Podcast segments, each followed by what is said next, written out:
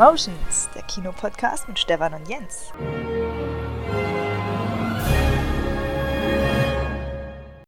Jens! Stefan! Jetzt tu nicht so völlig über, völlig begeistert. So toll ist es nur auch nicht. Es ist die zehnte äh, Folge, also von daher, äh, Naja. so langsam müsste es doch gewohnt sein. 10 ist schon, ist schon mal eine Hausnummer, finde ich. Genau, deswegen sind wir heute auch alleine, ganz entspannt wie am Anfang und haben einiges nachzuholen, weil wir einen Monat, liebe Hörer, es tut uns leid, aber es gibt Verpflichtungen in der Job- und Privatwelt, denen wir nachgehen mussten. Und äh, aber dieser eine Monat hat es in sich gehabt. Es wird höchstwahrscheinlich auch möglicherweise letzte Folge vor Avengers. Also der Hype ist da, aber alles drumherum hat sich auch getan. Wir haben viel geguckt, viel erlebt, viele News, viel tut sich und ich bin so gespannt auf Jens Meinung. Jens, wie geht's dir? Hab Gehört, äh, bist, bist du erkältet oder was war's? Irgendwas hast Ja, ein äh, bisschen im plagt dich? Alles gut, alles gut. Es geht vorbei, denke ich mal. Es wird nichts wird nix Großartiges werden, denke ich mal. Ich kann dir aus meiner Zeit im Bettenfachgeschäft sagen, ähm, das Wichtigste ist, dass du heute die Bettwäsche wechselst, denn die kleinen miesen Viren, die, die haben sich da festgesetzt und wenn dein Immunsystem dagegen ankämpft, aber die werden über Nacht wieder überwältigt von der Masse an Viren und Bakterien noch im Laken. Äh, lass dir das gesagt sein, es hilft wirklich Wunder, sich in so ein frisches Laken und Bettdecke reinzulegen. Ah, das ist echt schon wie verheiratet, ne? Nach zehn Folgen. Wir reden über Bettwäsche und wechseln. Nein, ihr seid noch beim Cinemotions Podcast, liebe Leute. Herzlich willkommen. Und gute Besserung an Jens, wie gesagt, oder dass es nicht ganz ausbricht. Äh, ja, was gibt's denn Neues? Einen Monat hat sich irgendwas bei dir getan? Was äh, außer Arbeiten hast du, hast du noch irgendwas erlebt? Äh, ja, so einiges. Aber äh, weil du gerade von Viren sprichst, hast du gemerkt, da sind so ein paar in der Luft, ne? Die befallen uns gerade so ein bisschen. Und äh, ja, ja. Pollen meinst du? Oder Nee, nee, nee, die, die lösen so ein Fieber aus. Äh, so, so ein Avengers-Fieber nennt sich das. Er hat's gesagt, Leute. Wir sind noch nicht drei Minuten im Podcast. Er, hat's gesagt. Und ich merke, je Äh, näher ja. das rückt, umso ähm, hartnäckiger werden diese kleinen Biester. Ah, du sprichst mir aus der Seele. Aber, ja. Wie äußert sich das bei dir? Was für Symptome? Naja, gut, also ich versuche gerade momentan so ein bisschen viel alles aufzusaugen, was im Internet zu lesen ist. Du bist da ja eher, ähm, für dich ist das ja ein rotes Tuch. Na, Moment, der Trailer ist rotes ja, Tuch, der, aber der letzte lesen, Trailer, ne? Ja. Ja, den habe ich nicht gesehen, genau. ja. Ähm, aber alles andere lesen, was, was liest du denn? Foren dann auch oder, oder mehr so Ja, Newsartikel so- über Casting? Theorien und so ein Scheiß, das lese ich mir dann durch. Es ist zwar, man sollte es zwar nicht tun, man sollte sich dann einfach überraschen lassen, aber ähm, ich sag mal, der Drang ist bei mir dann doch größer. Also, wenn du das Thema jetzt schon aufgemacht hast und liebe Leute, es tut mir leid, dass wir das Thema jetzt direkt schon haben, aber wir haben ganz viele andere Themen, keine Angst. Und auch ähm, das Highlight heute, die Kinomythen. Wir gehen so Cinemotions Mystery-mäßig vor. Äh, wird für euch sehr interessant, aber wir stehen kurz vor Avengers und Jens, findest du es auch? Das ist, was wir, wir haben das Glück, in einer Zeitlinie zu leben, wo wir dieses popkulturelle Event mitmachen können. Ich glaube, es wird in, zumindest in den nächsten zehn Jahren nichts geben, was dem nahe kommt. Ne? Star Wars, muss man sagen, ist durch. Und das ist das neue Star Wars für die aktuelle Generation und ja und auch uns. Das ist, glaube ich.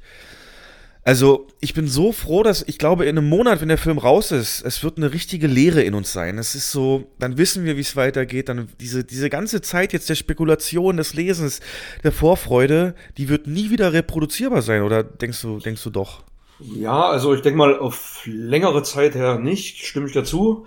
Ähm, Und ich sehe das genauso, das ist für mich tatsächlich Top Star Wars. Ähm, Also Star Wars hat vor allem der letzte Teil mega enttäuscht. Und man versucht sich jetzt als Fan so ein bisschen an den Avengers hochzuhangeln. Und das ist so die, die Ers- quasi Ersatzdroge für Star Wars, für viele. Und ähm, wird meines Erachtens nach auch dieses Jahr das größte Film-Highlight werden. Noch vor König der Löwen?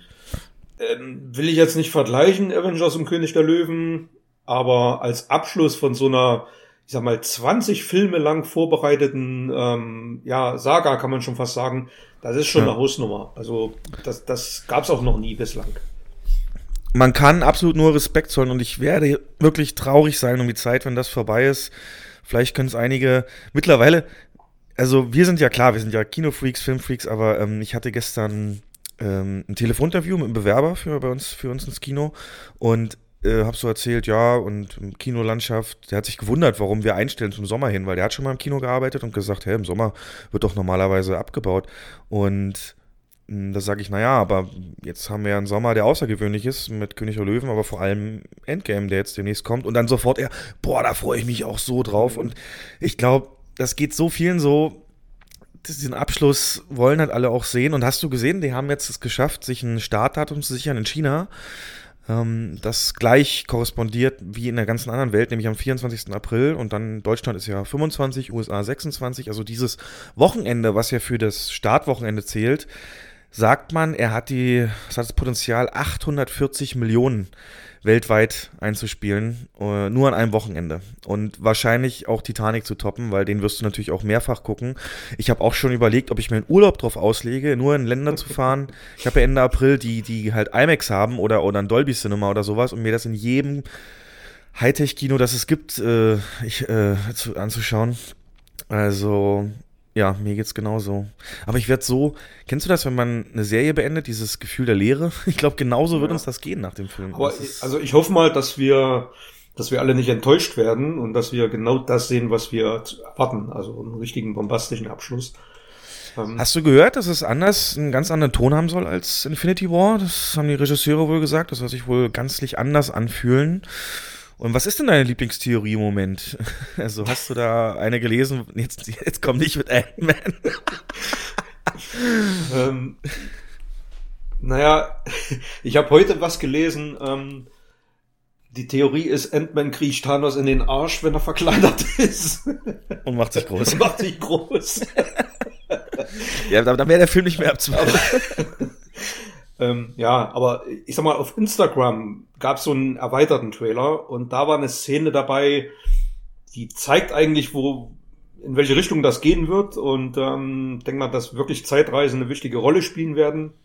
Das ist, glaube ich, Fakt. Ja, ja. Aber wie das Ganze eingebunden ist, das ist mir noch nicht so ganz klar. Also da lasse ich mich wirklich überraschen und will es aber jetzt eigentlich im Detail gar nicht wissen.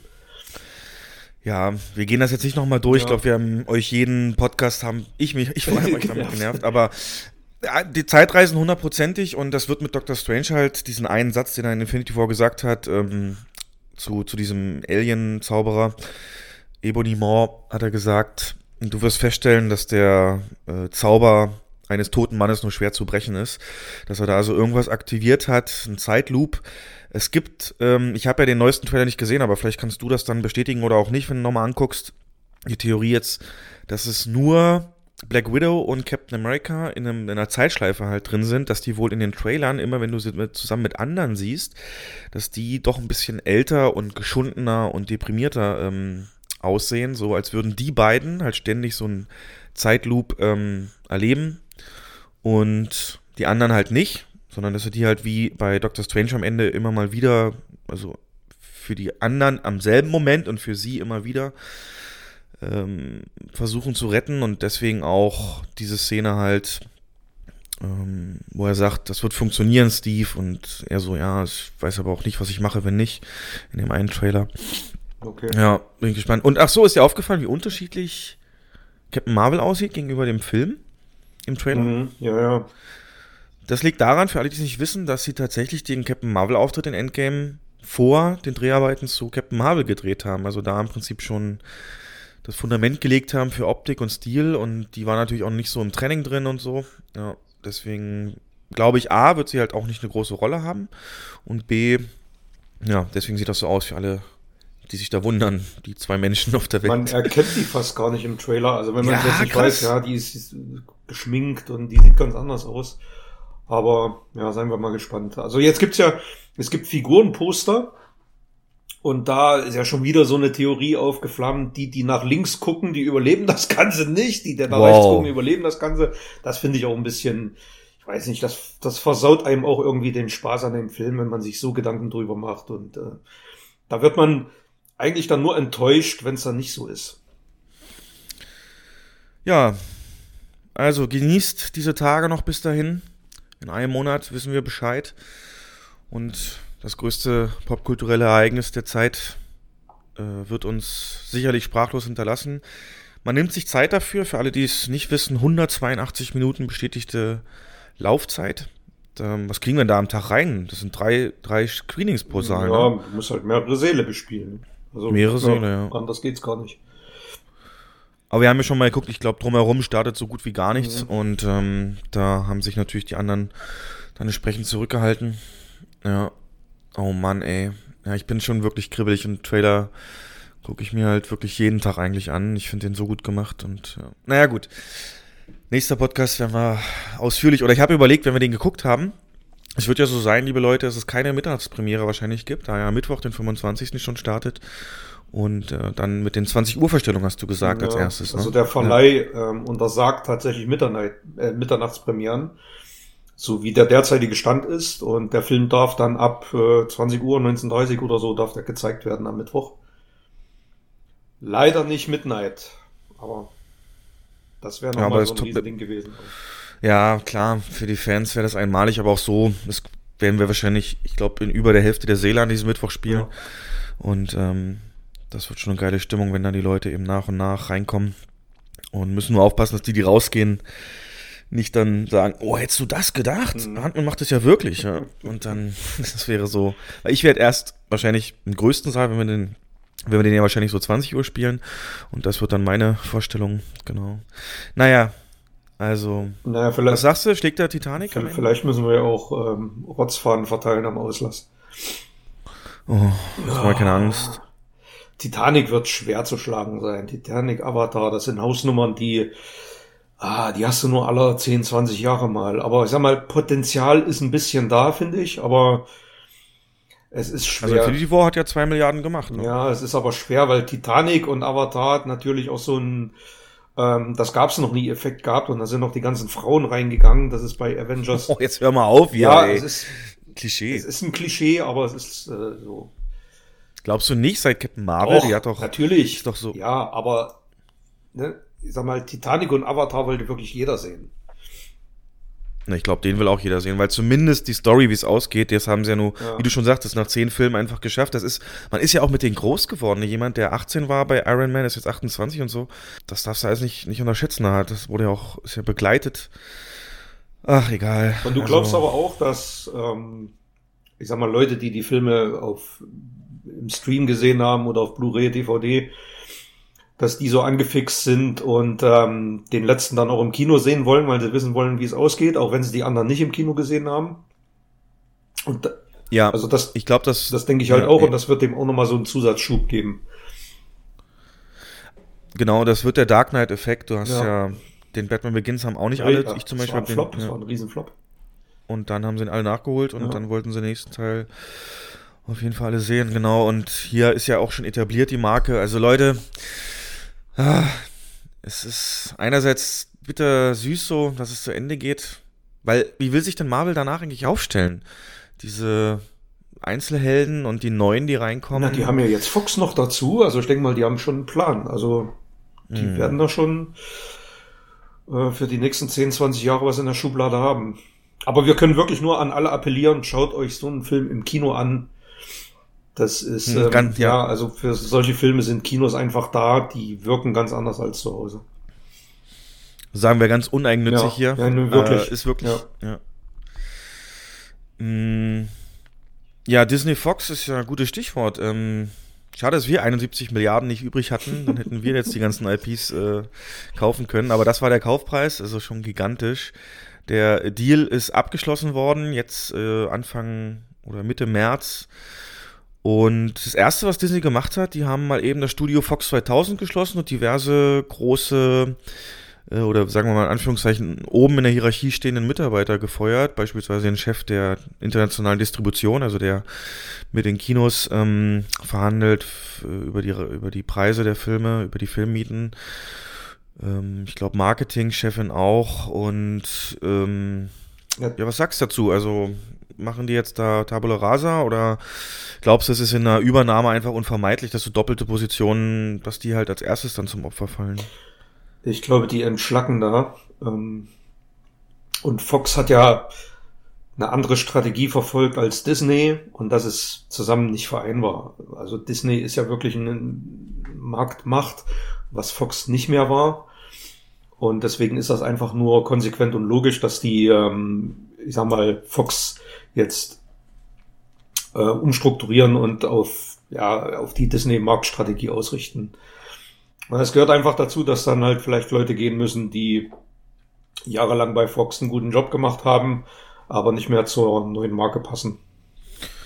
Na, wie gesagt, ich glaube nicht, dass es mit der Marke zusammenhängt. Ich glaube, die wissen schon, dass es sehr wertvoll ist, dass sie da so ein, äh, ein Studio haben, was eine eigene Identität halt auch hat. Aber es gibt halt Redundanzen dadurch. Ne? Du hast halt bei Disney ja auch einen Chef der internationalen Distribution. Und warum sollte dieser Posten dann äh, zweifach besetzt sein? Ne? Das ist ja, also das, er das Erste, was in Übernahmen zum Opfer fällt, sind immer diese, diese redundanten Jobs dann. Es, es gibt halt eine Controlling-Abteilung. Warum sollst du zwei haben? Ne? Also diese Leute ähm, ja, es scheint wohl ganz normal zu sein. Da möchte ich auch ein bisschen Feuer von Disney nehmen. Die meinen das nicht böse, also nicht böse, Business natürlich doof gesagt, aber das ist halt rein, das war zu erwarten, dass gerade diese Jobs eben wegfallen. Und Fox 2000, das ist eben so ein Indie-Label innerhalb von Fox, äh, das sie geschlossen haben, haben aber gesagt, alle in Produktion befindlichen Filme werden beendet und zum Beispiel Fox Searchlight, dessen auch Indie-Arm, äh, das, das, Studio, das dann eben, ich glaube, sowas auch wie Shape of Water produziert hat und so. Ähm, das bleibt ja auf jeden Fall auch, dass sie da weiter ein paar ja, unbekannteren Leuten auf die, auf die Sprünge helfen. Ja, aber Disney gehört jetzt die Kindheit ne, von jedem. Und wie du schon sagtest, die Möglichkeit der X-Men beim bei Avengers ist nicht mehr ausgeschlossen. Die Frage ist nur, wie es dann erklärt wird. Dass die X-Men jetzt die letzten zehn Jahre nicht da waren und dann auf einmal aufschlagen. Ist also ich will es nicht. Nee, ich will es auch nicht. Ich will das getrennt haben und ja. Hast du gehört, die machen für ihren Streaming-Service Disney Plus ähm, sind ja neben Star Wars-Serien, die schon bestätigt sind, jetzt dann auch Predator und Alien-Serien angekündigt. Predator, Predator ist mir neu, Alien habe ich gelesen, ja. Ja. Ist das, ist das, sind das, sind das ähm, Stoffe für Serien? Glaubst du, da kann man, kann man so mehr, mehrfolgige Staffeln, mhm. kann man damit äh, sinnvoll füllen? Das ist schwer zu sagen. Also, also es ist natürlich ähm, wichtiges Franchise Alien und Predator ja auch. Und im Kino zieht das wahrscheinlich nicht mehr so wie viele andere Dinge auch. Und man sieht ja, wie erfolgreich Serien werden können, dessen Vorgängerfilme im Kino ja nicht mehr funktioniert haben. Ich, weiß ich nicht. Muss, man muss es, weiß ich nicht. Vielleicht mal einen Piloten in Auftrag geben und dann gucken oder. Aber bei Alien tut sich einiges. Also da habe ich einiges gelesen. Da gibt's ja auch schon Fan-Trailer und und und. Na schieß los, was hast du da gehört? Ich habe es heute erst gelesen. Warte mal, da muss ich jetzt nochmal aufmachen. Ja. Warten das? So hier ein blutiger Trailer zu sechs neuen Filmen. Also es gibt sechs neue Kurzfilme und ähm, sechs neue Kurzfilme, die jetzt online veröffentlicht werden. Und ähm, dann gibt's ein Theaterstück. Also Alien ist nicht tot. Also da wird einiges passieren, denke ich mal. Ja, von dem Theaterstück gibt es auch ähm, Aufnahmen, ja. äh, Fanaufnahmen und man will das auch komplett veröffentlichen. Ridley Scott hat es gesehen und gesagt, ähm, geil, bitte als nächstes Gladiator. ja. Und Alien wird dieses Jahr äh, 40 Jahre alt. Das darf man nicht vergessen. Und sowas wird natürlich gern zum Anlass genommen, ähm, sowas nochmal ein bisschen ins Gedächtnis zurückzurufen und aufzupeppen. Sei es mit neuen Blu-ray-Boxen und aber es kann schon sein, dass da irgendwas Serienmäßiges passieren wird. Also ich halte das für sehr wahrscheinlich. Sagst du, ist das was Gutes? Ich weiß es nicht. Die Übernahme, also ich glaube, so, die Übernahme jetzt, meinst du jetzt? Ja, ja, 40 Prozent Marktmacht. Ja, ähm, das ist jetzt gehört ja wirklich auch alles Avatar. Ja. Haben sie sogar schon Disneyland, gibt es ja auch einen Avatarland-Bereich.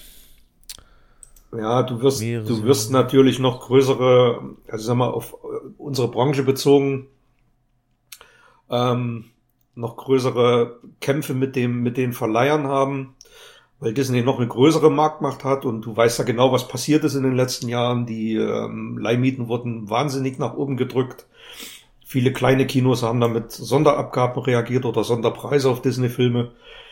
Und ich glaube, das wird wahrscheinlich noch schlimmer werden. Also wenn die eine 40-prozentige Marktmacht haben, es kann sich ja kein Kino dieser Welt erlauben, Disney-Fox-Filme äh, nicht zu spielen. Das ist ja ein, eine Bankrotterklärung mittlerweile. Und, und, das wissen die, glaube ich, auch. Spannend, Ja. spannend, spannend. Ja, ja. ja, und dann halt der, der Streaming-Service. Äh, Jetzt rein von dem, was du weißt, es gibt dann bald im Ende des Jahres einen, der nennt sich Disney Plus. Und der hat den kompletten Disney-Katalog, Star Wars und Marvel. So. Ja. Wäre der das 10 Euro im Monat wert?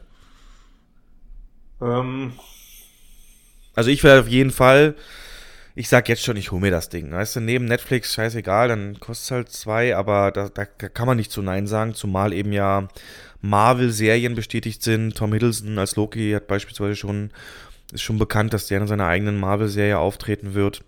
Die Rechte von den ganzen Netflix-Serien, Punisher und so, Daredevil, werden nach zwei Jahren an Disney zurückkehren und dann werden sie das auch weitermachen. Ähm, mhm. Star Wars Serie, der Mandalorianer äh, bestätigt. Also allein deswegen glaube ich, werde ich mir das holen. Ist halt so, dann läuft es halt nebenher. Aber das, ich glaube, mir ist es das wert, dir nicht, oder wie? ich weiß es noch nicht. Müsste den Katalog sehen. Auf alle Fälle merkt man jetzt schon, dass Netflix ausgedünnt wird. Die, ähm, die verlieren dieses, diesen Monat allein schon, glaube ich, 30 oder 40 Filme. Ich weiß gar nicht, ob da jetzt Disney-Filme dabei sind. Na, jeden Monat kommen und Kommen und gehen ein paar, das ist klar. Aber ähm, also ich kann mir jetzt nicht vorstellen, dass guck mal, wie viel wie viel Streaming Services gibt's denn jetzt mittlerweile? Es gibt Amazon, und Netflix, es gibt Maxdome, ähm, Disney Fox dann oder Disney Plus.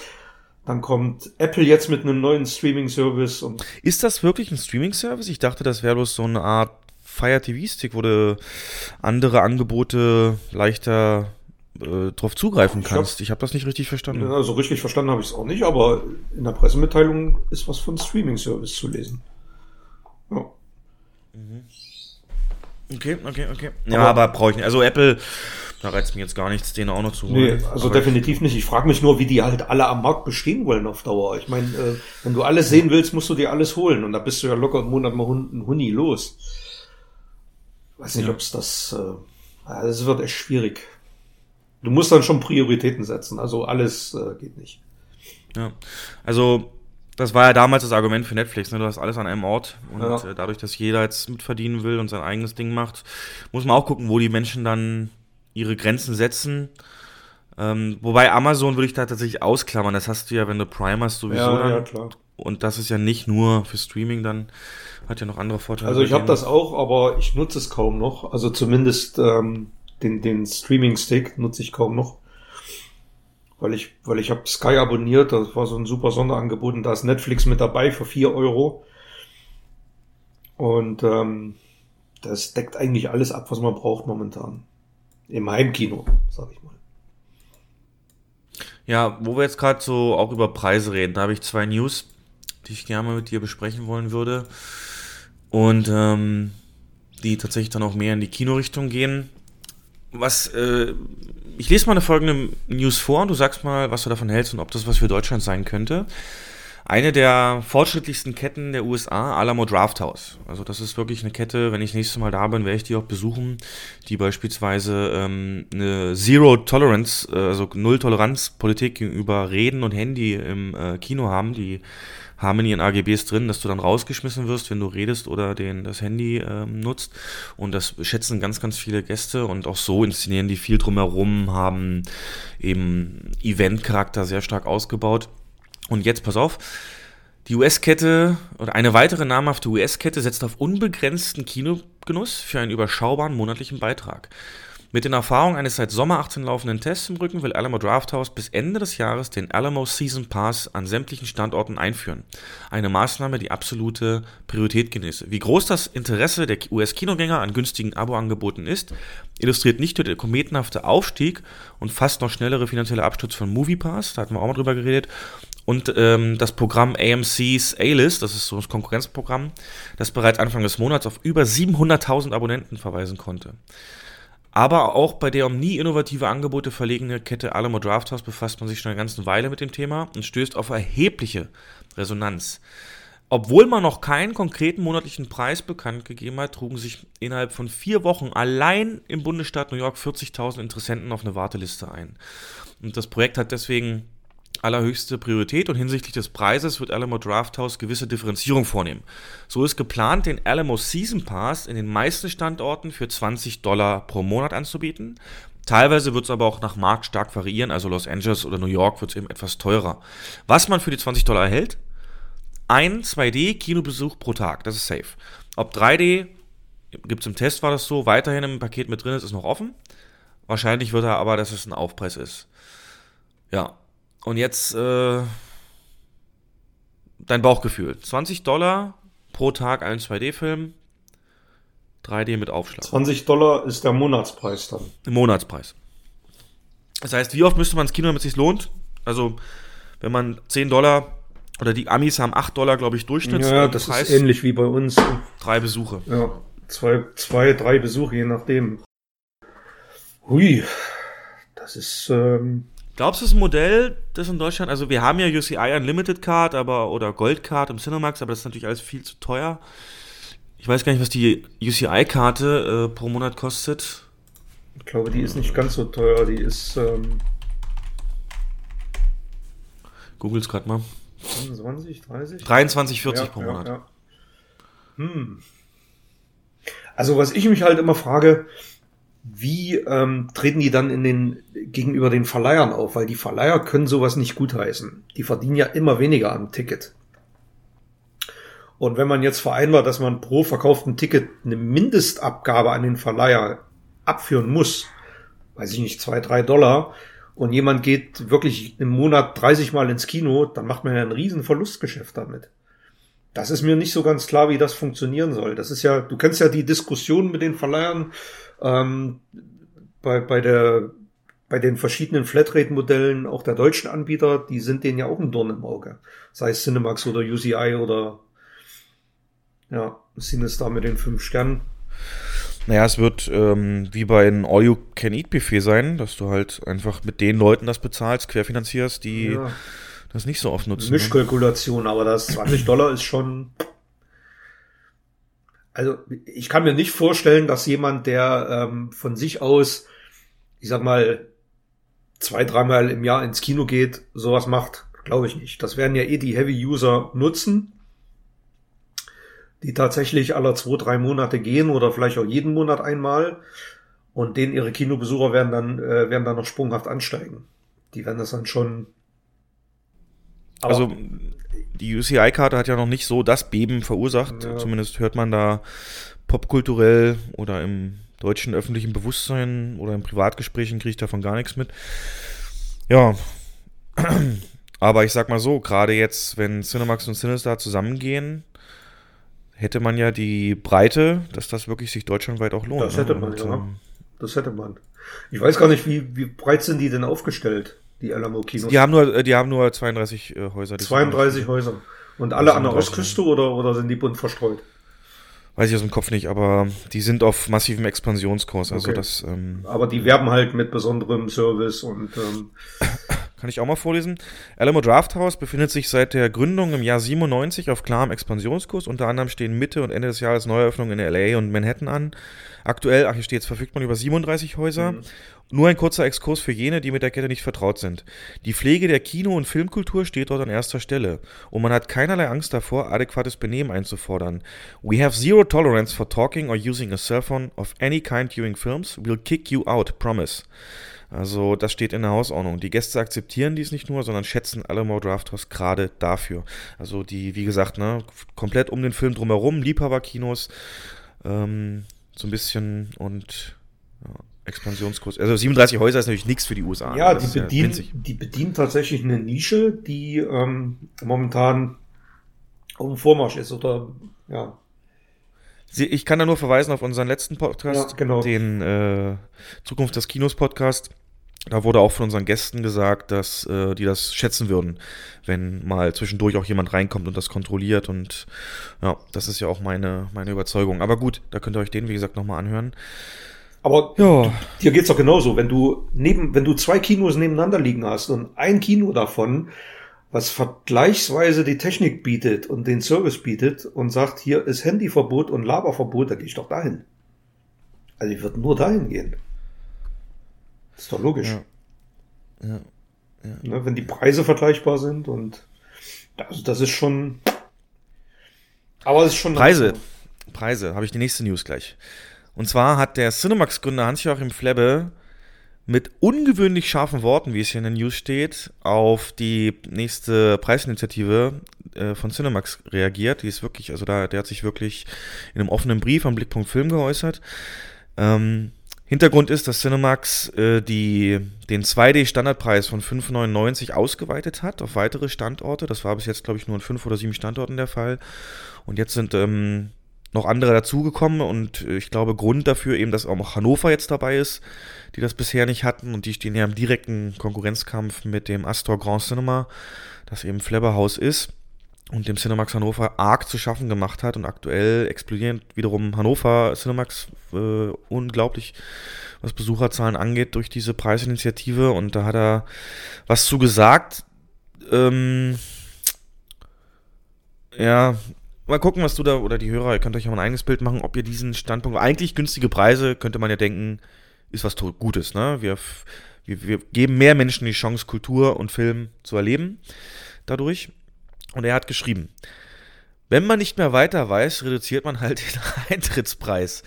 So einfach ist das. So einfach ruiniert man das Kinoerlebnis in Deutschland. Wer mich kennt, weiß, dass ich mich mit Äußerungen über Branchenentwicklung und Kollegen sehr zurückhalte und lieber die Zeit für Verbesserungen meiner Kinobetriebe nutze. Aber was jetzt, vor allem von Seiten meiner Ex-Firma Cinemax und Sinister passiert, ist so blödsinnig und kontraproduktiv, dass ich mich dazu äußern muss.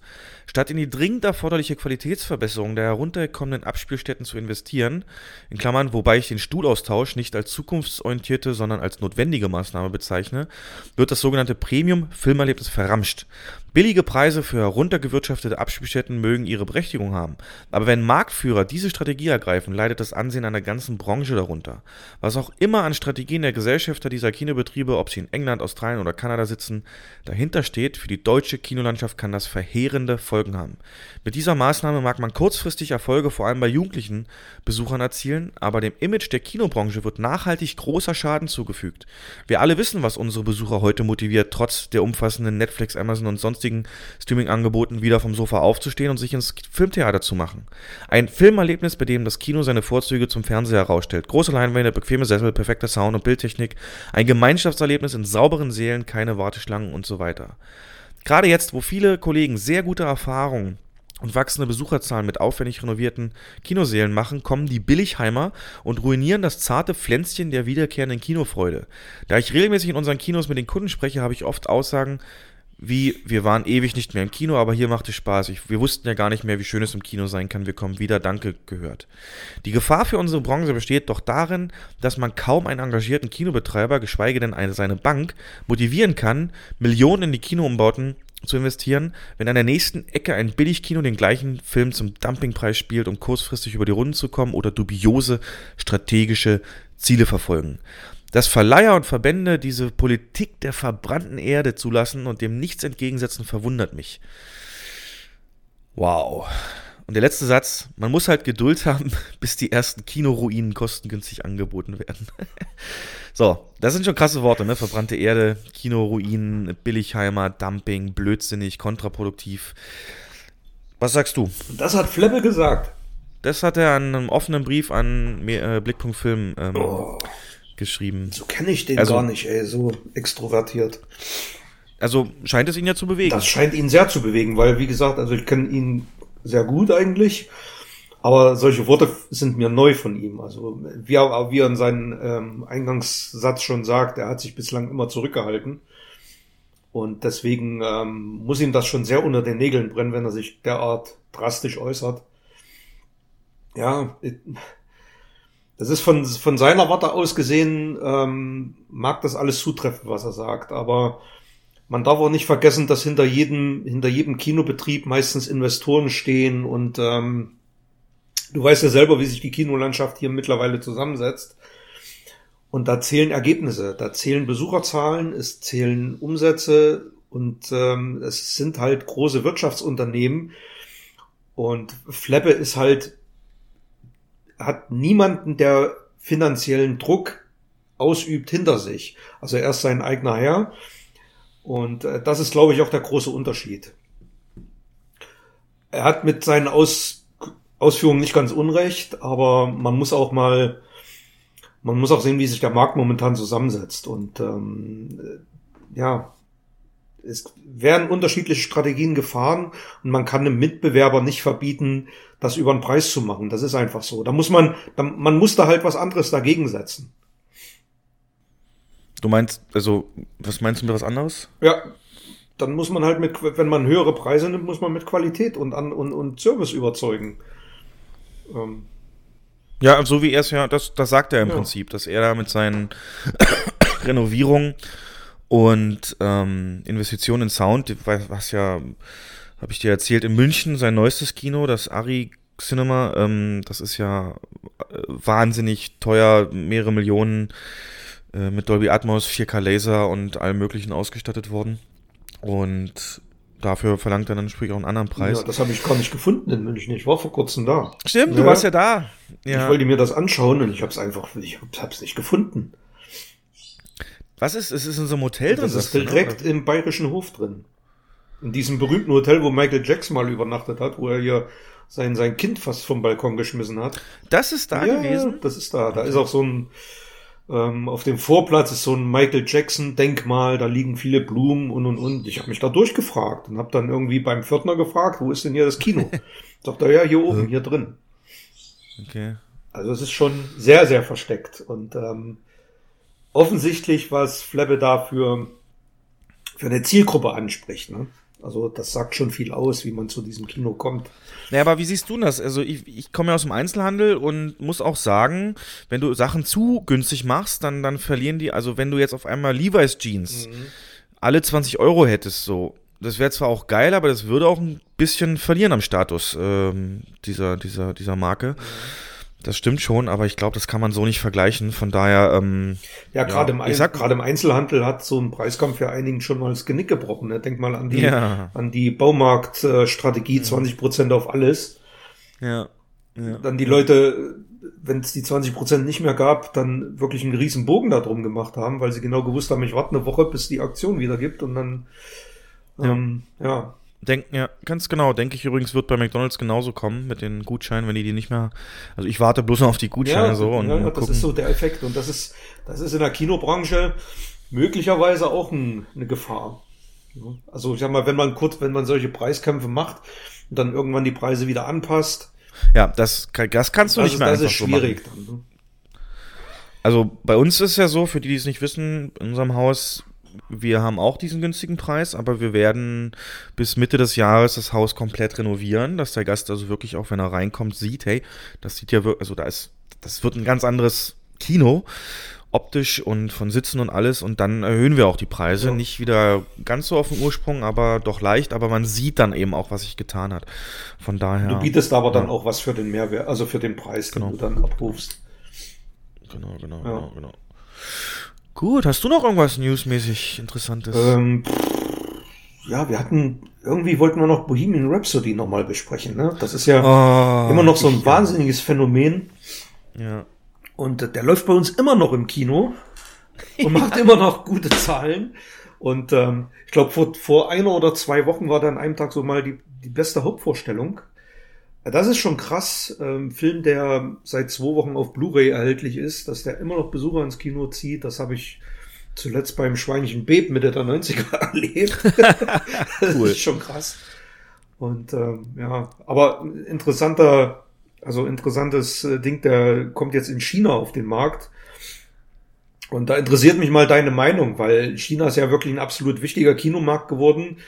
Und Bohemian Rhapsody wird in China erheblich gekürzt. Das heißt, alle Szenen, die irgendwie darauf hindeuten, dass Freddie Mercury schwul ist, werden entfernt oder ähm, abgeändert. Äh, es wird anders synchronisiert. Als Beispiel, als der Produzent sich aufregt, dass man Mercurys, ich sag mal, Gemächt so deutlich unter seiner Hose sieht, dann regt er sich in, in der chinesischen Fassung, regt er sich darüber auf, dass es eine Bildstörung in der Übertragung gibt. Ähm, und so wird Aha. dieser Film entfremdet und entstellt, meines Erachtens. Und ich frage mich ja. halt, äh, äh, kann man kann man dann als Produzent oder als Rechteinhaber oder auch Queen, die ja wahrscheinlich auch ein Wörtchen mitzureden haben, ist es da nicht besser, man sagt, nee, wir wollen diesen Film dann in so einem Land nicht spielen? Ja, das ist unser Werk, ist ja komplett entstellt. Oder zählt da die Kohle, die China mittlerweile, ähm, ja, ich sag mal, in die Kassen spült.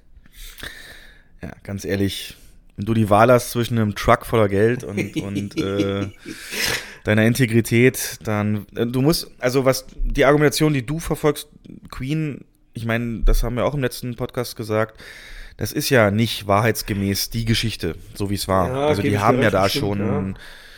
Für die massentauglichere Darstellung der Ereignisse haben die ja schon gesagt, naja, könnt ihr ändern, lasst das weg und versetzt das hier hin und so. Das ist ja der größte Kritikpunkt, den alle so haben an dem Film. Nicht mal, dass, dass die künstlerische Machart oder so. Ähm, von daher, nee, also ich glaube, die sind voll im kommerziellen drin und es ist denen dann auch völlig egal und nehmen die Millionen gerne noch mit. ja, habe ich, hab ich auch gelesen, dass es äh, so ist. Und das gibt aber auch Plotholes dadurch. Also wirklich, die Geschichte wird teils halt unlogisch auch, weil eben Schnitte dann irgendwas übergehen. Ja, Ja, ähm, Beispiel die Chinesen erfahren einfach nicht, warum die sich trennen.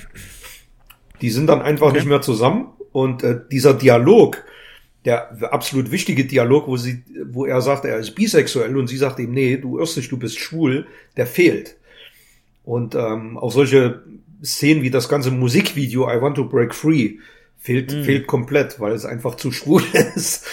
ähm, ja, es ist schon, ich finde das schon bedenklich irgendwie, aber Man muss gucken, wo man da die Grenzen Ja. dann zieht oder wann wirklich mein Studio sagt, nee, also dann, dann verzichten wir da drauf. Äh, Gerade so wie Disney drauf ist, wird es ja auch nicht lange dauern, dass sie eben äh, den ersten schwulen Transgender oder so Superheld dann irgendwann auch einführen. denke ich mal auch. Ja. Und dann wird es halt spannend, ne? wie sie da in, dann in China da umgehen. Ja, man sagt ja auch, äh, Captain Marvel soll ja lesbisch Ey, sein. das, das habe ich den ganzen Film über. Wir kommen noch zu Captain Marvel. Ja, stimmt, lass es gleich machen. Ohne, ja, genau.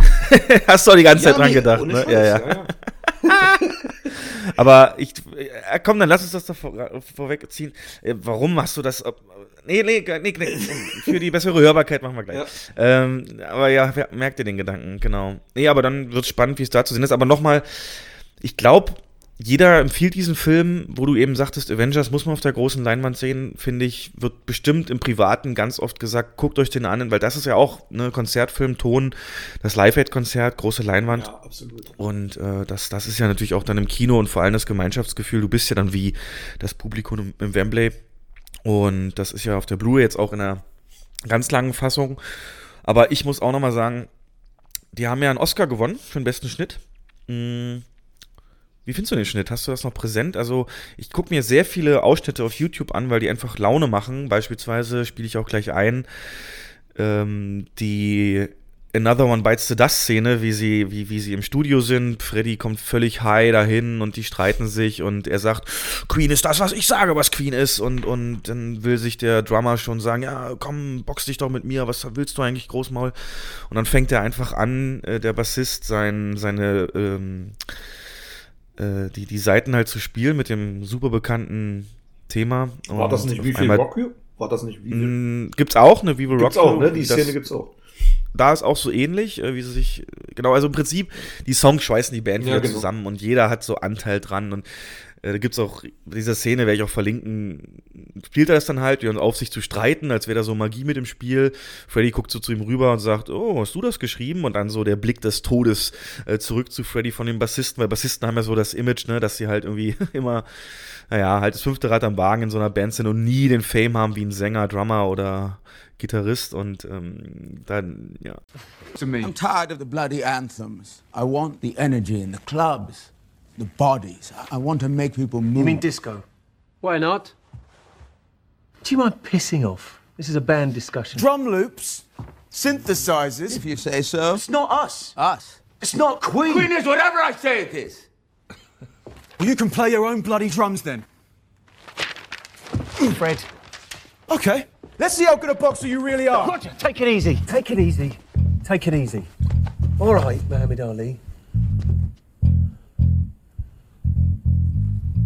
That's that's that's quite that's quite a cool riff, actually. You wrote that? That's really good. Yes, it will be. If you all can just shut up and play. He started it. Oh, shut up.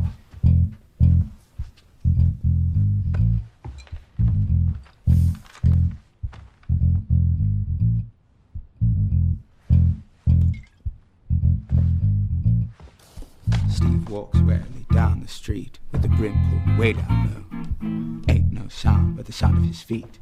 Machine guns ready to go. Are you ready? Are you ready for this? Are you hanging on the edge of your seat? Out of the doorway, the bullets. Okay, I'll do it. To the sound of the beat. I'll do it.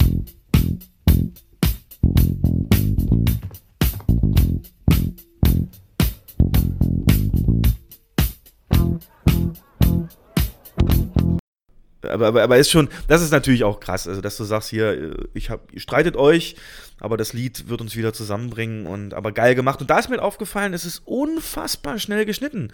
Das ist mir beim ersten Mal gar nicht so, äh, wirklich die ganze Zeit aber auch, also wirklich schnell. Du hast dann, Freddy kommt rein, Schnitt auf die Band, Schnitt auf den Manager, der im Hintergrund sitzt. Aber das sind immer so die Gegenschnitte. Also es ist immer Schnitt und Gegenschnitt, viel. ja, die, die hast Ja. du viel da drin, ja, stimmt.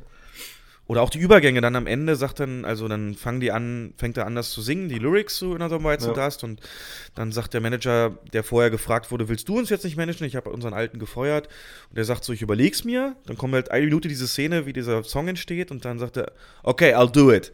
Und dann sofort ein Cut auf die Clubszene, wie er auf der Bühne ist und das singt und äh, richtig krass und dann hast du auch sofort die Musik mit drin und ich finde, das ist unglaublich schnell geschnitten. Das ist mir, wie gesagt, 1,7 oder 1,9 Sekunden haben sie mal festgestellt. Durchschnittseinstellungslänge, kürzer als bei Michael Bay, hatte ich ja schon mal gesagt. Und das ist, ähm, Aber dieser Cut, das glaub- ist auch so ein, so ein, ähm, so ein Aha-Moment, ne? so ein Gänsehaut-Moment, wo die dann auf einmal in, in einer, ich glaube, im Madison Square Garden stehen oder so war das, glaube ich, ne? da, sowas machen sie ja ganz Ja. viel, genau. Ja, ja, ja. Ah, es ist so geil. Und natürlich diese Bekanntheit der Songs halt, ne? Ich will, ich will einen Song, den das Publikum performen kann. Bam, bam, bam. Ja. Oh, und dann, man musst du einfach mitmachen. Und ich glaube, das äh, ist der Hauptgrund für den Erfolg auch, diese einfach unglaubliche Bekanntheit. Ja, und dieses Entschwulen, ja, China, Also Queen ist wohl ich hätte auch gemacht. Queen ist wohl in China eine, eine riesen Hausnummer, immer noch. Also das ist wie Modern Talking in Russland so ungefähr. Habe ich gelesen. okay, waren die, okay, Aber warum, weiß ich nicht. Also die sind wohl mega bekannt in China. okay, Ja. okay.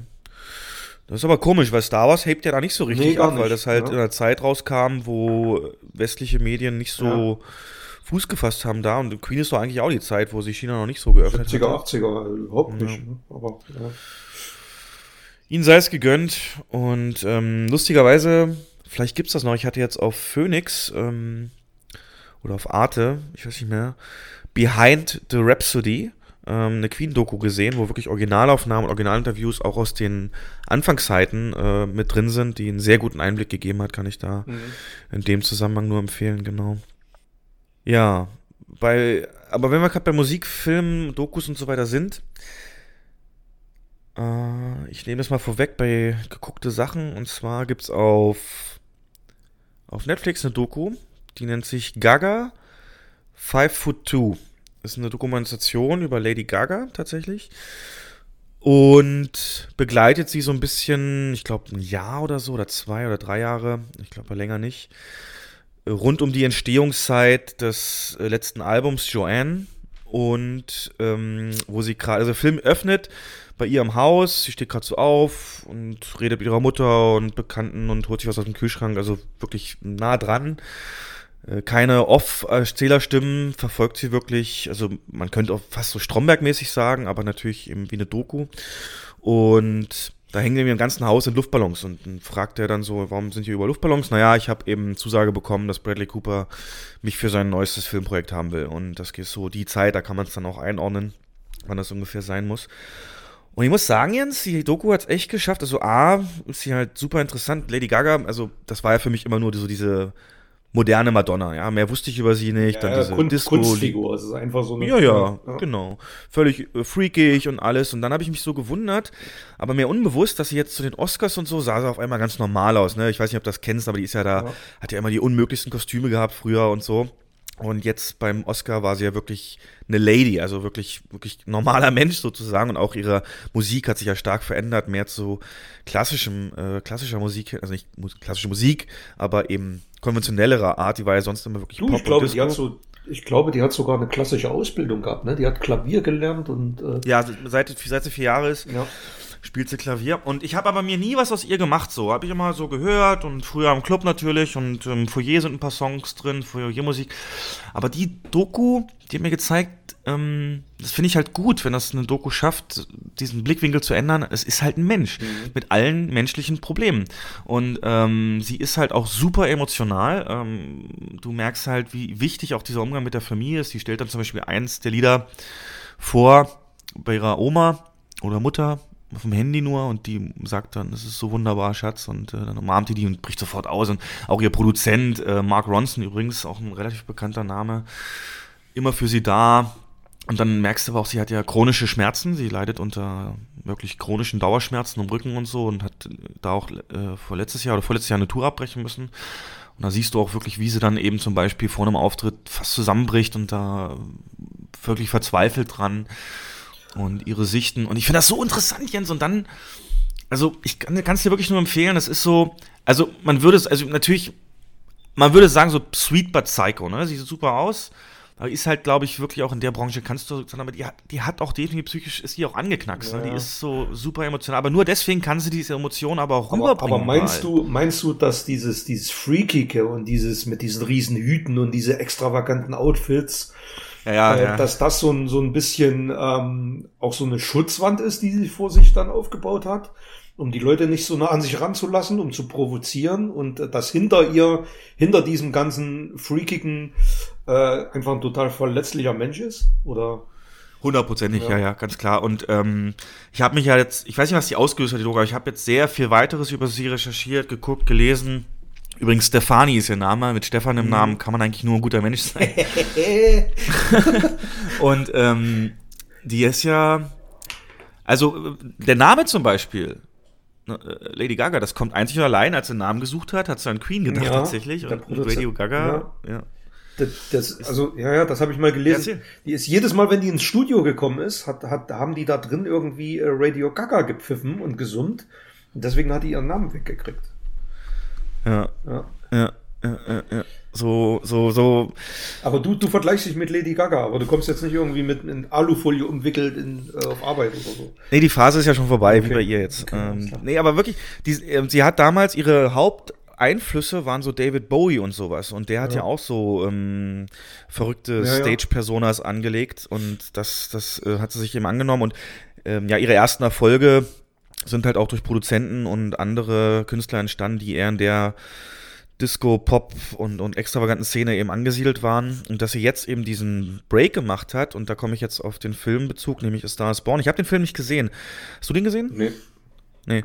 Ähm, ich habe ja bei den Oscar-Tippspiel zum Beispiel, habe ich ja nicht auf Shallow als bestes ähm, Lied, äh, Filmlied getippt.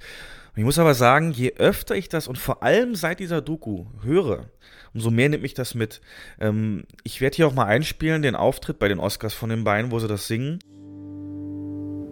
And in the bad times I fear myself.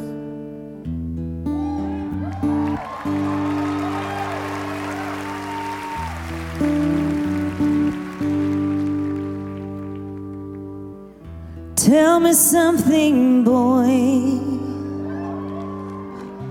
Aren't you tired trying to fill that void? Or do you need more? Ain't it hard keeping it so hardcore? I'm falling. In all the good times, I find myself longing for change. And in the bad times, I fear myself. I'm off the deep end,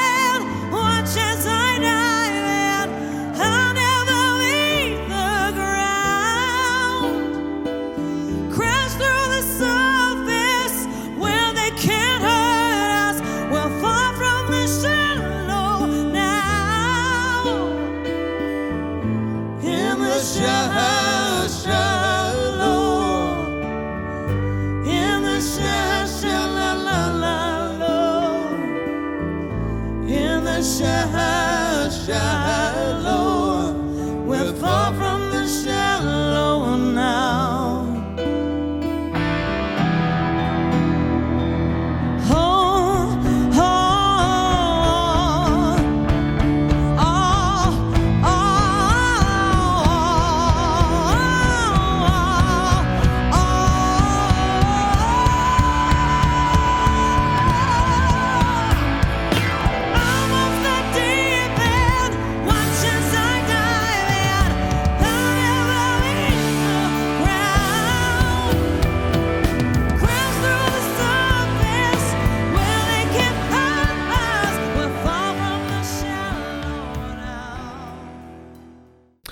Und unglaublich, sobald sie dann eben ihr wirklich ihre Kraft in ihre Stimme legt, die hat ja wirklich eine unfassbare Stimme. Und ähm, das, da, da transportiert so viel Energie und Emotionen durch, das ist un, unfassbar. Also, ähm, absolut Respekt. Mit dem Wissen von jetzt und nach der Doku hätte ich das auch getippt und dann hätte ich dich zumindest eingeholt bei den richtigen Ja, Tipps. bevor ich es vergesse, ich habe es wirklich getippt und ich kann auch sagen, warum. Den, den, Ja, erzähl mal. Ich habe, als ich den Trailer zum ersten Mal im Kino gesehen habe, der Film hat mich jetzt nicht so interessiert, aber als im Trailer dieses, ähm, da kommt ja äh, ein Teil von, von, von der Performance ist ja im Trailer drin, wo sie dann so hoch singt, so dieser, Ja, ja, ja, da ja. habe ich Gänsehaut gehabt, ganz ehrlich. Ich habe in Okay, der Tür gestanden und hatte Gänsehaut. Und die, du erkennst die ja gar nicht in dem Trailer. Dann, dann stand da am Ende äh, Bradley Cooper, Lady Gaga. Ich, hä, was? Und das Ja, war genau, so der, das war so der ähm, Kick-Moment. Aber ich muss den Film am besten mit meiner besten Hälfte nochmal nachgucken. Oh ja, mach das mal, weil mal wenn das ein Trailer schon schafft, Ja, ja, ja. wenn du dann die ganze Story verfolgt Der hast, Trailer war das geht- schon super, finde ich. ich glaube, das muss so krass wirken. Ja. Aber wenn wir gerade jetzt dabei sind, ähm, Stars Born, Riesenerfolg. Bohemian Rhapsody, Riesenerfolg. Jetzt kommt ja noch der, ähm, na, Äh, Elton John. Elton John Film ins Kino. Glaubst du, dass der annähernd das schaffen kann oder in die in dieselbe, ich sag mal, Besucherzahlen äh, mäßig so in dieselbe Richtung nicht in China. Könnte? Also in China. in Da, da schneidet ihn auf drei China Minuten runter. Schon mit einer Frau besetzt dann oder so. ja, keine Ahnung. Aber glaubst du, dass er so in ähnliche Regionen vordringen kann? Also mich persönlich reizt er gar Mich nicht. nicht. Ich habe nicht den nicht. Bezug nicht zu Elton John. Ja. In England sicherlich. Ja. Ähm, ja, es soll ja Szenen geben, auch wie er dann Tiny Dancer schreibt und sowas, aber mh, pff, ich glaube, das wird nicht die Dynamik. Ähm, und der Schauspieler ist halt nicht vergleichbar mit Rami Malek. Das macht ja dieser Taron Edgerton, glaube ich, von, von Kingsman. Tolles Make-up und sieht auch gut aus, aber nee, weiß nicht. Aber das Genre an sich hebt ja ab, ne? Hast Ja, du ja. gehört? Bas Luhrmann hat äh, jetzt ein Elvis-Biopic Das habe ich heute, heute erst gelesen, ja. Mhm. Wer würde sich noch anbieten? Wen hättest du gern noch? Oder, oder hast du, was hältst du von diesem Yesterday? Ähm, läuft auch ständig der Trailer, dieser Film, wo einer im, im Paralleluniversum oder so aufwacht und wo es hab die Beatles nicht. Ja, das ist, das fand ich total genial. Geil, oder? Ja, ja. Mit Ed Sheeran und dann, dann fängt er halt an, also für alle, die es nicht kennen, das ist ein Film eben, wo es die Beatles nicht gab in der fiktiven in der Welt. Die Welt ist völlig normal, aber da gab es halt die Beatles nie und der Typ kennt die Lieder aber als einziger. Das ist so ein Und fängt Inder, dann ne? an- so, so ein, Ja, ja, genau. Und dann fängt er halt an, diese Lieder so mit Ed Sheeran und so ist alles mit drin selbst zu machen, aber es gibt dann halt so auch kleine Anpassungen. Er kann sich nicht so richtig erinnern und dann singt er halt Hey Dude, nicht Jude, weißt du? Das fand ich im Trailer er schon wird dann ein absoluter Megastar. Ne? Jeder, Ja, genau. Jeder bucht den dann und Das könnte was werden. das könnte ich mir vorstellen, ja. Was, hast du noch einen Wunsch? Welche, fällt dir noch eine Band ein, die sich da eignen würde oder Musiker? Ähm, ja. Wenn man jetzt das verfilmen würde, was ich an der Wand hatte in den 80ern an Postern, dann wäre das Kim Wilde, Kylie Minogue und so ein Ja. Scheiß. Aber Ich finde, eine Band ist immer besser, wenn du mehrere Ja. Leute hast. ja, Bei Elvis macht ich jetzt schwierig. Ähm, weiß ich nicht. Aber man, ich sag mal, man muss auch aufpassen, dass man das jetzt nicht zu Tode melkt. Ne? Wenn das so, so ein Trendgrad ist, der ist auch schnell wieder weg. Wenn irgend so ein Film davon, wenn jetzt zum Beispiel John Lennon ein Flop wird, dann war's das auch mit diesen Bi Biopics. Ja. Oder wie Superhelden, das könnte sich auch halten. Kann, weil- kann sich auch halten, muss man gucken. Ja, mir fällt aber auch keiner ein. John Williams vielleicht, das wäre doch geil. Hey Steven, schon wieder ein Film? Worum geht's diesmal? Saurier. Oh, ich hatte was im Kopf. Äh, äh, äh. Ja, mach das, mach das schon. Wusstest du, der Sohn von John Williams ist Leadsänger von der Band Toto? Nee, wusste ich nicht. Ja. ja, der bestimmt auf, der auf der auf Familienfeiern bestimmt so. Und was hast du erreicht? Hm. Ich prophezeie, dass John Williams sich nach Star Wars 9 zur Ruhe setzt. Meinst du? der geht auf die 90 zu. Also ich glaube schon. Und selbst Spielberg fängt ja jetzt schon an, andere Komponisten für seine Filme zu engagieren, ne? weil Williams die Power nicht mehr hat. Wen denn? Hast du einen Namen Kopf? Ähm, ähm, na, bei Ready Player One war es ja schon Ellen Silvestri, glaube ich. Ne? Ah, okay. Aber der ist da auch schon uralt. Ja, aber nicht so alt wie John Williams. Okay. Und das ist schon, muss man schon sagen, also er hat 30 Jahre lang mit dem zusammengearbeitet und Hm. ich glaube, bis auf einen einzigen Film, ähm, ich weiß es gar nicht, ein einziger, ich habe, hast du das? Hast du mir in einem Quiz mal oh, gestellt? ey, ja. scheiße, das hätten wir. Ich, auch habe tatsächlich jetzt im, im Fernsehen eine Spielberg-Doku gesehen, das fällt mir jetzt Okay. gerade ein, die war super interessant. Nach dem Spätdienst nachts um zwei habe ich die mir reingezogen bis früh um vier. Okay. Das war wirklich mega interessant auf irgendeinem Doku-Sender. Reich mir mal den Namen nach, falls du dich erinnerst, Ja. dann kann ich das bei YouTube Ja. oder so verlinken. Und ähm, deswegen komme ich jetzt auch drauf. Da ging es auch ein Ja. bisschen um John Williams und, ähm, und da ist klar geworden, dass er bei einem einzigen Film war es die Farbe lila. Also egal. Hm. Zu abschweifend jetzt. Ja, gib, gib, gib neuen, neuen, neuen Kreativen ruhig eine Chance, Ja. finde ich gut. Ja. Und ähm, es müsste nur wegkommen von dieser Hans Zimmer Schule, ne? Aber wären zu genau, das äh, zu, zu speziell, da können wir mal eine Soundtrack-Sonderfolge machen oder so. Ja. Jo, ansonsten habe ich gar nichts mehr so. Ein bisschen Gossip noch vielleicht. Ähm, James Gunn ist wieder da bei Guardians of the Galaxy 3. Darf aber vorher Suicide Squad 2 fertig machen für der Regisseur ist, was ein kompletter Reboot wird. Also keine, es heißt zwar Suicide Squad 2, aber nichts mehr mit den Originalhandlungen zu tun oder Schauspielern. Will Smith wird zum Beispiel ersetzt durch Idris Elba als Deadshot, glaube Das, ich. glaube ich, heißt Spiel. das Suicide Squad jetzt. Ne? Und nicht mehr nur Okay. Suicide Squad. Okay. Also es Ah, steht, okay. glaube ich, gar keine 2 dahinter, hinter dem Titel. Aber keine Ahnung. Ja, und jetzt fragt man sich natürlich, war das alles nur Getue von Disney, Mhm. um erstmal das, die, die Hitze da, den Heat uns umgehen, als die ganzen Dinger aufkamen. Und auf jeden Fall fürs Marvel-Universe wird es natürlich Implikationen haben, da das sicherlich anders geplant war, wie Guardians die Stories, die Story fortsetzt. Mhm. Ähm, nach allem. Jetzt wird erst 2021 im Februar angefangen mit der Produktion. Naja. Aber jetzt, ähm, jetzt behauptet Disney ja, sie hätten die ganzen letzten Monate in, in Gesprächen gestanden und Gunn war niemals weg vom Fenster. Glaubst du's? Äh, kann ich mir nicht vorstellen. Also so kannst du dich an die Pressemitteilung erinnern. Völlige Mhm. Entrüstung und James Gunn sofort gefeuert und äh, wir wollen nie wieder mit dem zusammenarbeiten. Und jetzt sagt man, man hat hinter verschlossenen Türen trotzdem weiterverhandelt und weitergeredet. Das ist schon ein bisschen seltsam. Na, ich kann mir vorstellen, da war ja die, Ver ähm, der Zusammenschluss mit Fox noch nicht sicher. Und ich glaube, die wollten einfach, als das Kartellamt das geprüft hat, kein, keine Skandale am Bein haben. Ja, das weißt du? kann, und, ja, möglich, aber und jetzt, weißt du, ist ja kein Zufall. Genehmigt die Übernahme, sie ist rechtlich durch. Und ich glaube, einen Tag oder zwei Tage später wurde es bekannt gegeben. ja, das stimmt, ja. Naja, dann äh, möchte ich Johnny Depp nochmal ein bisschen besser stellen. Wir haben ja uns sehr lustig gemacht in letzter Zeit über ihn und seine abfallende Karriere und alles. Und es gab ja Missbrauchsvorwürfe oder Misshandlungsvorwürfe von seiner Ex-Frau Amber Heard, die ähm, Ariel gespielt hat hier in, in Aquaman. Und sie hat halt Instagram, er hat mich geschlagen und so, hat er Fotos gemacht und äh, verklagt. Ja, und jetzt kam raus, dass sie ihn misshandelt hat. Und äh, dass Amber Heard so eine toxische Frau ist, die ja, ihn, ihr hörige Männer sozusagen misshandelt und äh, ausnutzt und Oh, kannst du die mal äh, jetzt vorbeischicken? verklagt wird. Kannst du die mal okay, okay. Jetzt.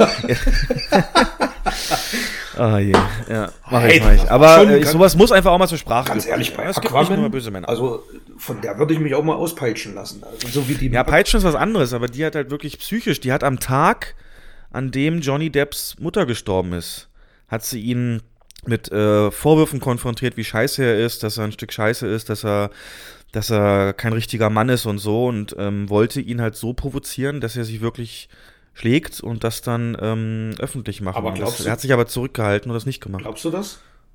Ist Ja. das, ähm, ich sag mal, hat, wer hat das erzählt? Hat das Johnny Depp erzählt oder sein Manager oder?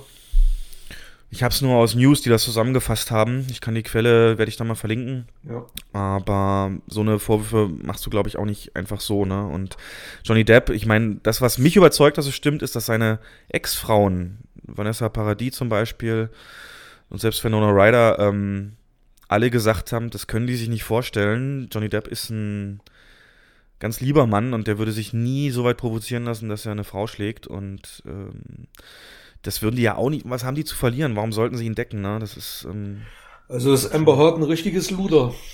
Ja, Ja. ja, richtig toxisch. Ähm, voll Depri jetzt, ne? Frauen, Frauen können auch böse sein, ja. Nein, Aber andersrum geht's auch. Nein. Das ist Der Warner Brothers Chef ist äh, naja, ich glaube, die dunkel. Siehe mal. Nein, es geht zu weit.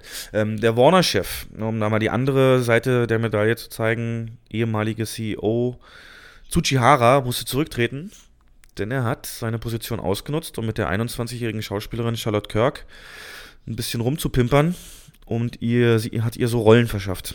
Und das ist rausgekommen. Ja, also dieses ganz klassische, ich hab die Macht, du willst was, Nein. dann befriedige mich, ne? Aber- das ist, äh, Also, dass es sowas noch gibt, ich glaube, gerade in der die, Branche. die Dunkelziffer ist viel, viel höher, was das angeht. Ich glaube jetzt nicht mehr ganz so, aber ja, ich glaube, die klischeehafte Besex Besetzungscoach ähm, hat bei vielen eine Rolle gespielt. Aber nach Weinstein Nee, nee, deswegen muss doch ich- jeder mit dem Gehirn. Ja, jetzt nicht mehr, aber vorher mit Sicherheit. Naja, naja, naja, naja. Ähm, hast du noch was? Äh, ja, noch eine kleine Anekdote zu den Avengers. Wir hatten ja vorhin Ja. ähm, die Laufzeit bekannt gegeben. Und ähm, jetzt ist tatsächlich in den USA ein Kabelsender draufgestoßen. Ähm, ich zahle doch mal 1000 Dollar an jeden, der 20 Marvel-Filme am Stück schaut. Und wer das schafft, bekommt drei MCU Blu-ray-Boxen und eine Iron Man-Decke. Ähm, würdest du das durchziehen für 1000 Dollar? Also ohne Einschlafen oder wie? Ohne Einschlafen, durchgucken. Was ist denn die Laufzeit? Äh, rechne mal aus, 20 mal Ich durchschnittlich. glaube, ich habe es gestern gelesen. Ich weiß aber nicht mehr. Äh, Was ich mich halt frage, wie wollen die das überprüfen? Das können die doch nur öffentlich machen in einem Kino oder so und ähm, aller zehn Minuten geht einer rum und weckt alle. Ich weiß nicht, wie die das überprüfen wollen. Ähm, das ist mir noch. Du als, das- du als, du als Lokführer musst doch wissen, dass es Tod Todmannschalter gibt. die, die, die müssen das streamen und alle 10 Minuten da drauf drücken. Ja, also das krasseste, was ich mal gemacht habe, ich habe mir mal Stack, äh, sechs Star Trek Filme im Kino ähm, am Stück angeguckt und das war schon heftig. Ich würde es nicht durchstehen. Ich könnte das nicht. Ja. Das ist ja, das geht ja über drei Tage oder so. 1000 Dollar, ja. Hm. Das sind so komische Sachen. Eine NASA hat jetzt auch gesagt, 19.000 Dollar für denjenigen, der zwei Monate im Bett verbringt. Ja, weil sie halt die Auswirkungen von wenig Bewegung auf den Körper studieren wollen, aber es ist, es ist, weiß nicht. Naja. Nee, ich bin da lieber Abwechslungsfan. Deswegen, was haben wir denn uns so reingezogen in der wenigen Freizeit, die noch geblieben ist? Äh, erzähl doch mal, was hast denn du so geguckt? Ich habe gestern einen Film nachgeholt, den ich schon lange, lange auf meiner Warteliste hatte. Den habe ich noch gar nicht hier drin stehen, und zwar Blade Runner 2049. Was? Ja. Hast du damals nicht gesehen? Nee, ähm, ich habe es irgendwie, weiß ich nicht, es ist irgendwie, habe ich es nicht geschafft und ich habe es auch bis jetzt noch nicht geschafft, den zu gucken. Aber gestern war es dann soweit. Und ich habe wirklich bedauert, dass ich den nicht eher gesehen habe und vor allem, dass ich ihn nicht im Kino gesehen habe, weil ich habe selten eine Fortsetzung gesehen, der das, ähm, das Original so konsequent ja, weiterführt. Und ähm, dabei, also der, der Film atmet in jeder Sekunde den, den Geist des Originals. Du, du hast ja gesagt, also, äh, Blade Runner wäre Schläferz. Ich habe ihn dir ja mal geborgt. Aber also es war, es war, also ich fand den wirklich beeindruckend. Die Optik, die Bilder. Roger Deakins hat die Kamera gemacht. Der Sound. Und das hatte ich Hans Zimmer nie zugetraut, ähm, so einen Sound abzuliefern, weil wirklich absolut innovativ, richtig krass, absolut was für die Ohren. Ich habe meine Anlage auf 80 aufgedreht. Meine Frau hat oben geschlafen. Ich glaube, die ist äh, nicht dazu gekommen, ein Auge zuzumachen. Und ähm, das Interessanteste an dem Film finde ich, dass er wirklich auf Kommerz absolut pfeift. Also so, den musste von vornherein klar sein, dass das nie ein Riesenerfolg sein kann. Und trotzdem macht man so ein zweieinhalb Stunden Ding äh, mit Riesenaufwand, mit einem Star-Aufgebot. Also ich war tief beeindruckt. Absoluter genialer Trip. Also wer den noch nicht gesehen hat, wer den, wer das Original von 1982 mag, ähm, sollte sich den unbedingt angucken. Das ist es halt, wenn du das mal abgekoppelt trennst als eigenständigen Film, würdest du ihn immer noch so gut bewerten, weil Nee, Ähm. schwierig. Den kannst du nicht, du kannst den nicht äh, gucken, ohne den ersten gesehen zu haben. Das macht überhaupt gar keinen Sinn. Weil es ist wirklich eine absolut direkte Fortsetzung. Es spielt zwar 30 Jahre danach oder 35 Jahre sogar, Ähm, aber ist der steht- Erzähl noch mal ein bisschen was über die ähm, Rekreation dieser einen Figur, Mini-Spoiler, und über Harrison Ford Schauspielleistung. welche, welche Figur meinst du? Rekreation. Weil da gibt es einige Figuren. Ja, aber wahrscheinlich hat nur eine ein Auftritt ihr Gänsehaut verschafft. Ähm, ich sag mal im meinst äh, weiblich. Headquarter des weiblich, genau, schwarze Haare. Das war äußerst beeindruckend und ähm, das hat für mich alles getoppt, was in den letzten Jahren an, ich sag mal, Verjüngungstechniken bei zum Beispiel Leia und Co. im Kino zu sehen war. Weil da hast du wirklich nichts davon gesehen. Du hast wirklich gedacht, die Schauspielerin steht dort 35 Jahre nicht gealtert, kein CGI erkennbar, kein Motion Capturing erkennbar. Im Abspann erfährst du dann, dass äh, eine andere Schauspielerin äh, die gespielt hat. Und das war der absolute Hammer. Das war ein ähm, totaler Gänsehautmoment. Der war sehr kurz. Und ähm, du hast mich auf Harrison Ford angesprochen. Ja, warte noch mal, die eine Figur. Ist Ach so. es dir auch aufgefallen, woran ähm, wie heißt er, der Hauptdarsteller? Mensch. Äh, hier, First Man, Mann. Wie heißt er denn? Komm. Na, egal. Nee, Harrison Ford. Oder wer steht ihr gegenüber im Büro des Bösen? Ist das nicht. Äh, Jared Leto, meinst du jetzt? Ja, gegenüber Jared Leto. Wer steht denn da in dieser Szene alles? Ähm, Da steht Jared Leto, dann seine, seine Gehilfin. Und ähm, ja, wer denn? Harrison Ford oder der andere? ne, der andere. Wie heißt der Jetzt denn? komme ich auch nicht drauf. Oh, nee, echt? La La Land, mein Gott. Ja, First Man. Driver. Ey, Oh, ist das manchmal peinlich. krass. Wir werden, glaube ich, Ja, okay. glaub, Aber ähm, er hat ja durchschaut, dass sie halt. Ryan ein Gosling, Verhältnis- mein Gott. Ryan Gosling, genau. Und weißt du, woran er es erkannt hat? Ist es dir aufgefallen als großer Blade Runner-Fan? Was, nochmal, was genau? Er hat ja durchschaut, dass das eben eine Verarsche ist, diese Figur. Die wiedererschaffene Figur. Das, ist, das hat er durchschaut. Recht schnell. Dass es ein Trick ist von dem Bösen.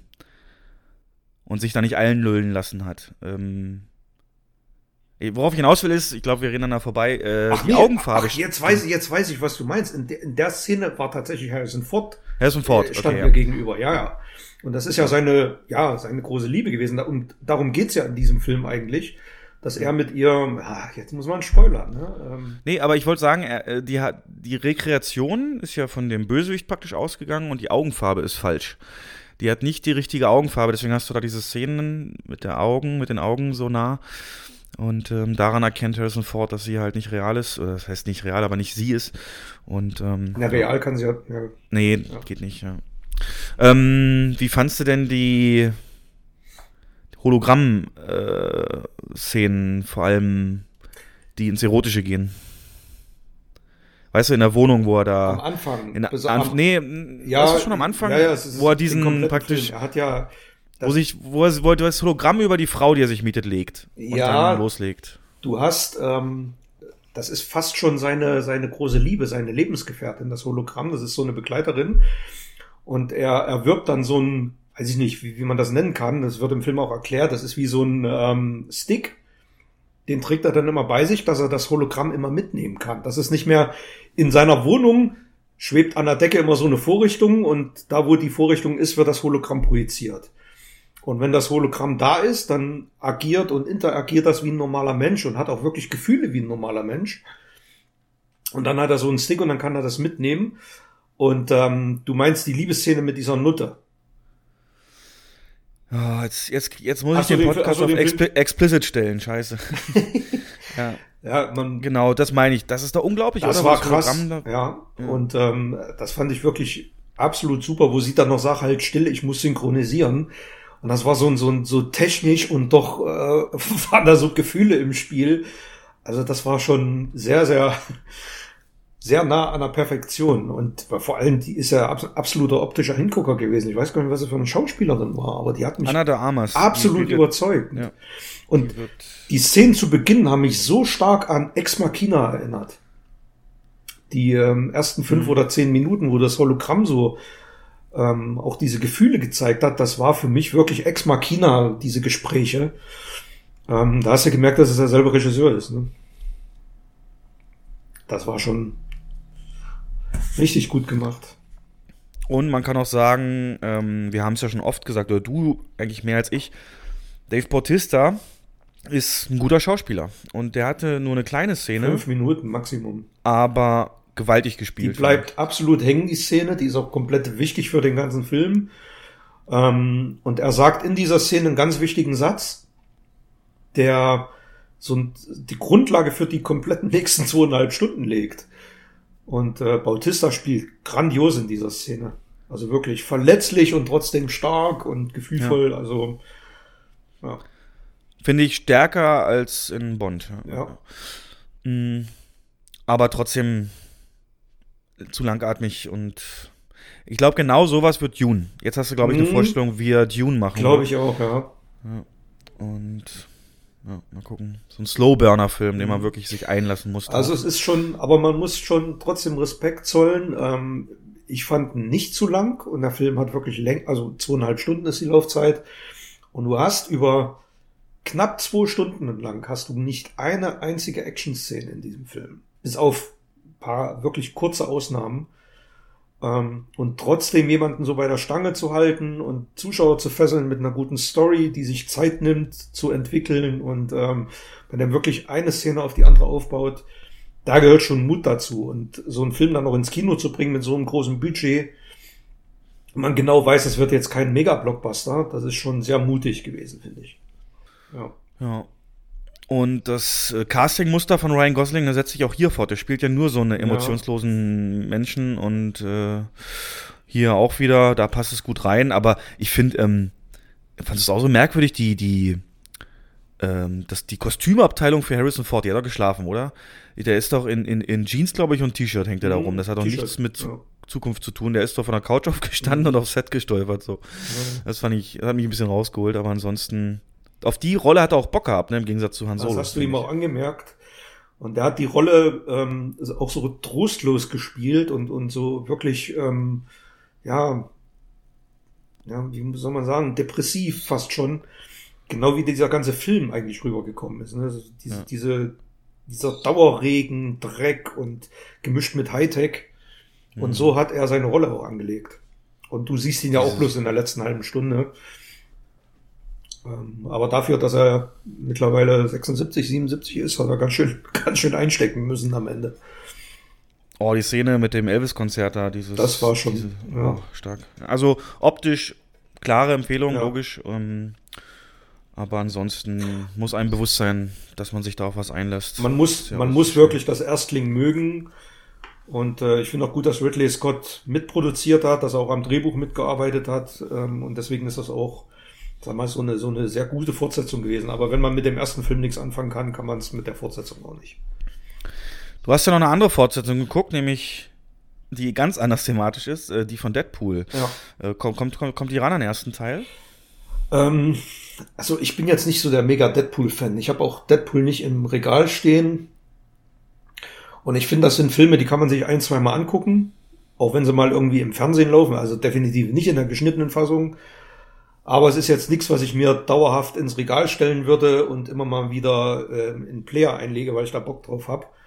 Weil irgendwann verpufft das. Ähm, wenn du den einmal gesehen hast, verpuffen dann die Gags, finde ich. Ähm, ich fand den witzig, brutal. Und was am besten fand ich ja die, die Superkraft Glück. Also das find, fand ich Ja. wirklich mal was Neues, Frisches.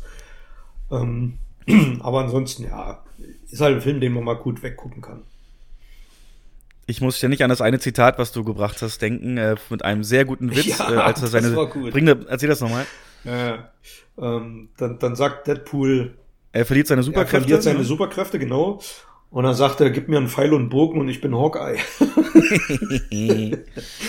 ja. Ja. Und hier schließt sich der Bogen zu Lady Gaga. Ähm, Gerüchteküche, Jeremy Renner und Lady Gaga werden zusammen gesichtet, ganz oft. Ach und ja. ich glaube, ja, Hawkeye wird der neue Beschützer von ihr. Der starke Mann, der das fragile Wesen äh, in gefestigte Verhältnisse rückt. Ja, also so ist es in Hollywood, kleine Welt.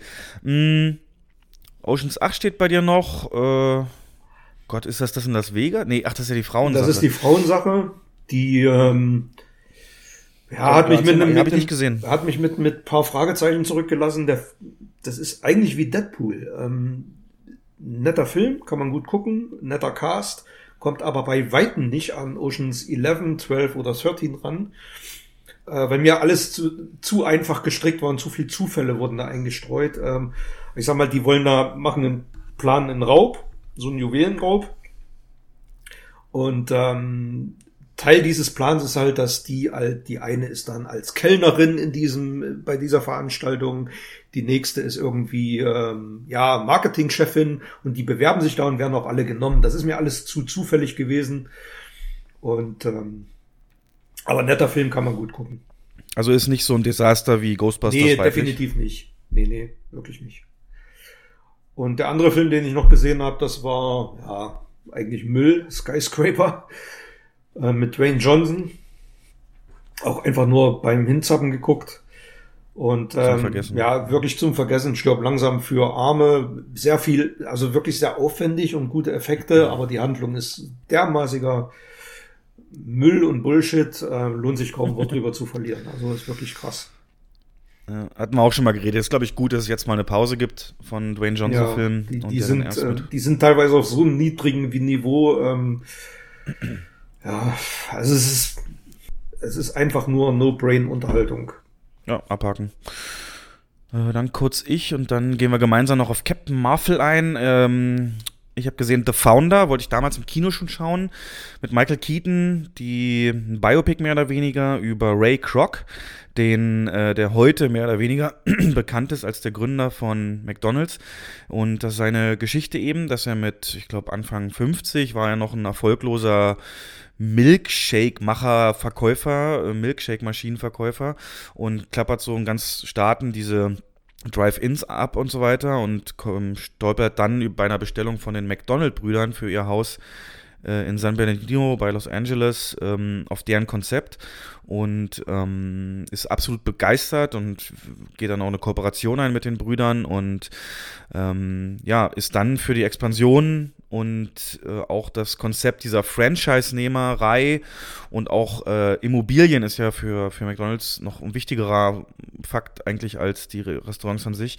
Ähm, äh, diese ganzen Konzepte hat er halt geschaffen und, und, und eigentlich McDonalds so groß gemacht, wie es ist. Und das Ganze natürlich geht nicht ohne Skrupel. Also er geht da auch, äh, es bleibt privat viel auf der Strecke. Er schreckt da auch vor nichts zurück. Und das stellt der Film gut dar, wie er eben für diesen Erfolg da sowohl die beiden McDonald-Brüder als auch seine Ehefrau oder auch Ausspannen von Frauen von anderen, dass er da, dass es ihm völlig egal ist und da diesen Machttrip so ein bisschen kriegt. Und ähm, weil die, die McDonald-Brüder sind so ganz konservativ, die sagen so, ähm, der will dann so Innovationen, will dann irgendwelche Rezepte verändern und so und sagt, nee, wir sind hier ehrlich, wir machen das nicht. Und äh, er sagt aber, macht aber nur so Sinn, hat aber einen Vertrag, kann da nicht raus. Und ähm, ja, die beste, die McDonald-Brüder auch gut gespielt, einer von den beiden ist Nick Offermann, äh, der immer sehr sympathisch rüberkommt. Und die beste Szene im Film ist relativ am Anfang, wo er sie trifft und nachdem er das Restaurant gesehen hat, äh, gehen sie essen und er will wissen, wie seid ihr auf die Idee gekommen, wie habt ihr das so hingekriegt, weil das ist für damalige Verhältnisse komplett unheard of, unbekannt, ähm, dass es so schnell geht, seinen Burger zu bekommen. Normalerweise musst du ewig warten und Drive-Ins waren damals auch Hangouts für so rebellische Jugendliche und so kein, kein gutes Ambiente und du hast eben Keramikgeschirr und das hat, war alles nicht praktisch und die haben das halt alles revolutioniert. Und die Szene, das ist so ein guter Zusammenschnitt. Er erzählt das so, einer von den Brüdern oder beide, wie sie das optimiert haben und die Konzepte und das, das ist unglaublich, hat mich absolut gefesselt. Und äh, da steckt eben wirklich, also viel Mühe drin und haben das lange überlegt, auch über Rückschläge natürlich, haben sich aber nie entmutigen lassen. Und äh, ja, dann ist es am Ende eben der Konflikt, alles soll so bleiben, gegen, nee, wir müssen uns äh, für den Profit weiterentwickeln und diese Ideologien treffen aufeinander. Und Michael Keaton hat ja wirklich auch, der war ja lange weg vom Fenster und hat dann äh, so Dinger eben hier wie The Founder oder Birdman äh, ist er ja wieder da. Und ein ganz, ganz großartiger Schauspieler. Und wer da eben, McDonalds berührt uns ja irgendwo alle. Jeder hat da, glaube ich, schon mal gegessen.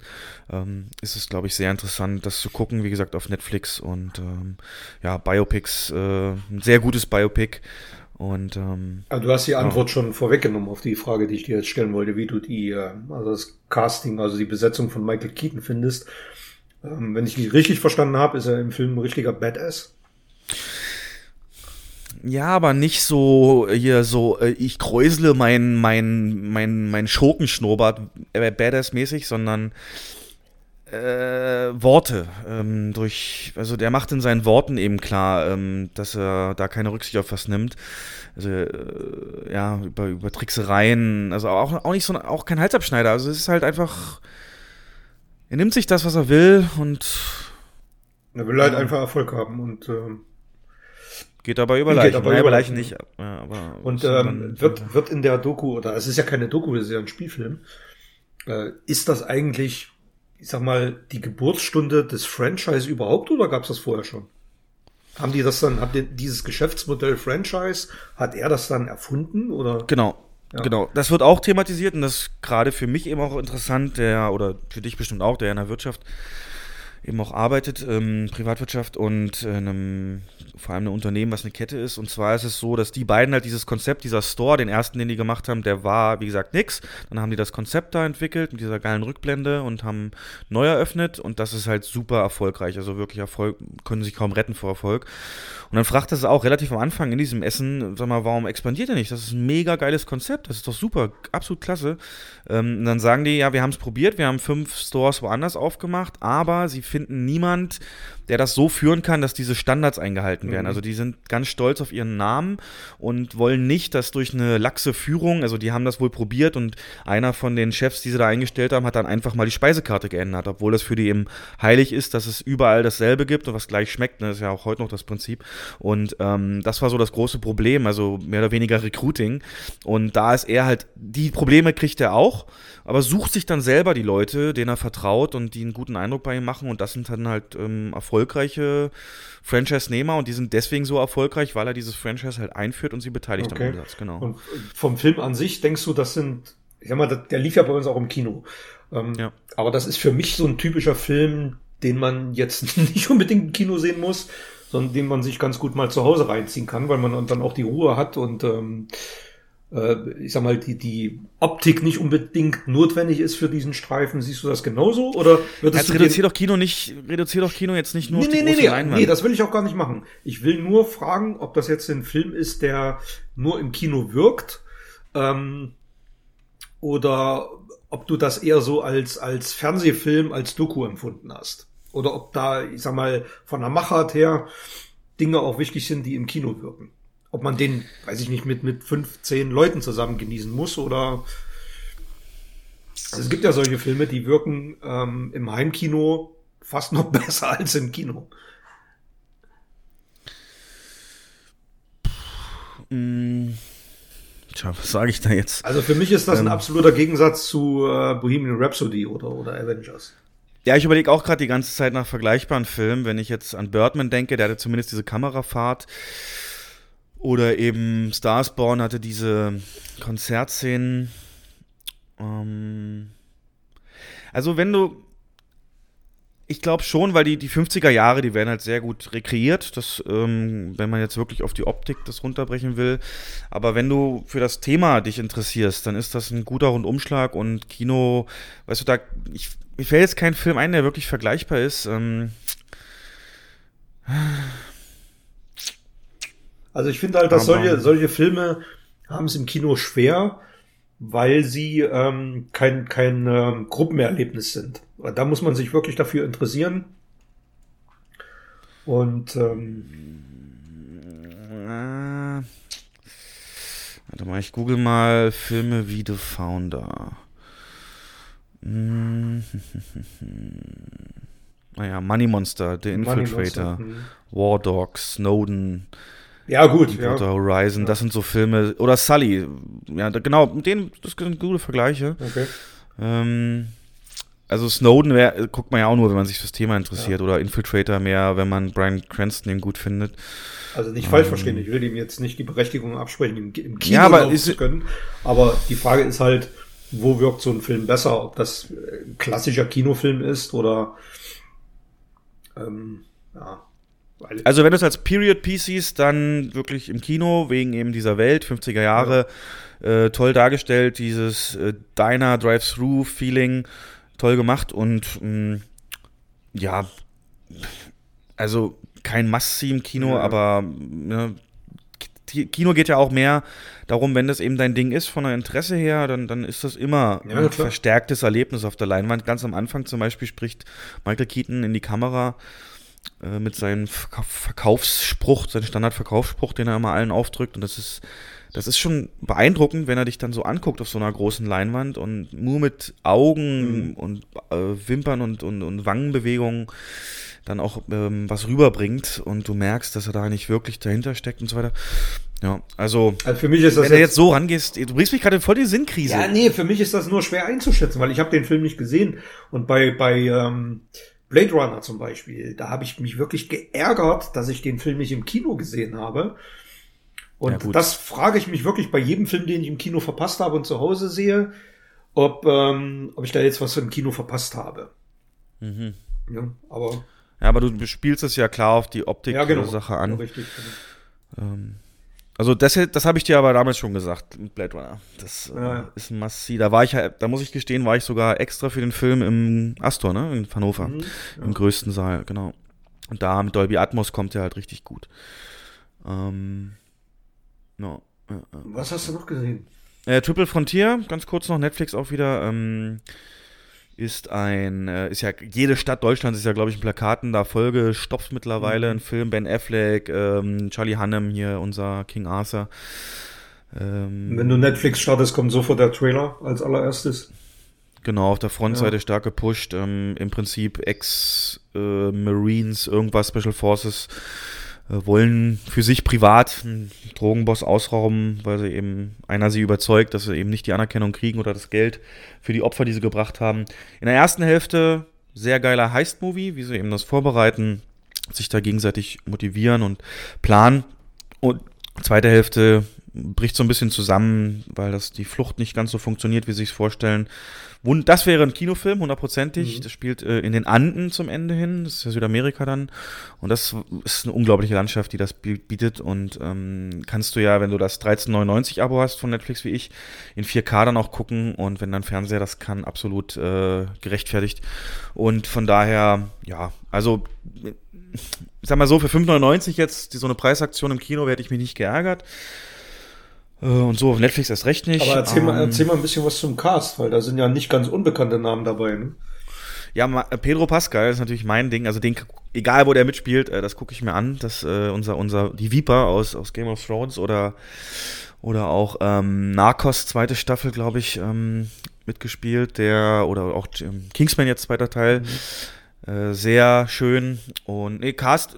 Ich finde, da hat mich eigentlich keiner, also die waren alle solide gespielt. Ähm, Oscar Isaacs so ein bisschen der Lead. Ähm, spielt das auch souverän. Ben Affleck macht auch mit, ne? Ben Affleck macht mit ein bisschen, der ist so richtig, so richtig ähm, alter Mann, so äh, in Englisch würde man sagen, richtiger Deadbot, also so ein, so Okay. ein ne, Vater geworden und dick geworden und äh, du kennst dich ja an diese Nachdrehs von Suicide Squad erinnern, wo du schon in der Maske gesehen hast, wie pausbäckig er aussieht. Das ist so ungefähr diese Zeit dann gewesen und ähm, ja, der macht aber gleichzeitig, finde ich, hat er die unglaubwürdigste Rolle, weil der, es wird so erst als Moralapostel und Instanz und, und der klügste und, und, und, und, und abwägendste von allen dargestellt, auch weil er eine Tochter und ganz stark in den Mittelpunkt gerückt und so weiter. Und dann dreht er auf einmal durch, ich spoil jetzt mal so zur Mitte ein bisschen hin, weil er eben dieses viele Geld sieht und trifft dann Entscheidungen, die gar keinen Sinn machen. Ah, nee, also ja, was war das? Eine 7 von 10, höchstens 6 von 10 Okay. vielleicht. Und Aber kann man mal weggucken, ne? Also Sonntagnachmittag guckst du dir an, Ja. genau. Aber wenn du gerade Narcos ansprichst und so in die Richtung, hast du gelesen, dass oder gehört, dass Sicario 3 gedreht wird? Nee! Ja. Ach Quatsch. Und ähm, angeblich soll Emily Blunt wieder mitspielen. Ach was. Mhm. Mann, nee, die, nee, da ist alles erzählt. Und die soll, die soll endlich Edge of Tomorrow 2 machen. Das war auch schon ewig Oh ja, im Gespräch. Ja. Nur über sie, wie sie das erste Mal das Ganze erlebt. Das wäre geil.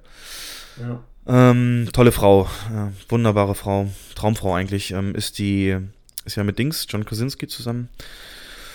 Oh, ähm, ja, dann lass mal Captain Marvel reinballern. Die Offenbarung ist ja ins Kino gekommen. Captain Marvel, der Film, der alle Frauen ihren eigenen Superhelden beschert. Wonder Woman war einmal, wie jemand Neues ist am Himmel. Äh, unglaublich erfolgreich, hat jetzt ähm, Suicide Squad, äh, Quatsch, ähm, Batman wie Superman eingeholt, weltweites Einspiel. Ja, da fragt man sich, ist das gerechtfertigt? Äh, wir sind zwar ein bisschen spät dran, aber trotzdem interessiert mich äh, deine Meinung und ja, was waren, was, wie fandst du das dann? Also ich, was ich interessant fand, ich rede so irgendwie mit allen Mitarbeiterinnen bei uns, ähm, wie sie den so fanden und es ist wirklich zweigeteilt, auch innerhalb der Frauen. Also manche sagen, geil, endlich eine starke Frau, wirklich tatsächlich so klassisch, wie man es denkt und manche sagen, ähm, Brie Larson kann ich spielen, fand ich nicht gut.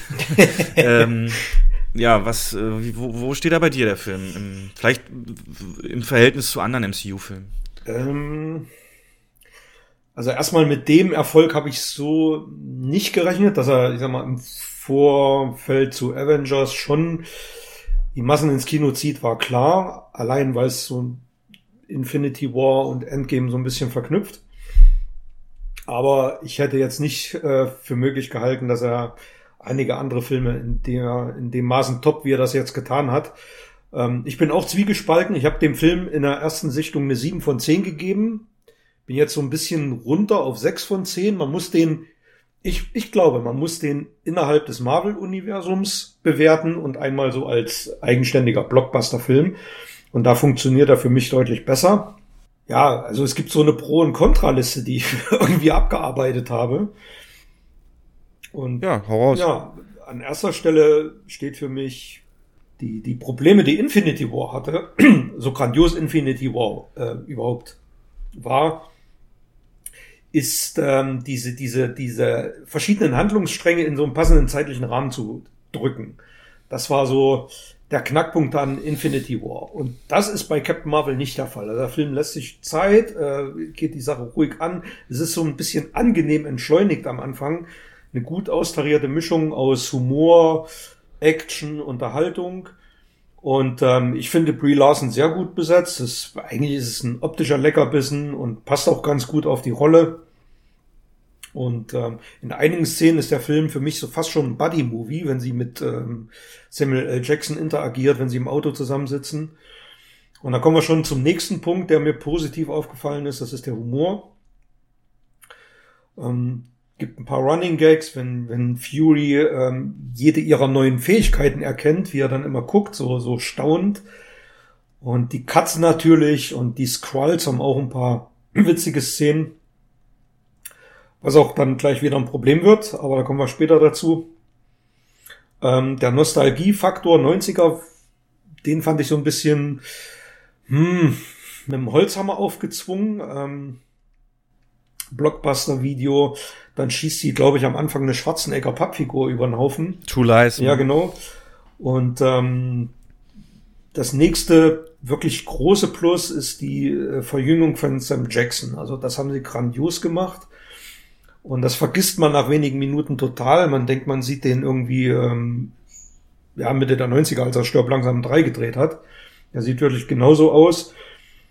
Und ähm, Clark Gregg, der den Colson spielt, der ist für mich nicht so gut gelungen. Ja, war kein Geld mehr da. Ja, also entweder das oder das, irgendwie, weiß ich nicht, das sah so glatt gebügelt aus in einigen Szenen. Immer derselbe Gesichtsausdruck, so ein Grinsen. Und das wirkte für mich ein bisschen unglaubwürdig. Das hat mich in den Szenen auch immer so ein bisschen rausgerissen. Und ähm, insgesamt aber, ja, wirklich einige, also viele Punkte auf der Habenseite. Aber ist es nicht Wahnsinn, dass du jetzt hier also was Brie Larson nur auf ihr Äußeres eingehst und ähm, jetzt schon auf Platz zwei dann der Witz und Sam Jackson stehen, das ist, ähm, also im, äh, normalerweise gehört auf so eine Topliste die Story. Mhm. Die ist aber bei mir, bei mir nicht auf der Topliste, die Story. Das ist ein Riesenproblem, finde ich. Ja, ist er aber nicht. Und das ähm, ist halt das Problem des Films, dass dieser Film keine ja, kein eigenes Herz, keine eigene Seele hat irgendwie. Ganz genau so habe ich es auch gesagt, ja. ja. Keine eigene Identität. Mhm. Das ist, ähm, ja, spielt Szenen von A bis Z ab. Die machen eigentlich einen Haken so an jede Szene, ja. die da dran, die da abgespielt wird. Ein bisschen Fanservice ist da mit dabei. Aber der Score ist austauschbar. Der hätte von jedem anderen Marvel-Film sein können. Ich glaube, das war sogar eine Frau, die das komponiert hat.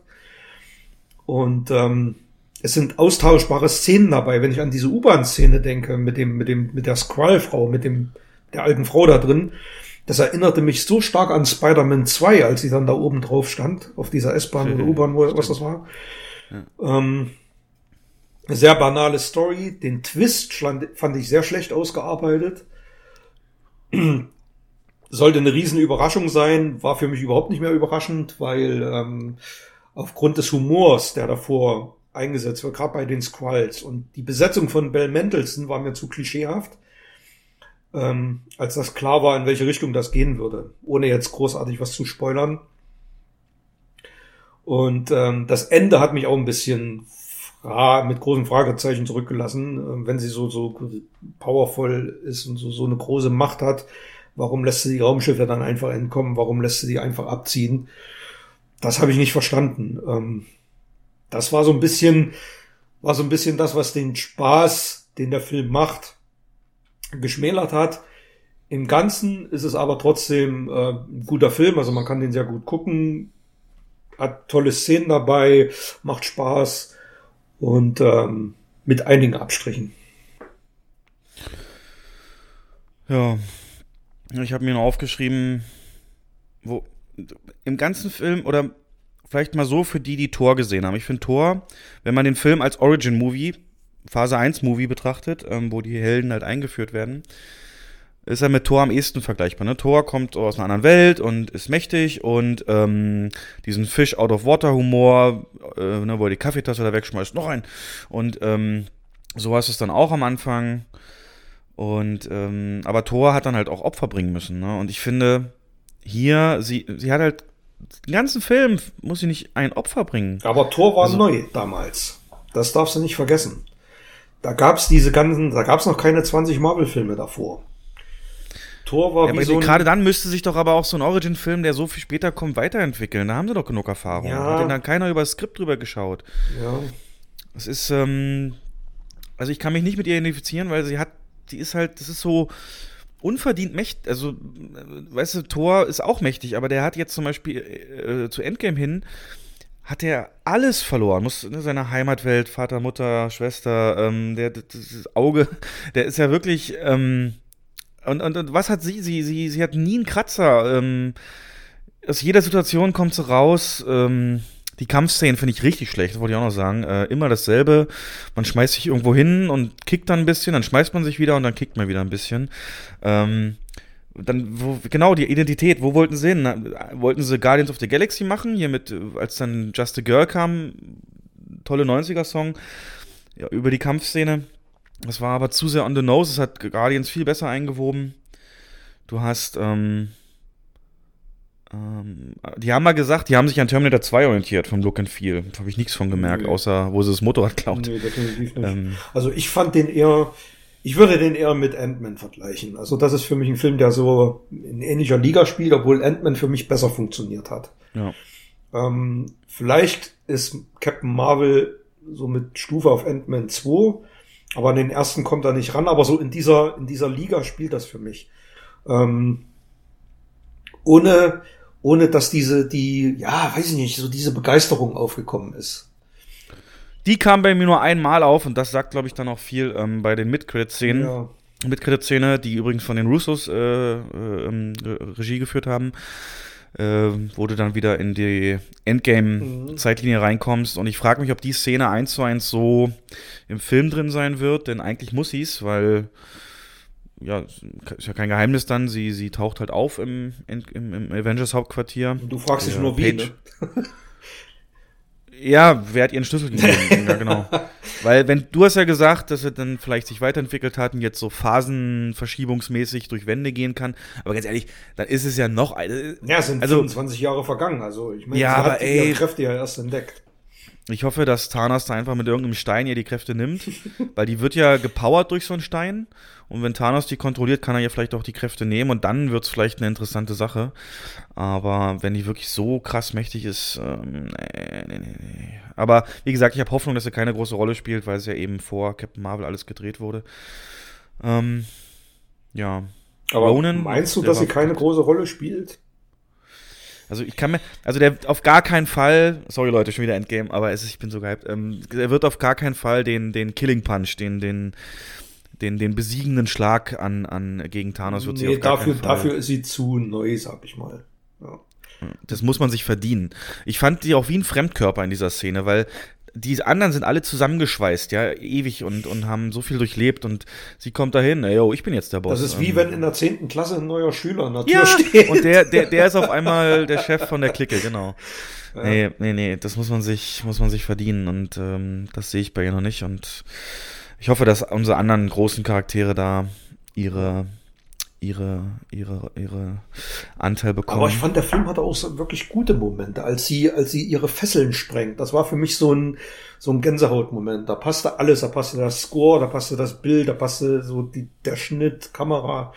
Das war aber einige der- der wenigen Szenen, die äh, wirklich sehr gut funktioniert haben. Und ähm, die Szene mit der Katze auch war für mich Keine Katze. Ja, ich weiß, es ist ein Flirken. Das fand ich, das fand ich zum Beispiel, Humor muss ich dir ja völlig recht Ja, geben, ne, wo dann die Cree äh, da einbrechen, oder nee, die, die Formwandler, die Skrull und, Mhm. und irgendwie so, einen- so einen Scanner haben und dann scannen sie so alles. Ähm, die Katze, Flirken, Bedrohungsgrad sehr Ja. hoch. Und dann scannen sie Nick Fury, Mensch, Bedrohungsgrad nicht vorhanden. Ja. Aber manchmal fand ich Was? die Squalls auch zu humoristisch dargestellt dann ne? in diesem Haus. Die Szene, die du mir geschickt hast, als er dann, als der eine Typ die, die, die Sprite trinkt in dem Becher. Ja, mit ne? derselbe Becher ja, wie, wie in Pulp Fiction, ja. Ja, Eine nette, ja nette Sachen, aber das weiß ich nicht. Das war mir dann too much. Ähm, das war mir zu schnell klar, dass die Squalls nicht die Bösen sind. Scheiße. Mir, mir tatsächlich nicht. Spoiler. Ähm, nö, nö, nö. Ähm, Ähm. also ich werde das in die Beschreibung schreiben, dass wir hier spoilern, aber ja, Ben. Ähm, damit verbauen sie sich aber auch die große Chance der ähm, Storyline mit den Skrulls. Ne? Es gibt ja in Marvel Comics, wo sie komplett äh, Ja, Skrull stimmt. Invasion. Ähm, Das stimmt, ja. Also es hätte man, ja, hätte man geschickter machen können, ja. Und was sagst du zu der Theorie? Endgame, Spoiler, Warnung, Theorie, Spekulation. Ähm, dass äh, Nick Fury sagt doch, jeder nennt ihn Fury, ne? selbst die Mutter. Und dadurch erkennt er ja im, im Fahrstuhl dann auch, dass der Typ da ein Squall ist, der wie ein Mensch aussieht, Ja, weil er sagt, Nikolas, Mhm. wie, wie findest du das und das? Ähm, jetzt hat man eben recherchiert oder Fans haben sich das nochmal angeguckt und er wird zum Beispiel von Maria Hill äh, auch sehr oft Nick gen- genannt. Ähm, ja. Skrull? Hm, Fragezeichen. Weil ein Skrull ist ja nicht, es sind ja glaube ich vier oder fünf, sind glaube ich auf die Erde gegangen und nur von vieren sehen wir, wie es weitergeht. Ja, also einer ist noch übrig. Hm, ja, vielleicht. Maria vielleicht, Hill in Skrull? Okay.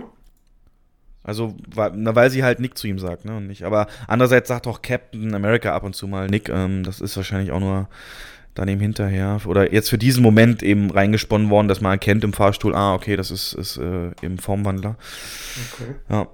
Aber wäre das einzig Logische, ohne zu viel kaputt zu machen. ne? Es gibt ja Theorie Iron Man oder wer sonst einer sein soll. Ähm, die einzige, was Sinn macht, weil sie eben nicht so eine große Rolle spielt, wäre halt auch sie. Und so würde sie immer im Bilde bleiben über alles, weil sie eben mit Nick Fury rumhängt. Naja, guck mal, gucken wir dann mal. Hm. Oh, ist das mir. Äh, das ist, bin, ey, wenn das für die Spekulation, wenn das alles vorbei ist, du. Wusstest du, wusstest du eigentlich, und das war mir absolut neu, dass Captain Marvel eigentlich eine DC-Figur ist? Mhm, Shazam. Ja. Ja, ja, ja, ja, ja. Kommt jetzt auch ins Kino. Vierte, vierte. Ja. Naja, also 6 von 10, glaube ich, ja, Ja, ich mitgehen. ja. Mm. Mal gucken, die soll ja jetzt dann die Führung der Avengers übernehmen für Phase 4. Also man ist, wenn man aus dem Kino kommt, so mit ein bisschen gehypt, klar, vor, vor Avengers, aber wenn man es ein bisschen sacken lässt, ähm, werden die Schwächen dann offensichtlich, aber trotzdem kann man den Film ganz gut gucken. Ist dir aufgefallen, Netflix, ähm, ist kein Zufall, bringt jetzt am 10. April äh, The Unicorn Shop raus, ein Film mit Sam Jackson und Brie Larson. Ja, Brie Larsons ähm, erstes, äh, Mhm. das ist ja schon 2017 auf dem Toronto Filmfest debütiert, hat aber niemand gekauft, kein Verleih. Und wahrscheinlich hat Netflix eben das Casting gesehen von diesem Film und hat sich dann das gekauft und ist kein Zufall, dass das jetzt eben in der Kombi ähm, veröffentlicht wird, genau. Gut, mal weg von der großen Leinwand äh, hin zu YouTube-Trailern und Serien. Mm, ja, Star Trek Discovery. Ja. Haben wir beide geguckt. Übrigens sind doch mehr als zehn Folgen. Es geht Ja, weiter ja, nicht. 16, ja. ne, glaube ich, oder so. Ich dachte schon, ey, wenn das jetzt zu Ende wäre. Wir haben bis zur Folge 10 haben wir es geguckt, ähm, Staffel 2. Und sind, glaube ich, beide der Meinung, das wird besser, ne? Das wird richtig krass gut. Krass gut, ja. Also es wird auf alle Fälle besser. Ähm, hat immer noch so ein bisschen Identitätsproblem, finde ich. Also die Serie selber weiß noch nicht so genau, wo sie hin will, aber es wird definitiv besser. Und jetzt wissen wir ja auch, wer der rote Engel ist. Wer denn? Äh, hast du es nicht gesehen? Also, Let's- ja, aber ich, es gibt ja, also Achtung, wir spoilern jetzt Wir spoilern. Ähm, Folge 10 und alles davor von Star Trek Discovery Staffel 2. Hm, könnt ihr fünf Minuten skippen, denke ich mal, länger wird es nicht dauern. Ähm, also ab jetzt, ähm, also vom Make-up her könnte man ja zwei Sachen vermuten. Das könnte A wirklich die Mutter sein oder sie in alt. Nee, sie sagt ja Mom. Ja, aber auch sie kann sich ja irren. Das ist nicht sie in alt, das ist eine andere, komplett andere Schauspielerin gewesen. Sie sagt Mom. Sie guckt sie an und sagt Mom. Und das andere wäre zu offensichtlich. Sie redet immer, ich muss gefangen werden, ich muss, äh, bla, man muss mich stoppen, man muss mich aufhalten. Das war mir, weiß ich nicht, ich dachte mir, Aber warum, warum, warum ist die so, das ist ja purer Egoismus schon gewesen. Und dann so diese, dieser Holzhammer, äh, wir haben das gescannt und ähm, die DNA und bla stimmt definitiv mit ihr überein. Das war alles, weiß ich nicht. Ja, aber nochmal, du hast doch nicht die hundertprozentig gleiche DNA mit wie deine Mutter. Also das ist doch eigentlich ein Ja. Hinweis darauf, dass sie es nicht sein kann. Ja, die haben ja, ich weiß ja nicht, was sie genau gescannt haben. Müsste man jetzt noch mal reingucken, aber das waren irgendwelche anderen Begriffe. Ja, keine Ahnung. Aber wenn es ihre Mutter ist, ähm, ja, wie, ach, die hat den, die hat den, ähm, diesen Anzug ja selber mitentwickelt, ne? Ja, ja. Ja. Das fand ich auch ein bisschen äh, lame, dass sie da einen Zeitkristall als Begründung drin Ja, haben ja. und dass Sektion 31 zu dem Zeitpunkt schon damit arbeitet. Ähm, hätten sie da mal rote Materie genommen, weißt du, dann hätten sie noch die Verbindung zu den J.J. Abrams-Filmen wenigstens. Ja, aber J.J. Abrams spielt da ja keine Rolle. Also wir haben ja in der vorletzten Episode Ja, gesehen. aber du dass- weißt, was ich meine. Ja, ich weiß, was du meinst. Der rote Engel ist die Mutter. Mm, ja, sonst, also ich finde, was meinst du mit Identität? Identität fehlt der Serie. Was, was meinst du damit?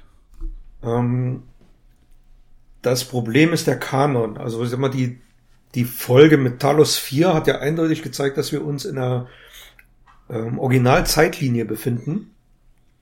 Sprich, ähm, Original 60er Jahre Star Trek Serie, die, in der, die hier bei Discovery in der Zukunft liegt. Und ähm, das bringt halt wirklich Probleme mit Setting, Technik, Design mit sich. Noch viel mehr Probleme, wenn man sich die erste Staffel ansieht.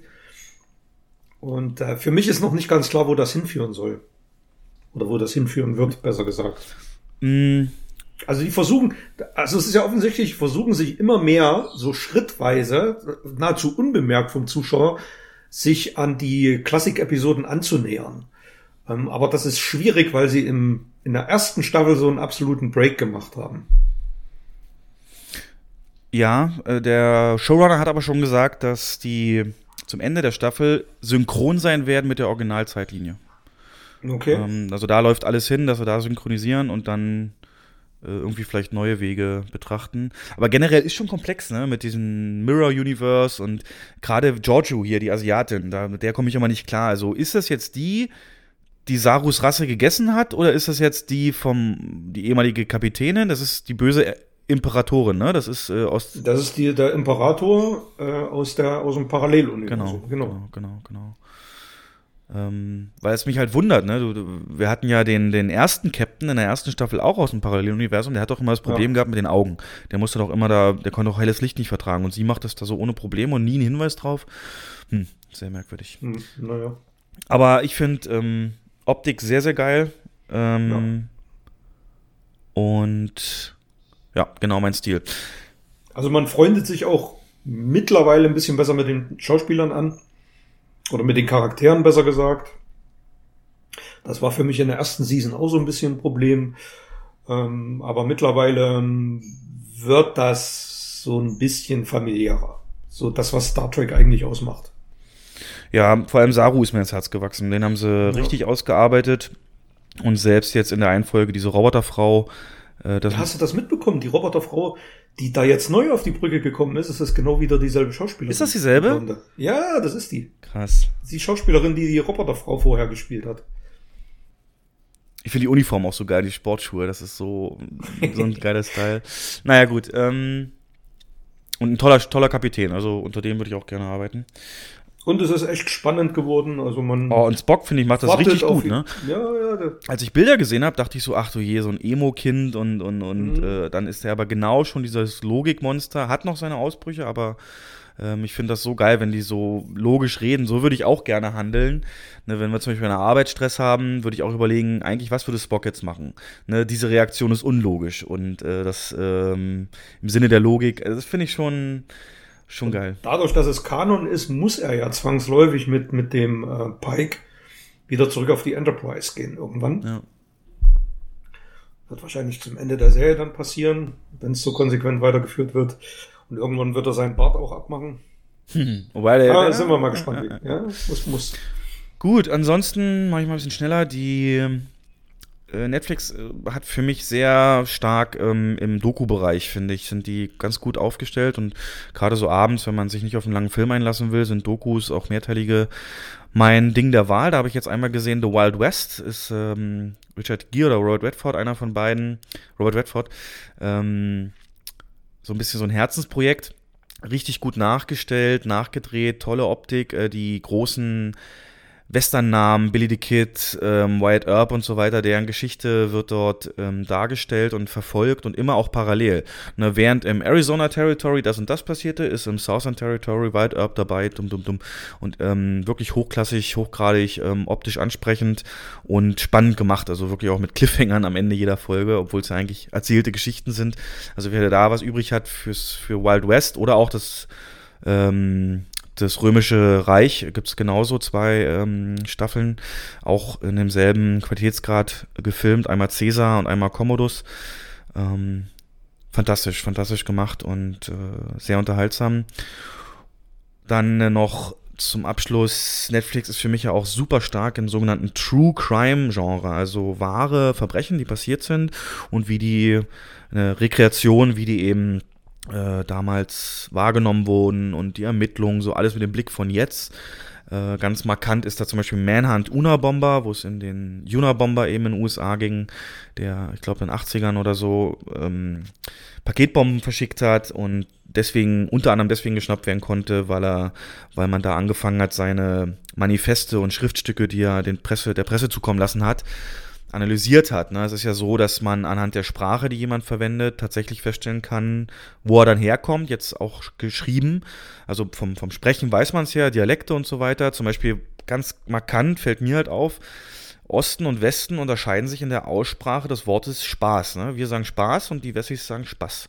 Und ähm, so kannst du allein dadurch feststellen, wenn es sonst keine Anhaltspunkte gibt. Aber eben auch gewisse andere Dinge. Und so haben sie halt festgestellt, an welcher Uni er war zum Beispiel. Ne? Nur weil er bestimmte Worte eben verwendet. Und da habe ich jetzt gesehen, The Disappearance of Madeleine McCann, das Verschwinden von Madeleine McCann, das war 2007. In Portugal ist da seine Tochter von... Aber auch eine, es ist auch eine Doku. Doku ist jetzt das, kein- genau. Also dieses Unabomber ist eine Nacherzählung mit ähm, Sam Worthington sogar und ähm, auch hier Vision, ähm, Paul Bettany als der Unabomber, also teilweise hochgradig mit guten Schauspielern nacherzählt und dann gibt es eben auch Dokus, die das ähm, aufarbeiten und wirklich eben Doku-Stil.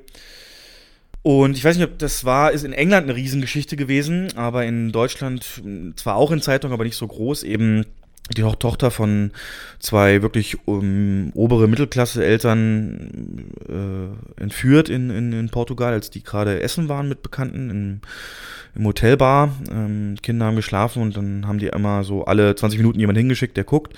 Und beim dritten Mal war es dann halt weg und die ganze ja, Ermittlungen dann und wie die dann auch die Eltern später in Verdacht geraten, das zu vertuschen, dass sie die aus Versehen selbst umgebracht haben mit Beruhigungsmitteln, Überdosis.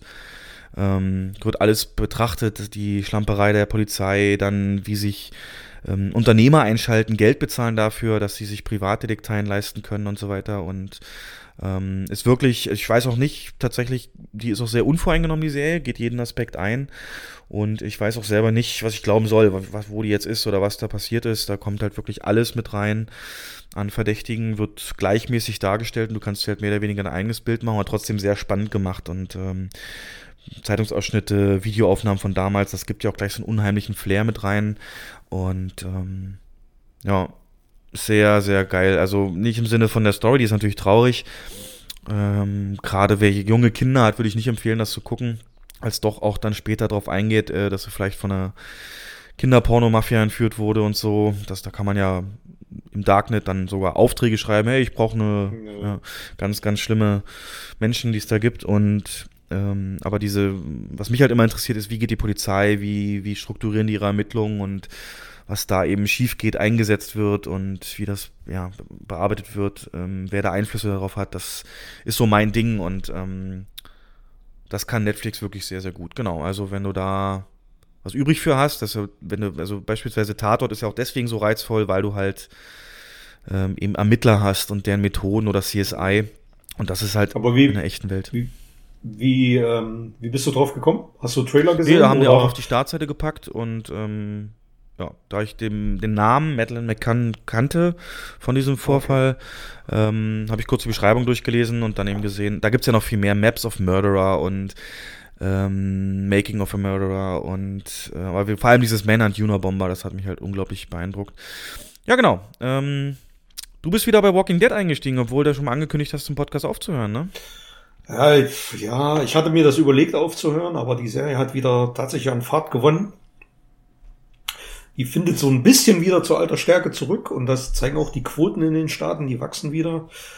Und es gibt eine wirklich, ja, ich sag mal, greifbare Bedrohung, die alles andere, was vorher war, so ein Ticken in den Schatten stellt, zumindest in den letzten zwei, drei Episoden. Was ich wirklich richtig gut fand, war die Marketingstrategie der Macher. Ähm, die haben die letzte Folge als rote Hochzeitfolge angekündigt. Und wer Game of Thrones kennt, Oh. weiß, was damit Das ist gemeint schon billig, oder? Ähm, Ja, es war aber wirkungsvoll.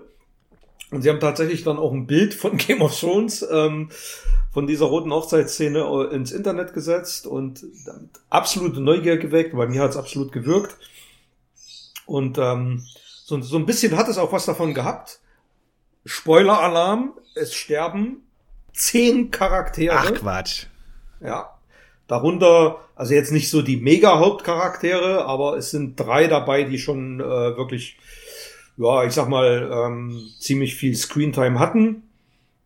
Und alle anderen sind aber auch bekannt, also sind keine Statisten oder so. Und die sind weg vom Fenster. Und das gab es eigentlich in dieser äh, Serie so in dieser Art, in, die, in, in, diese, in dieser Art, in dieser Masse noch nie. Und ähm, ich habe jetzt gelesen, die letzte Episode der Season soll da nochmal einen draufsetzen. Also auch die soll wieder ähm, recht spektakulär werden. Was immer das auch heißen mag, ich weiß es nicht. Und ähm, ja, also wir haben die Whisperers als neue Bösewichte, wir haben Alpha und Beta. Aber war das, war das, ähm, diese zehn Charaktere, war das er- erzwungen oder war das äh, organisch in die Story eingewoben, dass das passiert? Es ist halt, das ist passiert, das haben die Comics schon vorweggenommen, nur in den Comics trifft es halt wirklich andere. Und ähm, alle haben auch angenommen, dass es sich einigermaßen mit den Comics deckt, das ist aber nicht der Fall. Äh, aber so die Grundstory wurde aus den Comics übernommen und da ist man sich treu geblieben. Es gibt dann halt diese, diese Feier, der alle ähm, zusammenkommen, so, so ein Handelsfest machen und feiern und ein Kino gucken und äh, also einen Film gucken.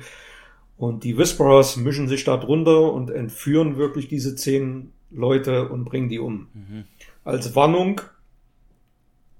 Und ähm, also das war wirklich ein einer der stärksten Momente ähm, dieser Serie in den letzten zwei, drei Staffeln, kann man sagen, seitdem Negan aufgetaucht Ah, das klingt so wie so ein letztes Aufbäumen, ne? Wir müssen Ja. noch mal hier richtig auf die Kacke hauen, sonst rennen uns alle weg. Ähm, oder glaubst du, darauf kann man aufbauen? Das bietet eine Chance für einen Neustart. Ja, ja, denke ich schon, weil, also die werden jetzt, die werden diesen Bösewicht, den sie jetzt aufgebaut haben, nicht so schnell wieder kicken, weil der ist zu gut oder die ist zu gut. Und ähm, die Quoten sind zwar im Sinkflug gewesen die letzten Monate, aber es ist immer noch die erfolgreichste Serie in den USA momentan im Fernsehen und das lassen die sich einfach nicht nehmen. Das, diese Kuh wird bis in uns Endliche gemolken. Es sind Filme angekündigt, es ist eine weitere Spin-off sind wohl angekündigt. Also da wird noch einiges kommen und eine zehnte Staffel ist jetzt bestellt. Mich hat sie jetzt wieder zurückgeholt. Ich werde mir sie die äh, letzte Folge natürlich auch noch angucken und dann mit der zehnten auch wieder einsteigen und hoffe mal, dass es das Niveau, was jetzt wieder erreicht wurde, auch halten kann. Naja, wenn sie altes Muster verfolgen, so wie ich gehört habe, immer starkes Anfang und Ende und in der Mitte halt nur rumplätschern. Das war aber diese Season nicht Okay. so. Das ging Okay, eigentlich, ja. okay. Das waren letzten, die zwei letzten Staffeln extrem. Massenhaft Füllepisoden, die wirklich stinklangweilig waren, aber das hatte man in dieser Season nicht. Okay. Zum Glück. Okay, okay, okay. Ähm, so, noch ein kleiner Blick in die Zukunft, bevor wir zum Hauptthema kommen. Und zwar die Trailer, die uns heiß machen sollen auf äh, kommende, kommende ähm, Highlights. Und da habe ich mich relativ zurückgehalten. Also Endgame hast du gesehen. Ich äh, halte mich da, wie gesagt, zurück. Was wir beide geguckt haben, der neunte Film von Quentin Tarantino. Übrigens, der, die, der Song, der da gespielt wird, ist bei uns schon in der Foyer-Playlist.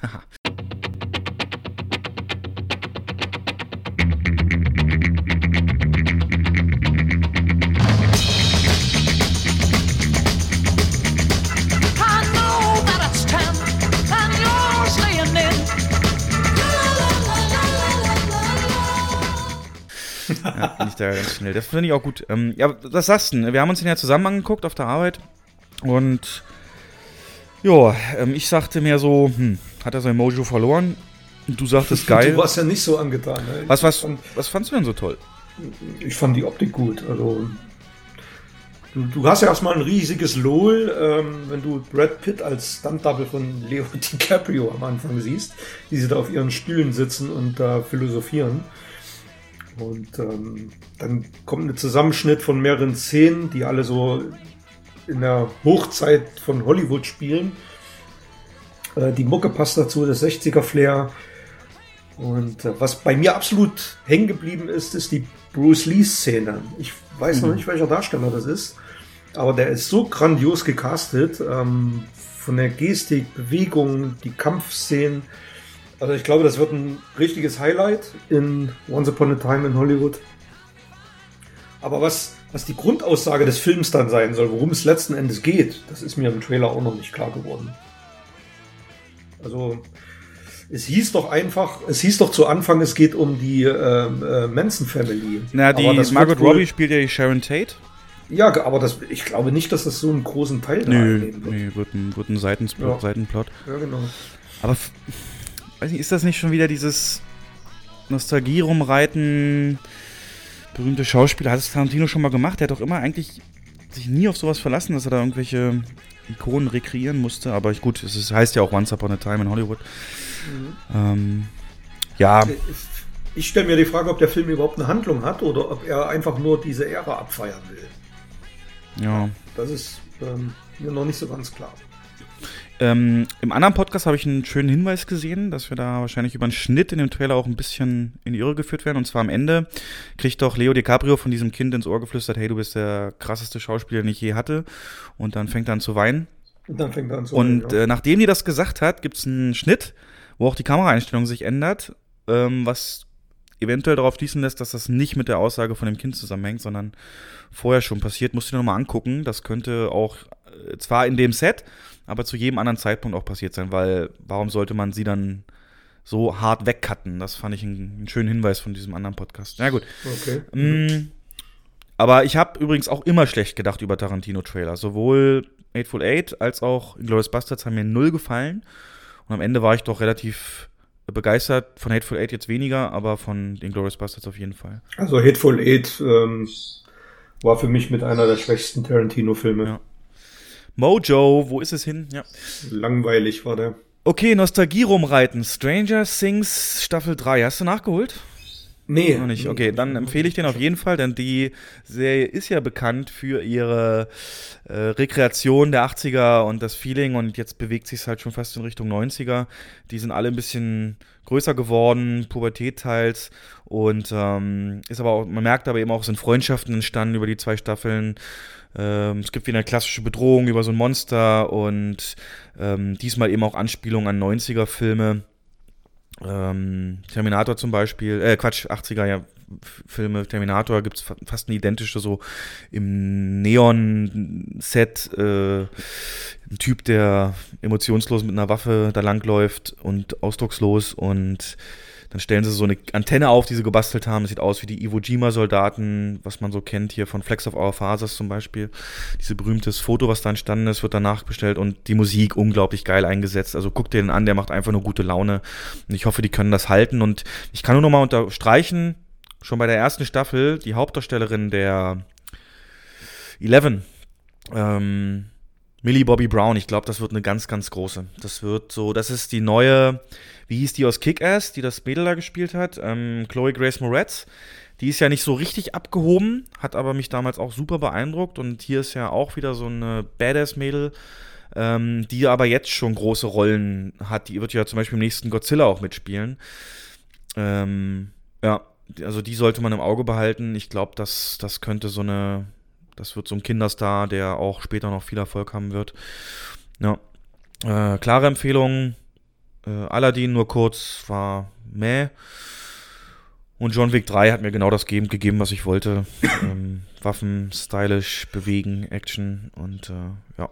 Aladdin ist ja jetzt mittlerweile wirklich komplett auf äh, William Schmidt zugeschnitten. Hm.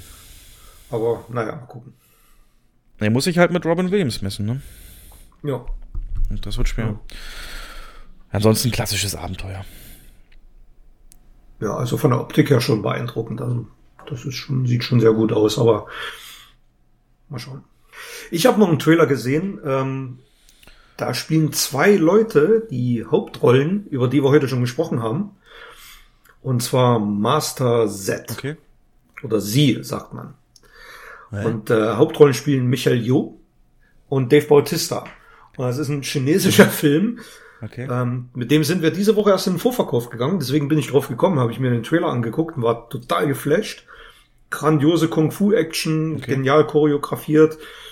Und ähm, die Story ist eigentlich was für dich eher. Es geht um einen Kampf gegen ein Drogenkartell. Oh.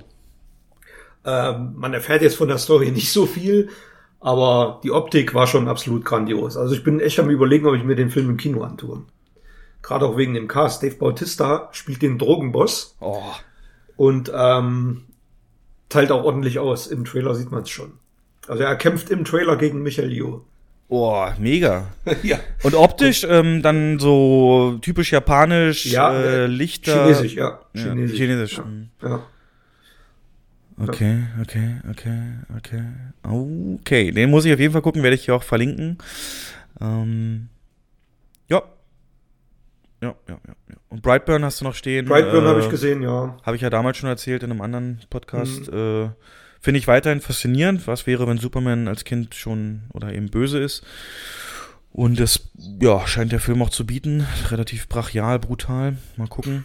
Der sieht für mich, ähm, also mal abgesehen von der Grundstory, wirkt der Trailer für mich eher wie ähm, ja so ein wirklich klassischer Horrorfilm. Ja, Stephen King-mäßig, ne? Ja, ist genauso aufgebaut, Bedrohung und äh, man verschanzt sich im Haus und äh, viel geschrien und Angst.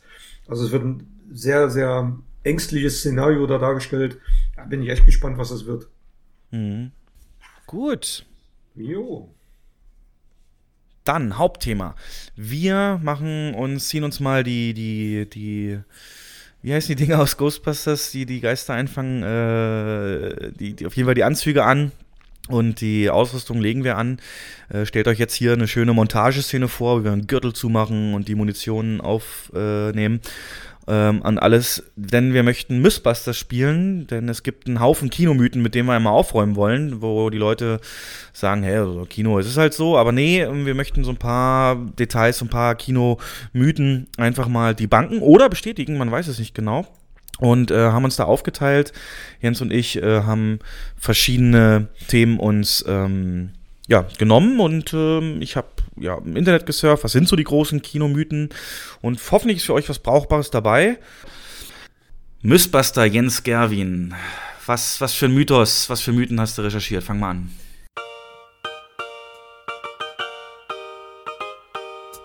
Also Mythos 1, das Kino behält alle Einnahmen der Tickets selbst und muss davon gar nichts abgeben.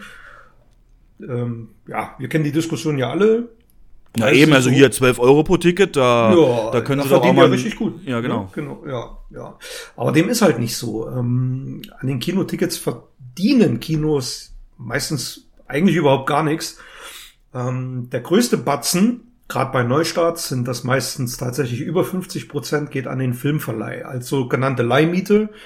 Das ist im Prinzip, ähm, ja, der Preis, den man dafür bezahlt, um diesen Film überhaupt zeigen zu dürfen. Also man mietet den Film und äh, muss dafür diese Miete abführen. Die ist prozentual pro Ticket abzuführen. Da gibt's dann auch eine sehr komplizierte Abrechnung. Ähm, geht aktuell bis 53, 55 Prozent für neue Disney, Filme. ja. ja, genau. Und ist bei kleineren Verleihern meistens ein bisschen niedriger.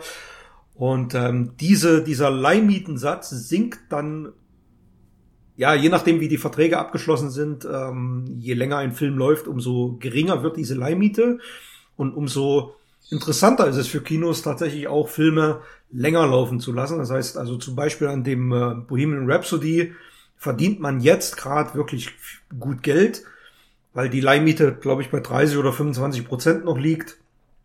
Und ähm, da die Preise an sich natürlich trotzdem gleich bleiben, bleibt der Anteil, den das Kino behalten kann, ähm, demzufolge höher. Und äh, man darf aber trotzdem nicht vergessen, dass bei diesem Anteil, den das Kino behalten kann, oder von diesem Anteil müssen natürlich noch viele, viele andere Kosten abgedeckt werden, die ganzen Fixkosten, Personal, äh, Strom, Steuern, das geht alles runter. Und deswegen von so einem Kinoeintritt, von einem Ticket, was beispielsweise 6, 7, 8 Euro kostet, bleiben nicht selten nur 5 oder 10 Prozent für das Kino übrig. Damit Das, ja genau. Liebe Leute, Ja. haltet euch das vor Augen. Also wir verstehen das und sehen das auch und lesen das auch, ähm, dass so ein Kinobesuch in der Summe sehr teuer ist und, und Ticket und Essen. Ähm, aber die Ticketpreise, äh, da bleibt eben nicht alles hängen. Da komme ich direkt zu meinem Mythos.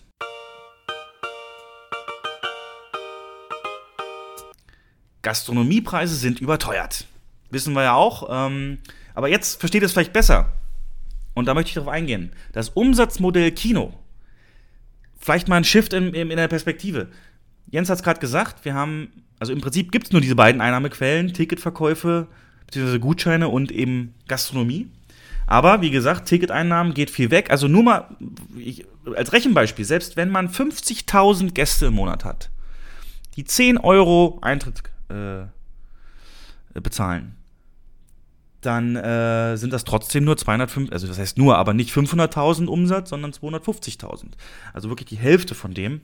Und ähm, manche Kinos versuchen das noch ein bisschen aufzufangen über Filmzuschläge und 3D-Brillen, Zuschläge und so weiter, aber das ist auch auf dem absteigenden Ast. Also ganz viele Kinos haben gar keine Zuschläge mehr.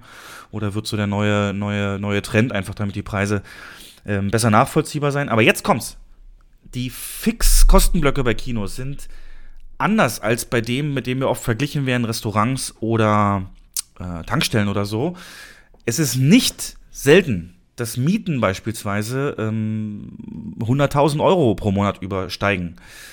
Kinos, wisst ihr, sind oft in guten Lagen in der Stadt oder in, in, in, äh, in Untermieter in großen Einkaufszentren oder so. Das sind alles sehr, sehr hohe Kosten. Meistens sogar auch ähm, Umsatz nochmal Beteiligung oder Anzahl an Gästen, die die Vermieter dann nehmen.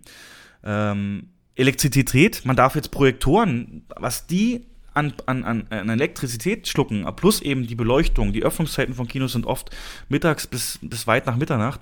Jeden Tag im Jahr ähm, darf man nicht äh, vergessen, dann je nach Saison, Kälte oder Klima. Ähm, ist ja auch immer ein ganz wichtiges Thema für Gäste, um sich wohlzufühlen, die Temperierung im Saal. Lizenzen darf man nicht vergessen, GEMA, ähm, natürlich das Personal, diese Öffnungszeiten müssen besetzt werden. Und ähm, äh, da gibt's auch, äh, eigentlich ist das ein, ein Fixkostenblock, der nur minimal zu variieren ist. Natürlich saisonal schwankend, aber es ist halt da.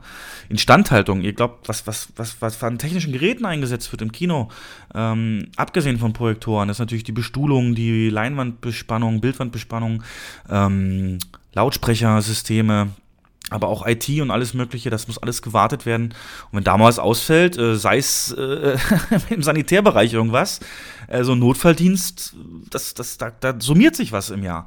Und ähm, deswegen seht mal die Gastronomiepreise wirklich als ja, das, was das alles bezahlt am Ende und überhaupt noch einen Profit möglich macht. Und den Kino an sich vielleicht als Gastronomiebetrieb mit angeschlossener Filmvorführung sich vorstellen. Ähm, denn das ist tatsächlich, ja, das ähm, passt jetzt gut Brot- und Butter-Business. Äh, und ähm, es sind natürlich erhöhte Preise, aber ich gebe mal bitte jedem den Tipp und Aufgabe, geht mal ins Netz, geht mal zu irgendeiner Website von einem Restaurant äh, in eurer Stadt und vergleicht mal so Basispreise wie zum Beispiel von einer 05 Cola, 05 Wasser oder Bier. Ähm, das ist oftmals gar nicht so weit weg, nur eben, dass diese ganzen Kostenblöcke in dem Fall auch nicht da sind, die ich gerade geschildert habe. Oder war ich jetzt, äh, Jens, zu sehr propagandamäßig drauf? Aber ich, ich habe doch, ich hab doch keine Scheiße erzählt, ne? genau. Nee, du hast keine Scheiße erzählt. Genauso ist es. Also letzten Endes ist es tatsächlich so, dass diese Preise, die ja natürlich vom äh, Gast teilweise oder oft als zu hoch empfunden werden, aber das Überleben der Kinos sichern. Ähm, anders mit, mit, weiß ich nicht, eine Cola für einen Euro oder wäre es nicht möglich, ein Kino zu betreiben. Es würde einfach nicht funktionieren und das muss man wissen. Genau. Next.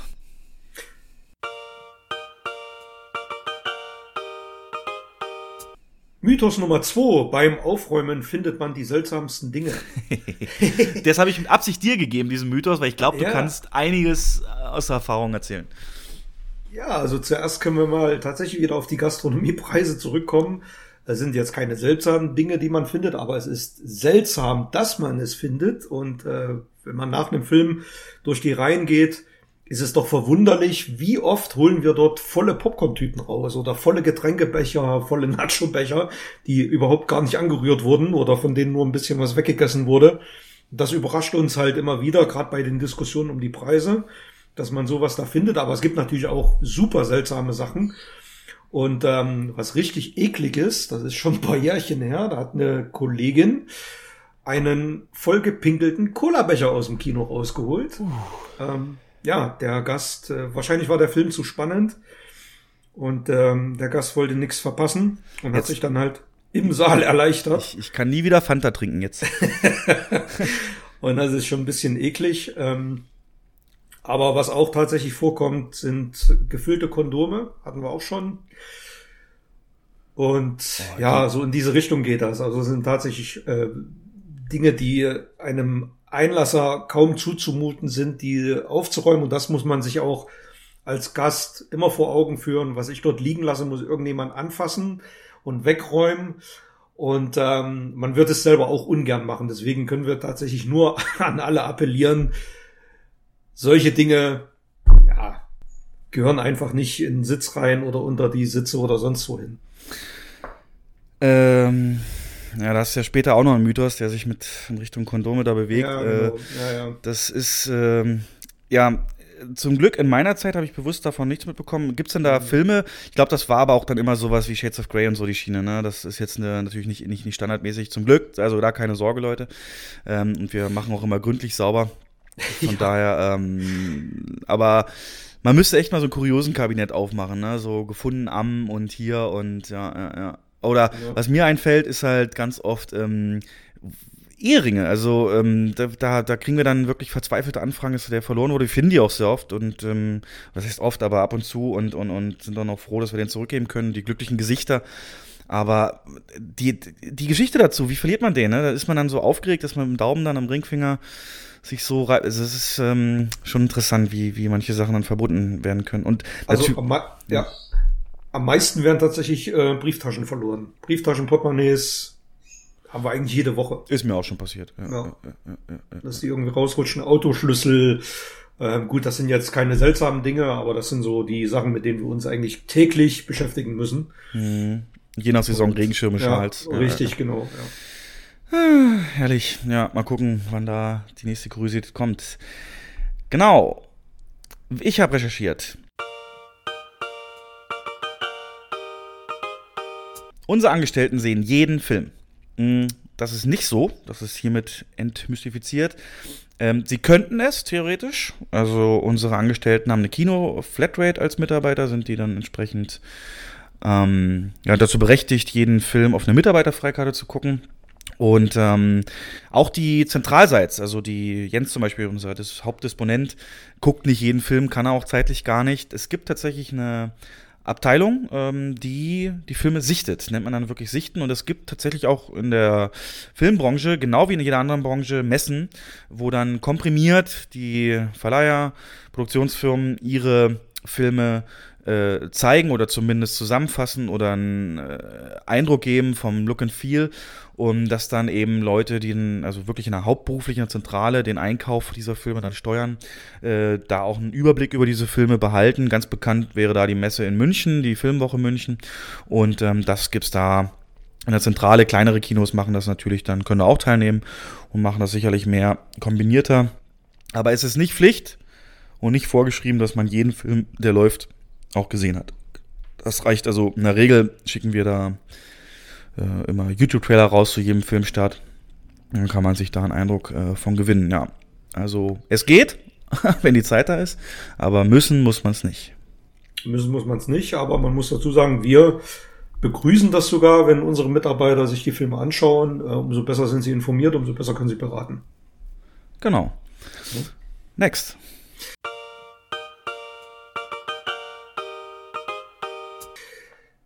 Next. Aufräumpausen sind oft zu kurz. Ja, jein. Also wir kalkulieren das so, dass wir ähm, uns die einzelnen Saalgrößen anschauen und dann die Anfangszeiten so planen, dass wir, da sind auch viele Erfahrungswerte dabei, entsprechend genügend Zeit zum Aufräumen haben. Da zählt natürlich dazu, was ist es für ein Film, was ist es für eine äh, für eine Vorstellungsschiene. Es ist jetzt nachmittags in der Woche, also meistens viel, viel weniger los als nachmittags am Wochenende, logisch. Da muss man vielleicht ein bisschen anders planen. Äh, in der Regel so als pauschal, pauschale Aufräumzeit kalkulieren wir ungefähr 30 Minuten zwischen zwei Vorstellungen. Das ist die Zeit, die man, in der man es schafft, einen größeren Kinosaal, der gut ausgelastet ist, ähm, vernünftig zu säubern und zwar so zu säubern, dass die Gäste der nächsten Vorstellung pünktlich drin sitzen. Also dass man dann noch ungefähr so fünf bis zehn Minuten Luft hat, um die einzulassen. Und äh, so eine Aufräumzeit kann aber auch mal nur 10 oder 15 Minuten betragen in einem kleinen Kino, ähm, bei dem wir wissen, es sind nur 15, 15 Menschen drin und ähm, man muss sich natürlich auch die Filme anschauen. Es gibt Filme, die sind, haben eine sehr hohe Affinität zu starker Verschmutzung und dann gibt's natürlich auch Filmkunstwerke, bei denen wenig verzerrt wird und demzufolge auch wenig aufzuräumen ist. Genau. Und ähm, das sind auch die Faktoren, auf die wir eingehen. Kann uns überraschen. Gibt saubere Filme, schmutzige Filme. Und äh, maximal kann man aber sagen, zumindest bei uns, für den größten Saal 30 Minuten, das ist schon ausreichend Zeit. Wir planen ja auch mit einer höheren Anzahl dann an Leuten, die aufräumen. Ja, genau. Als Tipp noch von meiner Seite, wer das wirklich ultra wichtig ist, in den saubersten möglichen Saal zu gehen. Natürlich kriegt man das in 30 Minuten nicht so sauber wie bei einer Grundreinigung. Diese Grundreinigung gibt es jeden Morgen und äh, das sauberste Kino hat man entsprechend auch immer, wenn man zur ersten Vorstellung am Tag geht, weil dann in den meisten Fällen eine externe Firma da stundenlang vorher ähm, das gesamte Foyer und alle Seele nochmal gereinigt haben. Genau. Genau, das da findet halt die Grundreinigung statt vom Vortag. Und die äh, erste Schiene ist halt immer komplett sauber. Ja, also nicht, dass die anderen dreckig sind, ne? Aber Nein. die kriegen sie nicht so sauber natürlich wie, eine, wie die Grundreinigung. Genau. Okay. Was hast du als nächstes?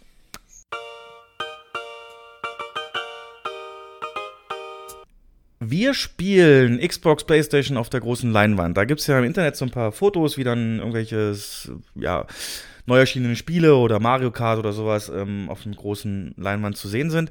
Und das ist tatsächlich ohne Probleme möglich, denn im Prinzip sind das ja die Projektoren große industrielle Beamer und die alle digital laufen und haben daher HDMI, DVI und so weiter ähm, Anschluss und da kann man dann entsprechend auch eine Konsole natürlich anschließen, was überhaupt kein Problem darstellt.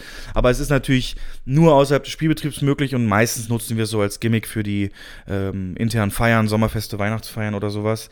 Ähm, es hat sich aber ein Problem gezeigt, nämlich das ist natürlich so, dass die Projektoren auch eine gewisse Geräuschentwicklung haben und deswegen ist das äh, der Projektionsbereich vom Kinobereich durch wirklich sehr dicke Wände und schalldichte Fenster ähm, abgeschirmt sozusagen. Und die Controller, die sind natürlich dann, äh, Quatsch, die, die, die Konsolen sind natürlich oben am Projektor angeschlossen. Und die Controller tatsächlich sind ja oft mittlerweile auch über Funk beziehungsweise nicht über Kabel. Das ist noch kein Controller mehr untergekommen, der es schafft, da ein Signal hochzusenden. Also man kann dann wirklich, müsste sich theoretisch neben den Projektor setzen, um dann was zu zocken, äh, durchs Projektionsfenster gucken.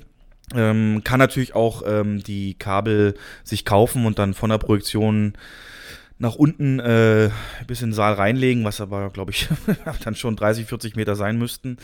Ähm, das ist so ein kleiner, ähm, kleiner Bereich, der da eben einschränkt, aber ansonsten ist das problemlos möglich. Und ja, in Ausnahmefällen machen wir es auch.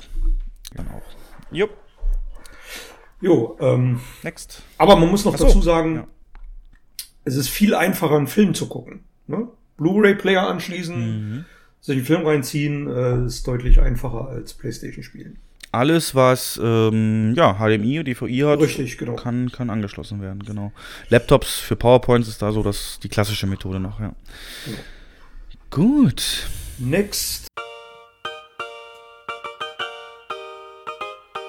Die Lautstärke kann das Gehör schädigen. Ähm, es ist tatsächlich so, dass Kino natürlich deutlich lauter ist als das heimische Wohnzimmer, zumindest wenn man vom Normalo-User ausgeht, der den Fernseher auf normale Zimmerlautstärke gestellt hat. Das kann man im Kino nicht vergleichen, aber ein Kinofilm wirkt natürlich auch nur ab einer gewissen Lautstärke, gerade Filme, die ähm, stark auf Optik und ähm, Sound setzen. Und bei uns im Haus ist es dann tatsächlich so, dass wir Kindern unter drei Jahren generell untersagen, in eine Vorstellung zu gehen, auch wenn dieser Film ab null Jahren freigegeben ist. Einfach weil das Gehör eines jungen Menschen, eines Kindes ist noch nicht so entwickelt. Und äh, wir möchten einfach vermeiden, dass ja irgendwie dauerhafte Schäden auftreten. Mhm.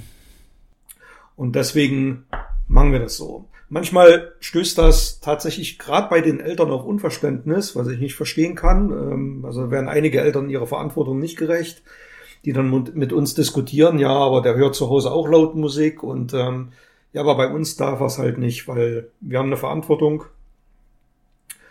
ähm, für die Gäste und deswegen ist es bei uns halt nicht erlaubt. Ja, da müssen wir einfach auch hart bleiben, weil einmal so ein Film und dafür Gehör schädigen macht keinen Sinn. Ähm, tatsächlich ist Lautstärke auch eins der kontroversesten Themen, die wir so im Feedback bekommen bei Online-Umfragen nach einem Filmbesuch. Ähm, da schafft man es eigentlich nie, die richtige Lautstärke zu finden. Also es ist äh, in der Regel empfinden die Leute es öfter als zu laut, als zu leise, aber es gibt beides. Und das ist immer jede Woche aufs Neue so ein Glücksspiel auch, weil jeder Film auch anders abgemischt ist. Das darf man nicht vergessen. Ihr kennt das selber. Wenn ihr Werbung zum Beispiel guckt im Fernsehen, die ist ja meist auch immer dann lauter als das normale Programm. Das ist halt eine simple Abmischung, die der Produzent vornehmen kann. Und das kann pro Film einfach äh, unterschiedlich sein. Teilweise schon zwischen den Trailern äh, unterschiedlich. Und deswegen verzeiht es uns, dass das manchmal so ein Chaos ist. Ein leiser Trailer, ein lauter und dann wiederum ganz leise. Und den Film, da sind wir aber wirklich jeden Filmstart mit drin und hören uns das an. Und wenn es zu laut ist, entweder machen wir es leiser oder man kann angesprochen werden. Genau. Jo, wo wir gerade bei Technik sind. Filme werden ja nicht mehr auf Filmrollen geliefert, das haben wir auch in einem früheren Podcast, äh, Produktionspodcast besprochen, sondern auf Festplatten. Klassische, wirklich Festplatten, ähm, bis zu, was habe ich schon gesehen, Terabyte Größen ähm, Speicherplatz. Und das nennen wir DCPs, das ist die Abkürzung für Digital Cinema Package. Der Mythos hierhinter ist, ne, Filmfestplatten werden gehackt. Ähm, und man kann sich die Filme entsprechend dann runterziehen oder äh, schon vorher gucken. Das ist nicht so, kann ich gleich mal die Banken. Denn ähm, die sind aktuell noch nicht geknackt worden, DCPs. Die sind verschlüsselt mit einem 128-Bit AES-Schlüssel und das Verfahren ist symmetrisch. Das heißt, es gibt ähm, zwei Schlüssel, einmal auf der Seite der Projektoren und einmal bei der Seite des Erstellens dieser Festplatte. Und ähm, um das eben zu übertragen, gibt es diese Schlüsselpaare. Ähm, ein öffentlicher Schlüssel und ein privater Schlüssel. Dieser öffentliche Schlüssel eben mit der Festplatte direkt. Und ähm, nur der private Schlüssel und der öffentliche zusammen ermöglichen es, dass die abgespielt werden können. Und deswegen bekommen wir zum Filmstart meistens einen Tag eher ähm, erst den privaten Schlüssel per E-Mail. Das sind wirklich kleine Dateien, KDM nennt man das, Key Delivery Message, die ähm, auch ein Haltbarkeitsdatum haben, also von einem gewissen Datum gelten als privater Schlüssel bis zu einem bestimmten Datum und zwar für jeden einzelnen Projektor. Also man kann sagen, jeder Projektor in Deutschland oder der Welt, der auf diesem Format beruht, hat seinen persönlichen Schlüssel, um da so eine Festplatte, nachdem der Content drauf ist, ähm, zu entschlüsseln und beziehungsweise abzuspielen. Solange ist ein Schloss davor, ähm, könnt ihr euch ja wie bei einer ZIP-Datei vorstellen, die ein Passwort hat. Und ähm, ja, natürlich die Daten kann man runterziehen, aber mit diesen privaten Schlüsseln ist sichergestellt, dass das wirklich nur an diesem einen Projektor geht. Warum das Gerücht aufkam übrigens, Jens, dass ähm, das schon mal gehackt ist, ist nämlich, dass es zu Hateful Eight Kinostart äh, auf einer russischen Streaming-Seite den Film schon vor Kinostart in 4K zum Angucken gab. Und ähm, das äh, ist tatsächlich aber auch die Schuld dieses Streaming-Service, denn die haben das halt bekommen und nicht äh, bei sich dann entsprechend gesichert. Denn Streaming funktioniert dann nochmal ein bisschen anders. Denn das Verfahren ist unglaublich teuer. Man muss, da unterhält, unterhält jeder Verleiher eigene Abteilung, die da nur diese Schlüssel generieren und verwalten und verschicken. Äh, bis zu einem gewissen Grad natürlich automatisiert. Aber ähm, man würde das nicht weiterführen, wenn das gehackt wäre. Und deswegen geht es nicht, dass wir uns die Filme, den Avengers Endgame, sobald die Festplatte da ist, schon mal auf unseren USB-Stick ziehen und zu Hause angucken, genau. Nee, das geht generell nicht. Ne? Also man muss dazu auch noch sagen, dass es für den Heimbereich gar keine Software gibt, die äh, DCPs abspielen kann. Also das sind ja, so, so ein DCP besteht ja aus äh, zigtausend JPEG-Dateien. Und meines Wissens äh, kann man das, selbst wenn man das entschlüsseln könnte, zu Hause nicht abspielen. Ich bin da jetzt aber auch kein Fachmann dafür. Also keine Ahnung. Und weil du auf ähm, Raubkopien angesprochen hast, das sind dann tatsächlich meistens Pressekopien, äh, Presse, Blu-rays, DVDs, die dann diversen Leuten zugeschickt werden vorab, um den Film zu sichten. Und das ist dann meistens die Quelle, aus der Raubkopien kommen. Ja, das kennt ihr, wenn ihr schon mal, also ich habe das nie gemacht, aber ich habe gehört, dass wenn man das so bei so einem äh, Torrent oder so sich anguckt, dass da manchmal so eingeblendet wird for your consideration, Mhm, ähm, genau. so ein Wasserzeichen und das ist dann meistens so ein Hinweis, dass es aus so einer Quelle eben Oder kam. ein Zeitindex, der mitläuft oder laut Genau. sowas. Ja. Ja, ja, ja. Gut, was hast du noch?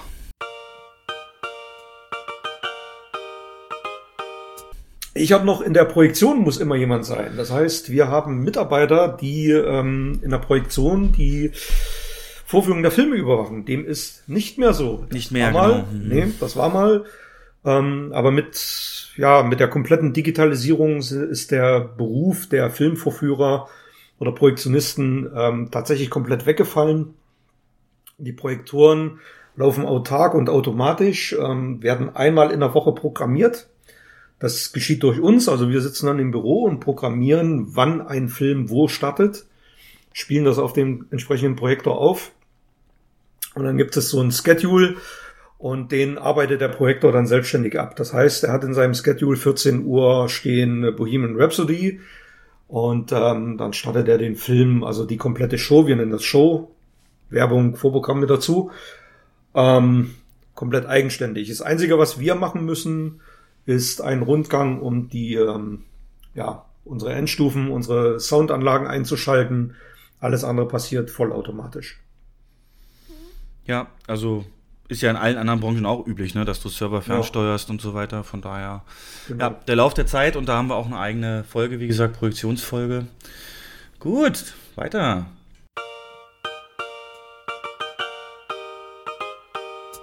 Popcorn wird angeliefert. Keiner macht das mehr selber. Das ist äh, tatsächlich Entscheidungssache. Jedes Kino kann das für sich entscheiden. Ähm, wir in unserer Kette haben uns äh, entschieden, das wirklich selber noch zu produzieren in der Popcorn-Küche. Das ist immer so geil, da kriege ich immer so Breaking Bad Vibes, ne? wenn es dann geht, äh, kochst du was? Kochst du einen Sack? Und ähm, Genau, wie gesagt, ähm, das ist aber nicht zu vergleichen mit dem Supermarkt-Popcorn, was man in der äh, Mikrowelle oder so, was man so kennt, oder auch auf chefkoch oder so.de gibt es ja Popcorn-Rezepte. Das ist alles natürlich ganz anders. Ähm, wir unterscheiden da zunächst mal die Art äh, vom Mais. Es gibt im Prinzip zwei Arten von Mais und jetzt, äh, das kennt ihr auch beides. Ähm, und das ist eine Grundsatzfrage tatsächlich. Würde mich mal interessieren, was du mehr magst. Es gibt einmal Butterfly und Mushroom Popcorn. Unterschied ist, mh, Butterfly Popcorn ist äh, kleiner, leichter, ähm, aber knackiger, weil es eben kleinere Stückchen Popcorn sind, ähm, ist jedes für sich knackiger. Also das sind eher, also ähm, ja, wirklich ja, so schnipselartig kann man sich das vorstellen. Ähm, das sind aber dann auch leider als Nachteil ähm, die, die schneller brechen. Das heißt, das sind die, wo ihr ähm, dann am Ende der Popcorn-Tüte unten am Boden diese ganz kleinen Krumen habt, die einfach dadurch teilweise schon entstehen, weil die ein Eigengewicht haben und von oben nach unten draufdrücken. Ähm, dafür aber sagt man, in der Regel knackiger im Geschmack und ähm, im Abgang. Und dann, dann gibt es noch ähm, Mushroom Popcorn und das, der Name, also Mushroom Mais, äh, wenn man das dann äh, mit, mit eben äh, Öl versieht, äh, erhitzt und äh, Zucker eventuell noch, ähm, entstehen große, runde, so Pilzknollenartige ähm, Popcorn. Also ja, wirklich ähm, viel besser greifbar. Ähm, weiß ich, von der, von der Größe, wie, wie könnte man es vergleichen? So, hm. Also wenn das Butterfly Popcorn so wie, wie ein M&M-Stück vielleicht ist, so jeweils einzeln, dann könnte man sagen, dass das Mushroom äh, das so wie so ein, wie so ein, ähm, wie heißen diese Kokos ähm, von Ferrero? Ja, wie so ein, nee, na, so groß ist es nicht. Doch, oder? Doch. Nee, so groß nicht? Nee, nicht ganz so groß. Okay, aber ihr wisst, was ich meine. Also unterscheiden sich. Der Becher sieht viel voller aus, wenn die drin sind. Eben rund auch, wie gesagt, Pilzknolle. Ähm, die sind aber nur außen knackig. Der Kern ist bei denen immer weich. Dafür brechen sie halt auch nicht so leicht. Also komplett gegensätzliche Philosophien, möchte ich mal sagen. Und äh, Jens, ich würde mal wissen wollen, was hast du einen Favoriten? Also ich bin jetzt nicht so der riesen Popcorn-Fan, aber ähm, Mushroom finde ich fürs Kino eher nicht gut. Ähm, mir schmeckt das andere deutlich besser. Also das, was wir auch normalerweise nehmen. Wir hatten mal einen Lieferengpass und mussten Mushroom bestellen. Und äh, es war sehr interessant äh, dabei zu hören, wie viele Gäste der Meinung waren, dass hätten wir eingekauft oder wir hätten industriell hergestelltes Popcorn verwendet. Und so schmeckt's tatsächlich auch. Also man meint, es ist fertig abgepacktes Popcorn, Ja. obwohl wir es selber hergestellt haben. Ähm, aber das ist halt wirklich das, was man im Supermarkt in den Tüten, in den Beuteln, in der Plastiktüte zu kaufen bekommt. Das ist halt dieses Mushroom Popcorn. Dass sowas überhaupt sich verkauft, ne? Ja. Eklig. Ähm, ja, ähm, überzeugt euch selbst. Ähm, ich weiß gar nicht, Ketten werben damit nicht offensiv, ähm, aber ihr erkennt, äh, sobald ihr es in der Hand habt, was, was ihr da gerade isst. Genau. Jens.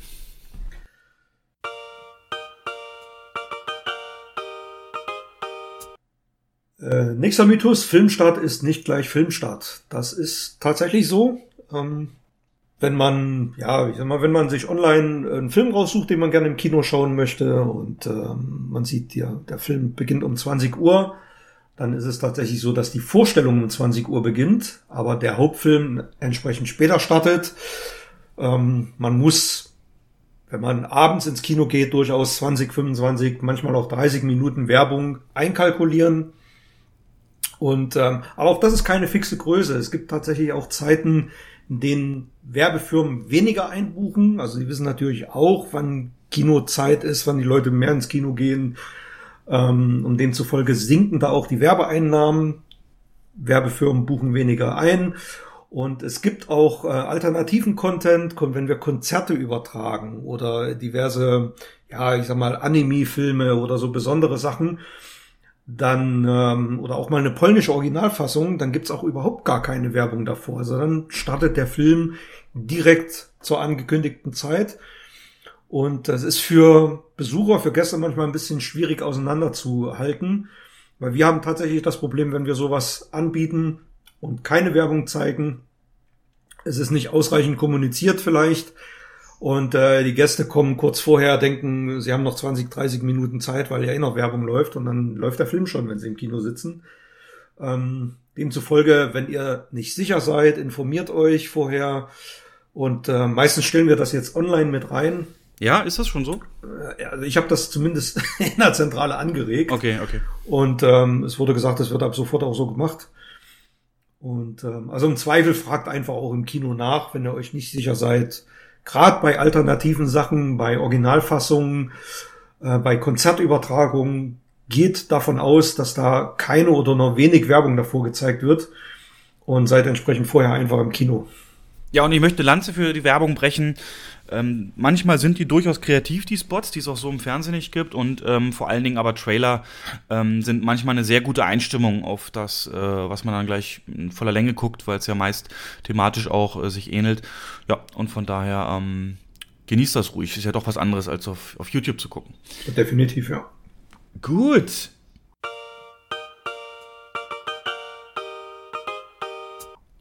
Warum kann man eigentlich keine extra Becher oder Packungen bekommen für, ja, zum Beispiel Aufteilen von Getränken oder, oder Popcorn und so weiter? Das ist ganz simpel, machen wir auch kurz. Das ist tatsächlich inventurrelevant. Also wir müssen einmal im Monat, teilweise wöchentlich, ähm, ja, die Bestände zählen, klassische Inventur und dazu zählt tatsächlich jeder Strohhalm und jeder ähm, Becher und das ist halt so, wenn wir zum Beispiel ein Menü rausbuchen mit einem Popcorn und einem Cola, dann wird neben dem Popcornmenge und, und Sirupverbrauch eben auch ein Popcorn-Tüte äh, und ein Becher abgezogen. Und ähm, theoretisch müsste man sogar verbieten, äh, einen zusätzlichen Strohhalm mitzunehmen. Aber da sind wir nicht so, ähm, weil auch die sollten gezählt werden. Und da ein Getränk eben wird ein Strohhalm rausgerechnet. Genau, ganz kurz und knackig. Wir haben aber Lösungen dafür. Es gibt bestimmte Nichtbestandsartikel, äh, die wir dann rausgeben können, ähm, auch Becher. Und es wird sich sowieso aber bald alles ändern. Ich weiß nicht, ob du es mitbekommen hast. Ähm, die EU hat es jetzt beschlossen, ab, 2000, Gestern, ne? ja, ab 2021 äh, keine Einwegplastikprodukte mehr. Und das trifft natürlich im Kino voll zu, im Sinne von Strohhalme oder auch Nacho-Packungen, wo ich auch komplett dafür bin. Ähm, das ist, es ist traurig eigentlich zu sehen, dass man da diese Packungen äh, einmal füllt und dann also kaum eine Lebensdauer von zwei Stunden haben und dann Mhm. weg sind. Also ich bin auch dafür, aber es wird, äh, ich sag mal, in ganz Europa die Kinoketten vor eine große Herausforderung stellen. Ja, selbst die Idee mit den Macaronis klappt ja nicht mehr. Äh, Mhm. Auch die werden weich und labbrig. Ja. Ja. Naja, sind wir mal gespannt, wo das hinführt. Ähm, gute Ideen übrigens in die Kommentare. Wir verkaufen es dann als unsere Ja, und geben an, ja, die, genau. an, die, an die Zentrale weiter. Okay.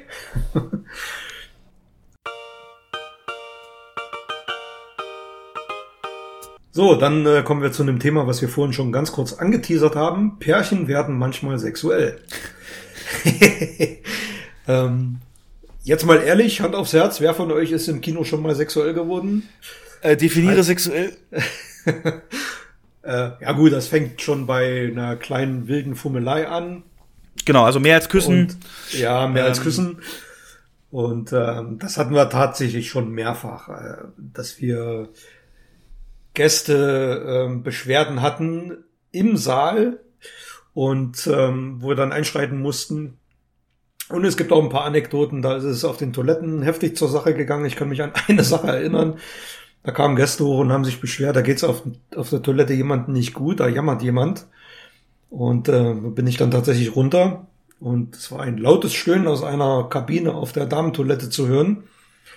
Hab dann angeklopft, dann war Ruhe und hab dann gesagt, ja, kommt bitte raus.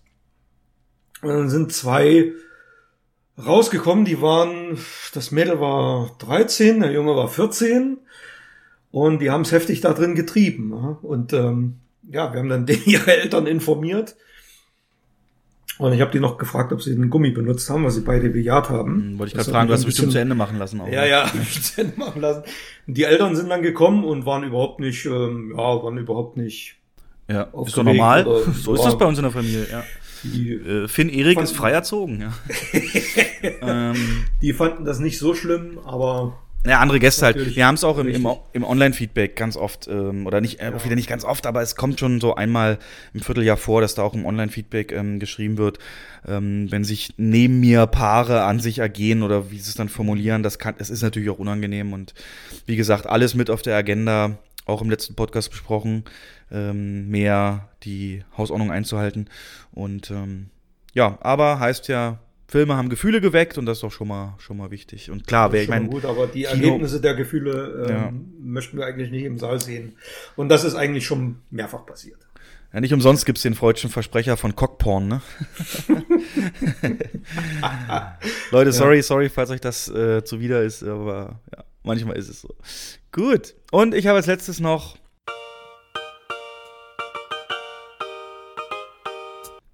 die besten Plätze im Saal sind ganz hinten Mitte. Und jetzt, Leute, ich bin so froh, das loszuwerden. Das ist nicht so. Das hat mehrere Gründe. Äh, zunächst die Entfernung von der Leinwand äh, führt dazu, dass sie natürlich kleiner auf euch wirkt. Ihr sitzt zwar schön hoch und hinter euch ist auch keiner, aber äh, die Entfernung von der Leinwand lässt sie natürlich kleiner erscheinen und in den meisten Fällen, das ist ja auch vorgeschrieben, haben die Kinos natürlich auch Notausgänge, die meist äh, dann eben auch vor der Leinwand rechts und links im Bereich sind, den Gang halt. Und ja, das, äh, wenn einem das einmal auffällt, so ein grünes Licht, dann kriegt man es aber auch den ganzen Film nicht mehr aus dem Sichtfeld. Deswegen, wenn man sich woanders hinsetzt, hat man das Problem schon mal nicht. Zweitens, Sound. Ähm, Sound, äh, Surround-Lautsprecher funktionieren nur so, dass sie von hinten Sound bieten können, wenn man denen auch die Chance gibt, den Schall zu einem zu transportieren. Aber ganz hinten sitzt man praktisch auf derselben Höhe, wie die oben an der, an der, an der Wand eben angebracht sind. Und somit kann man niemals ganz hinten, gerade bei Actionfilmen empfehle ich das nicht, ähm, die Surround-Effekte so wahrnehmen, wie es vielleicht der Regisseur wollte. Deswegen die klare Empfehlung ist Mitte, Mitte und im Fall von 3D sogar im vorderen Drittel Mitte. Einfach aus dem Grund, dass dieser 3D-Brilleneffekt, den setzt sich die Brille auf und alles wird ein bisschen kleiner, dadurch kompensiert wird und man wirklich das gesamte Sichtfeld, äh, ohne aber seinen Kopf großartig bewegen zu müssen, in 3D da eben gut sieht und in 2D dann bei Mitte, Mitte genauso und die äh, Seele sind vom Sound oft auch so ausgemessen, dass genau da auch natürlich die Lautsprecher das beste klangliche Erlebnis haben. Also von daher, ich war auch mal so, ich nehme mich da nicht aus, ich habe immer ganz hinten Mitte, aber gerade jetzt in der Ära von den größeren Sesseln, die fast jedes Kino einbaut, ähm, ist das Problem, dass hinter einem einer sitzt oder so, gar nicht mehr so wild. Ähm, und probiert's mal aus, gebt dem eine Chance, Mitte, Mitte oder bei 3D. Scheut euch nicht, auch mal im vorderen Bereich zu sitzen und nutzt das aus. Hast du Lieblingsplätze? Ich sitze gern im ja, genau die Plätze, die du jetzt gerade beschrieben hast, so im Beginn zweites oder Ende zweites Drittel, ähm, noch ein paar Reihen über mir, einfach auch wirklich aus Soundgründen. Ja. Also ist einfach am optimalsten Ort. Und dort, ähm, dort wird übrigens auch der Sound eingemessen. Also dort stehen auch die Richtmikrofone, wenn so ein Kinosaal eingemessen wird, weil es einfach der optimalste Platz ist. Okay. Wenn ihr noch Kinomythen habt, die ihr äh, beantwortet haben wollt, schreibt es uns gerne per Mail, Facebook, Kommentar, geht alles. Ähm, ja, und dann gehen wir da gerne drauf ein. Zuletzt noch, damit wir wieder schön mit Energie herausgehen, ähm, die Topliste, Top 5 äh, der besten Songs, ähm, die in Film eingesetzt werden, oder bester Einsatz eines Songs im Film. Muss nicht zwingend ein bester Song sein oder ein sehr guter Song, aber den Kriterium war, so gut eingewoben in das, was eben auf der Leinwand passiert, dass es einfach äh, hier wert ist, in der Top 5 aufzutauchen. Und ähm, da möchte ich zunächst mal so ein bisschen Honorable Mentions äh, raushauen. Äh, außer Konkurrenz laufen äh, beispielsweise ähm, Wayne's World, Bohemian Rhapsody. Habe ich aber nie gesehen. Ich höre so viel davon. Das hat den äh, Song auch dann wieder in den Charts nach oben katapultiert. Genau wie jetzt der Film wieder. Auch wieder auf Platz 1. Ähm, und äh, Guardians of the Galaxy natürlich. Ähm, der ganze Film lebt von dem Einsatz seiner Filme. Gerade schon beim Intro wusste ich, hier ist was Besonderes. Der Riesentitel dazu, der Song. Und ich möchte noch Battleship äh, erwähnen. Ich habe ja so ein Guilty Pleasure für so eine ja, Michael Bay-artigen Filme und Battleship gucke ich mir super gerne an äh, zum Abschalten. Es ist halt wirklich over the top, Sprüche, Action, Aliens, Militär. Das ist doch dieses Liam Neeson-Ding, ne? Genau, Liam. Und, exakt. Und äh, der Hauptdarsteller heißt genauso, wie der Film ist, Taylor Kitsch. ähm, das äh, wirklich es gibt den Veteran, der ein Bein verloren hat, die super hübsche Tochter von dem Admiral und den, den typischen ähm, äh, eben den Hauptdarsteller, der viel mehr kann, als er eigentlich zeigt, äh, aber nicht so richtig will und dann über sich hinauswächst und eine Bedrohung und äh, den verrückten Wissenschaftler. Also da ist alles dabei, zusammen mit transformermäßigen Soundeffekten. Und da geht es halt drum, eine Battleship, eine Militärübung bei Hawaii, dann kommen die Aliens. Ähm, äh, sperren den Bereich ab mit so einer Energiekapsel, so, einer, so einem Dome praktisch und ähm, die Schiffe, die da unterwegs sind, werden nach und nach ausradiert durch die überlegene Alien-Technik und dann am Ende sind die halt auf ihren Rettungsbooten, weil ihr Boot zerlegt wurde. Und äh, Rihanna spielt da unter anderem auch mit und generell alles lustige Schauspieler, also Schauspieler, die gut Spaß machen zuzugucken. Und ähm, dann sagt Komm, dann. Ist, ist, ist das, ist, warte mal, Ist es der Film, wo die Veteranen dann am Ende kommen mit, mit so einem ausgedienten alten Kriegsschiff? Genau, da wollte ich mich gerade hinaus. Das ist das, ne? Ja, ja. Das ist die allerbeste Szene und Balsam für die amerikanische Seele. Du hast dann, das schneide ich hier auch rein, dann, äh, die sind dann auf ihrem Rettungsboot und äh, die haben dann auch so einen Japaner dabei und der sagt dann, oh, das war's jetzt und wir haben keine Chance mehr zu gewinnen. Und dann sagt der Taylor Kitsch, der da zu dem Zeitpunkt schon aus sich, über sich hinausgewachsen ist, doch, doch, eine Chance haben wir noch, aber wie denn? Wir haben kein Boot mehr. Doch, eins haben wir noch. Und dann so richtig aus der Perspektive von dem Rettungsboot an, dem, an der USS Missouri vorbei, ein Korea, äh, im Koreakrieg eingesetzter Zerstörer oder Schlachtschiff. Und ähm, dann gehen die da an Bord und der Techniker sagt so, naja, also das Ding hier ist ein Museum, ne? Es ist wirklich ein Museum, also kaum noch Sprit und kaum noch Waffen und ewig nicht gelaufen und keiner kann es bedienen, nichts ist digital. Und während er das alles so erzählt, schneidet halt die Kamera so auf alle möglichen Positionen von dem Schiff und ähm, äh, dann sind da wirklich die Veteranen aus dem Koreakrieg, die dann alle nach vorne laufen zu ihm hin und dann, er sagt dann so, Sie haben schon so viel für Ihr Land getan. Niemand hat das Recht, Sie um noch etwas zu bitten. Aber ich tue es.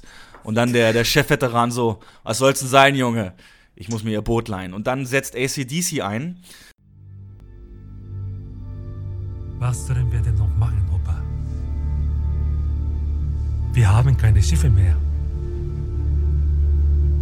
Eins haben wir noch.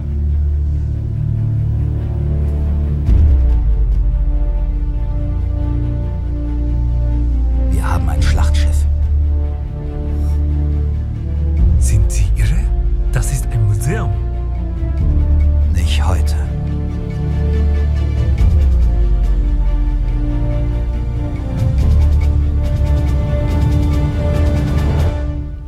Schiff ist 70 Jahre alt, völlig veraltet. Alle Waffensysteme sind analog.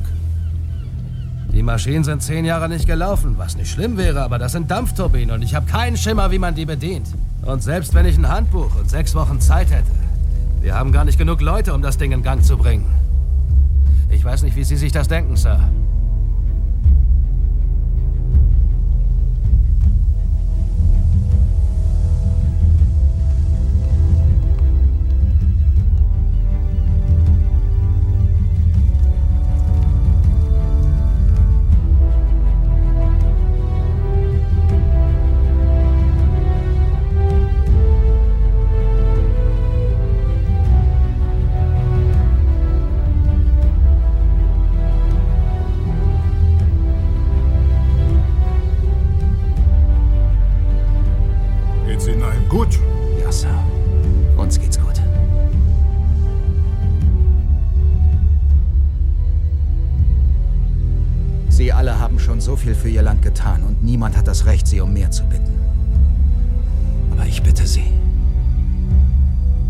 Soll's sein, Junge?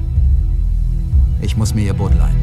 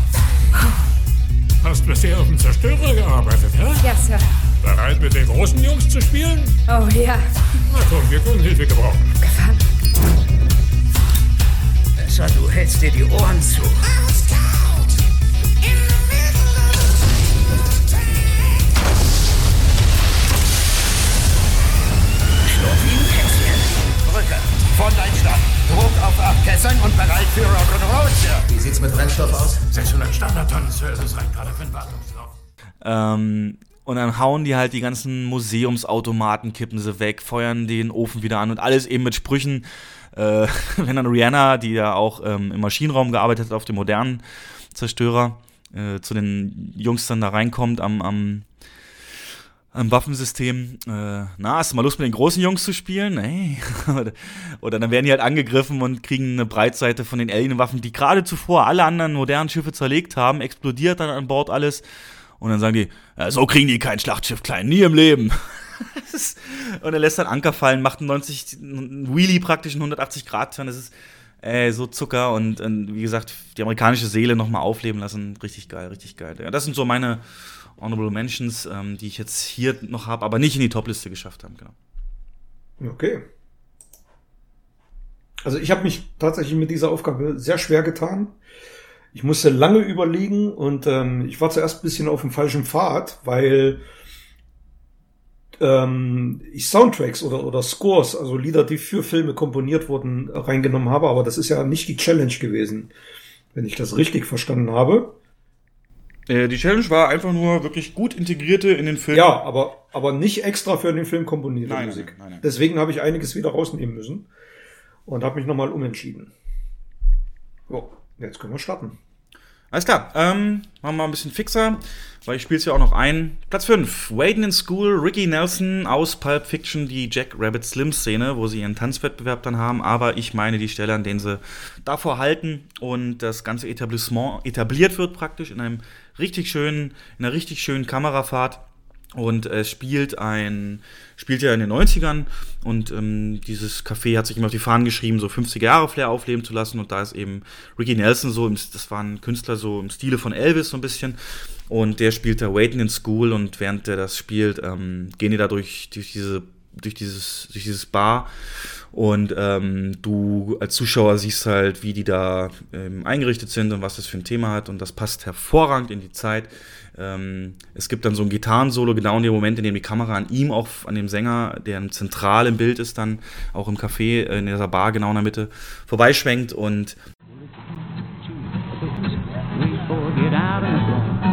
Five, six, come get your kicks down at the corner of Blinking and 46. Yeah! All right. I've been waiting in school all day long, waiting on the bell ring so I can go home. Throw my books on the table, pick up the telephone. Come on, baby, let's get some grub. Heading down to the drugstore to get a soda pop, throw a nickel in it. das passt hundertprozentig dazu. Äh, weißt du vor Augen die Szene? Ja. Ja, perfekt. Also ähm, ich bin da natürlich beeinflusst durch den Kamera, äh, Kamerafahrt, auf die ich ja so stehe, so längere Kamerafahrten. Ähm, ja, und deswegen passt es für mich das sehr gut. Was hast du auf deiner 5? Ich bin auch letztens beim Zappen wieder bei dem Film hängen geblieben. Ja. Wenn der, wenn der im Fernsehen läuft und äh, du bleibst einfach hängen und guckst weiter, obwohl du ihn schon tausendmal gesehen hast. Das ist wirklich, ähm, ja, gibt ganz wenige Filme, bei denen äh, das so ist. Also mein Platz 5 ist äh, ein Weihnachtsfilm und zwar der beste Weihnachtsfilm, der jemals gedreht wurde. Schöne Bescherung. Und da gibt's diese grandiose Szene, das ist auch meine Lieblingsszene im Film, in der Clark Griswold am Fenster steht und von seinem Swimmingpool träumt oder Tag träumt, den er dann baut oder bauen möchte. Und äh, im Hintergrund läuft dann ein hawaiianisches Weihnachtslied, Melikalikimaka. Melikilikimaka is a thing to say on a bright Hawaiian Christmas day. That's the island greeting that we send to you from the land where palm trees sway. Here we know that Christmas will be green and bright, the sun to shine by day and all the stars. Und das macht diese Szene so absurd und ja, gleichzeitig auch genial und grandios, wirklich komisch, wie er dann seine ganzen Familienmitglieder sieht, wie sie in den Pool springen und ähm, dann so, so, so eine hübsche Frau, von die er dann irgendwo mal Ja, die am Verkäuferin. Anfang im Kaufer, die Verkäuferin im Kaufhaus gesehen hat, die, äh, die sich dann nackig macht und den Badeanzug ihm ans Fenster schmeißt und man sieht dann auch den Badeanzug, wie er ans Fenster klatscht. Ja, mein Platz 5. Geilo. Ähm, Habe ich nicht präsent, aber spiele ich hier ein. Platz 4 bei mir, darf nicht fehlen. Äh, Terminator 2, Bad to the Bone, George Thorogood.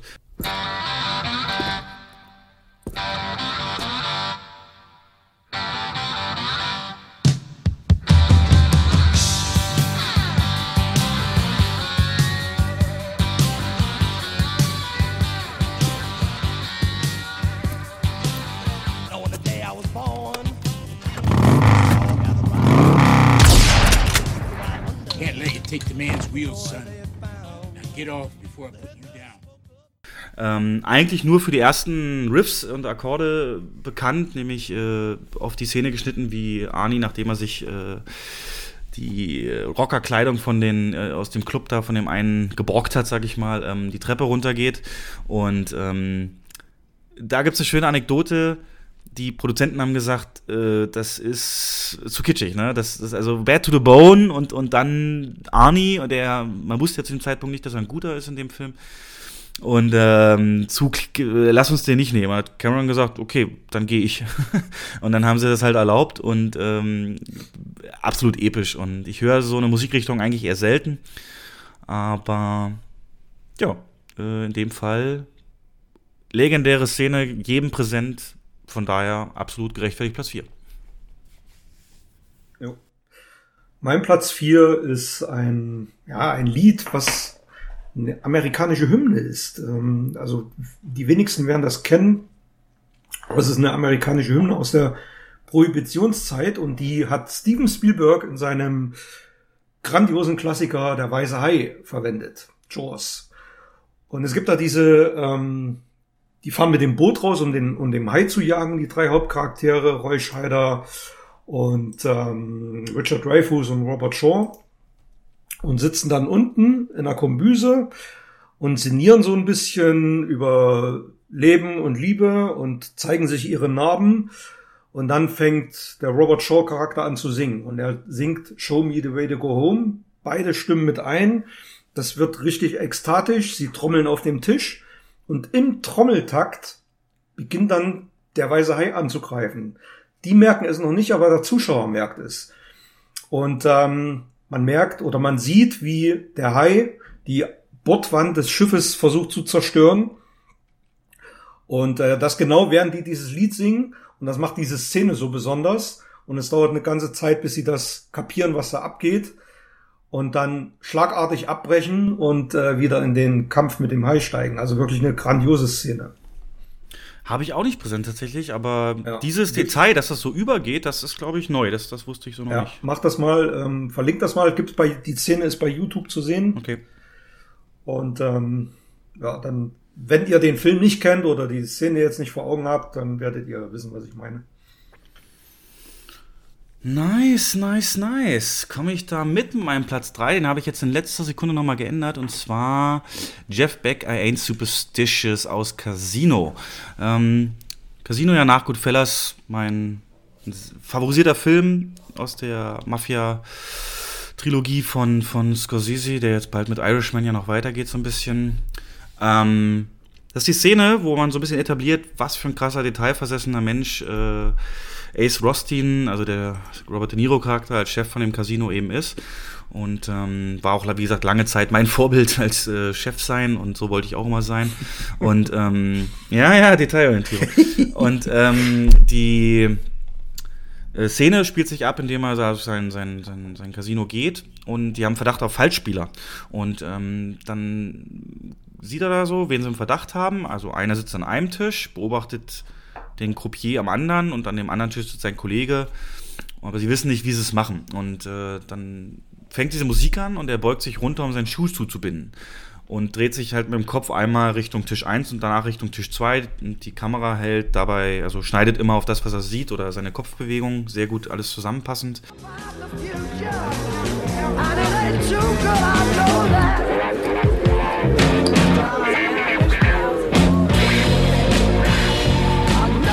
I saw that the dealer was weak, but he wasn't in on it. He just wasn't protecting his hand. He was lifting his whole card way too high.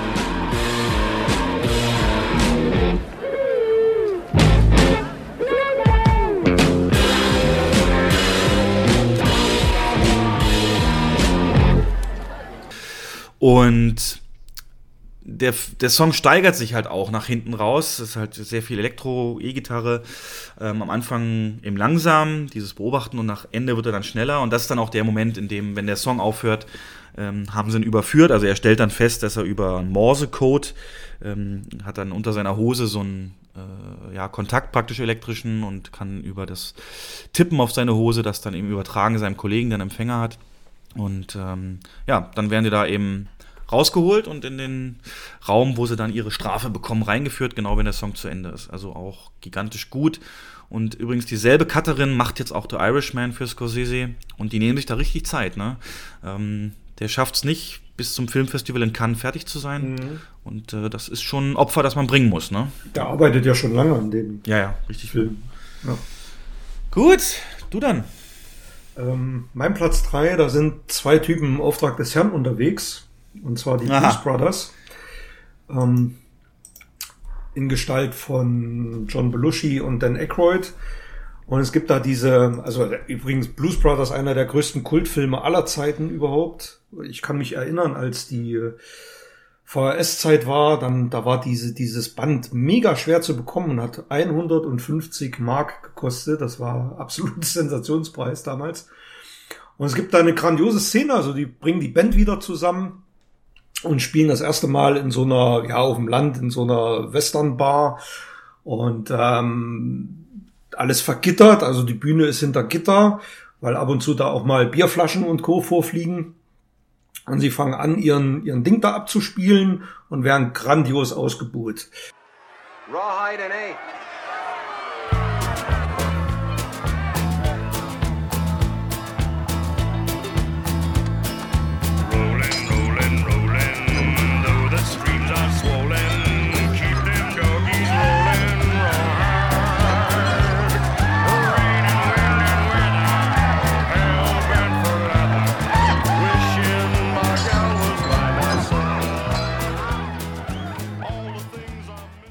Ähm, keiner will die Musik hören, die die da spielen.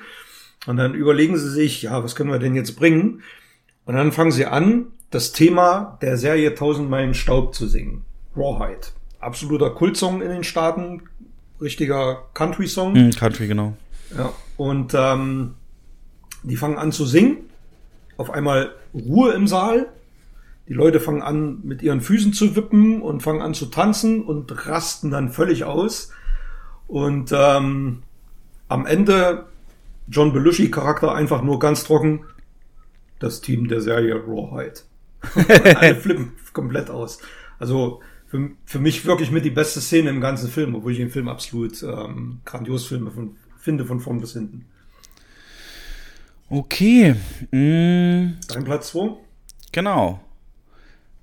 Da habe ich I Wish It Would Rain, I Wish, I Wish It Would Rain, äh, Tem The Temptations aus Vier Brüder, Four Brothers.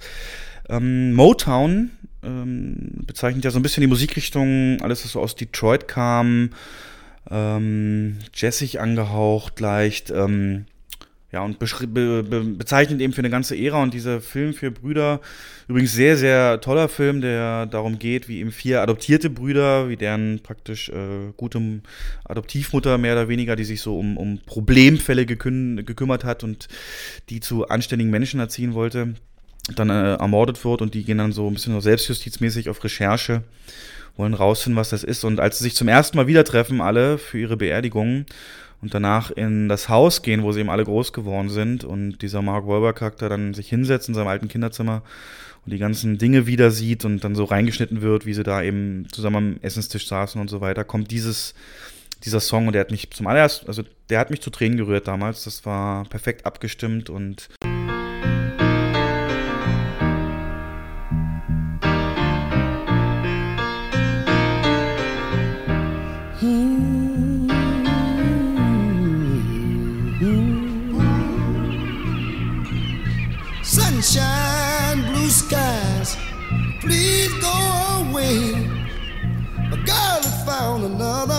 and gone away. With her went my future. My life is filled with gloom. so richtig Klumpen im, im, im, im Hals äh, verursacht, weil es so.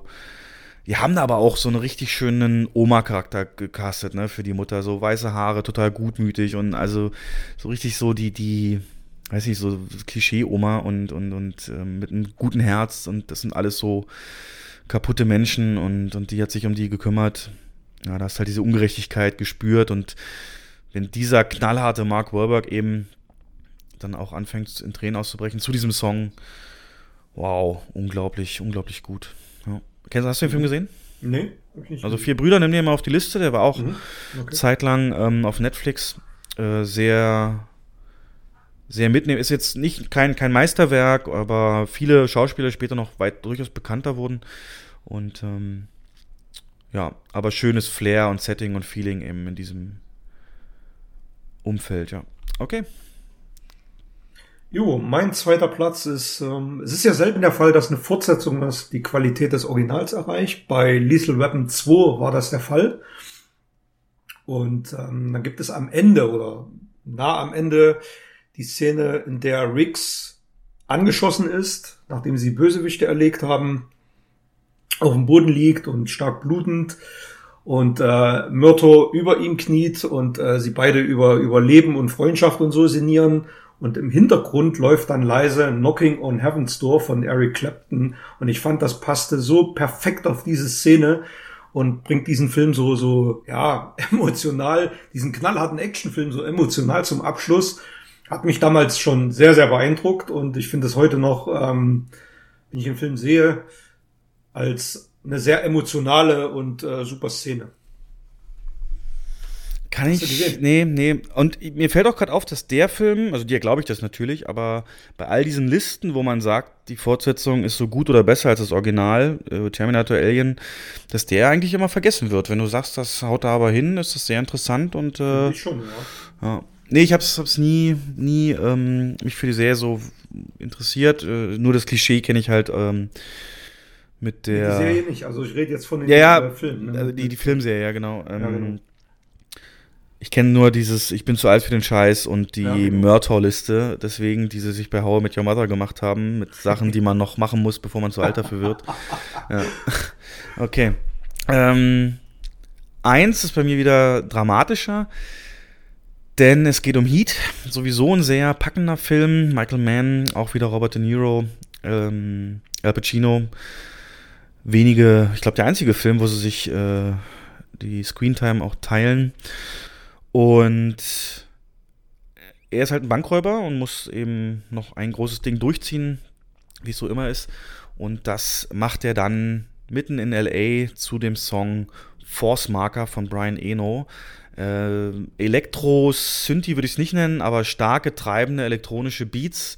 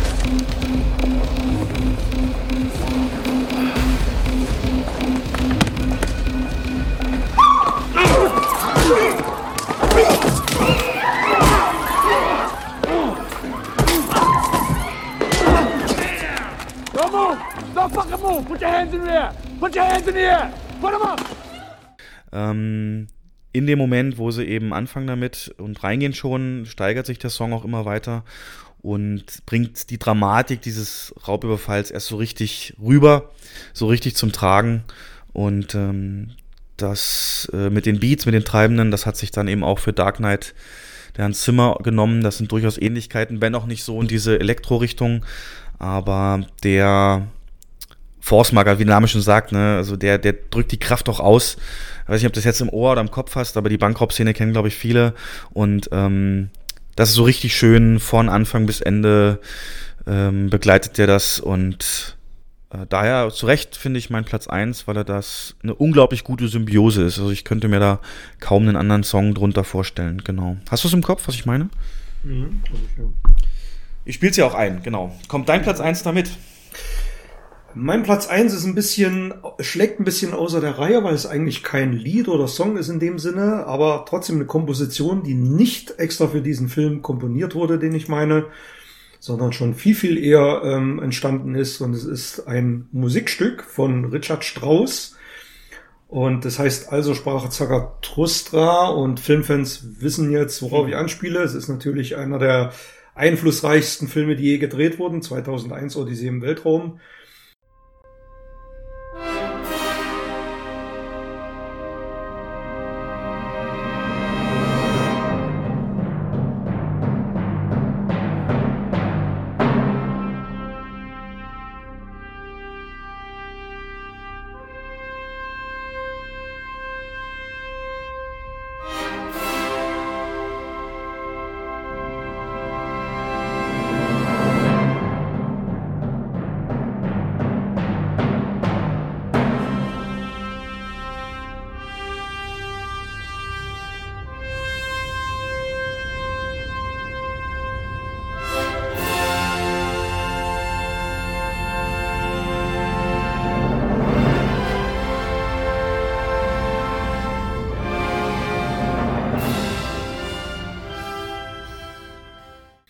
Und ähm, das war damals ein absolutes Novum. Der Film, der drei oder vier Jahre Entstehung brauchte, 1968 glaube ich, ins Kino kam, beginnt mit drei Minuten Schwarzbild. Und ähm, dann ist das allererste, was der Zuschauer zu sehen bekommt, das Metro, das MGM-Logo. Und dann sieht man den Mond aufgehen, Erde, Sonne, die genau hintereinander in, in Konjunktion liegen und ähm, das Bild wird immer heller, die Sonne geht auf und der Vorspann wird eingeblendet und dann geht also sprach Zarathustra von Richard Strauss los und ähm, ist für mich ein absoluter, also wirklich an Bombast kaum zu überbieten. Ähm, die Musik hört man noch mehrere Male im Film selber. Aber als ich den Film das allererste Mal gesehen habe, das war in den Ende der 80er, im Fernsehen lief der, da hat mich dieser Vorspann oder diese Szene schon so gepackt. Und ähm, absolut ungewöhnlich, so eine Komposition in einem Film zu verwenden, als Score überhaupt. Ja, mein Platz Nummer eins. Ähm, ist ja nicht nur, also der, der, ich habe gerade mal gegoogelt, der wurde in 155 Serien oder Filmen noch weiter eingesetzt, dieser, dieses Stück. Und im Prinzip ist es ja so mittlerweile stellvertretend, äh, wie jetzt äh, hier ähm, dieser Vangelis-Song, den man bei 1492 äh, genutzt hatte, Conquest of Paradise, wenn man irgendwas entdeckt in Filmen oder irgendeine Erkenntnis hat, ist der ja so ein bisschen sinnbildlich so für episches. Äh, Richtig, genau. Epische Ach. Was natürlich auch oft persifliert wird, ne? wenn man. Und das Stück wird aber immer mit diesem Film in Verbindung gebracht. Also, also mir geht es jedenfalls so, dass ich immer an 2001 denke. Ja, ich glaube, die jüngere so Generation vielleicht eher die Simpsons, weil da gibt es auch ja. eine Folge, aber da ist Humor auch im Weltraum und da kommt das dann. Ja, absolut episch der Aufbau der, des Stücks und ja, zu Recht, zu Recht, zu Recht. Äh, Klassiker. Genau.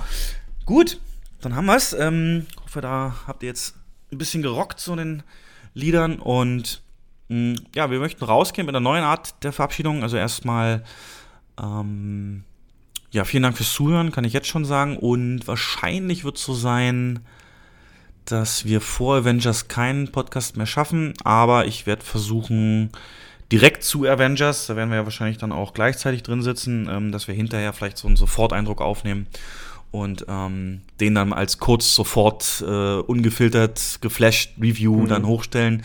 Weil ich glaube, das gibt es nur einmal, diesen Moment, bevor dann ja. so dieses drüber nachdenken einsetzt und so weiter.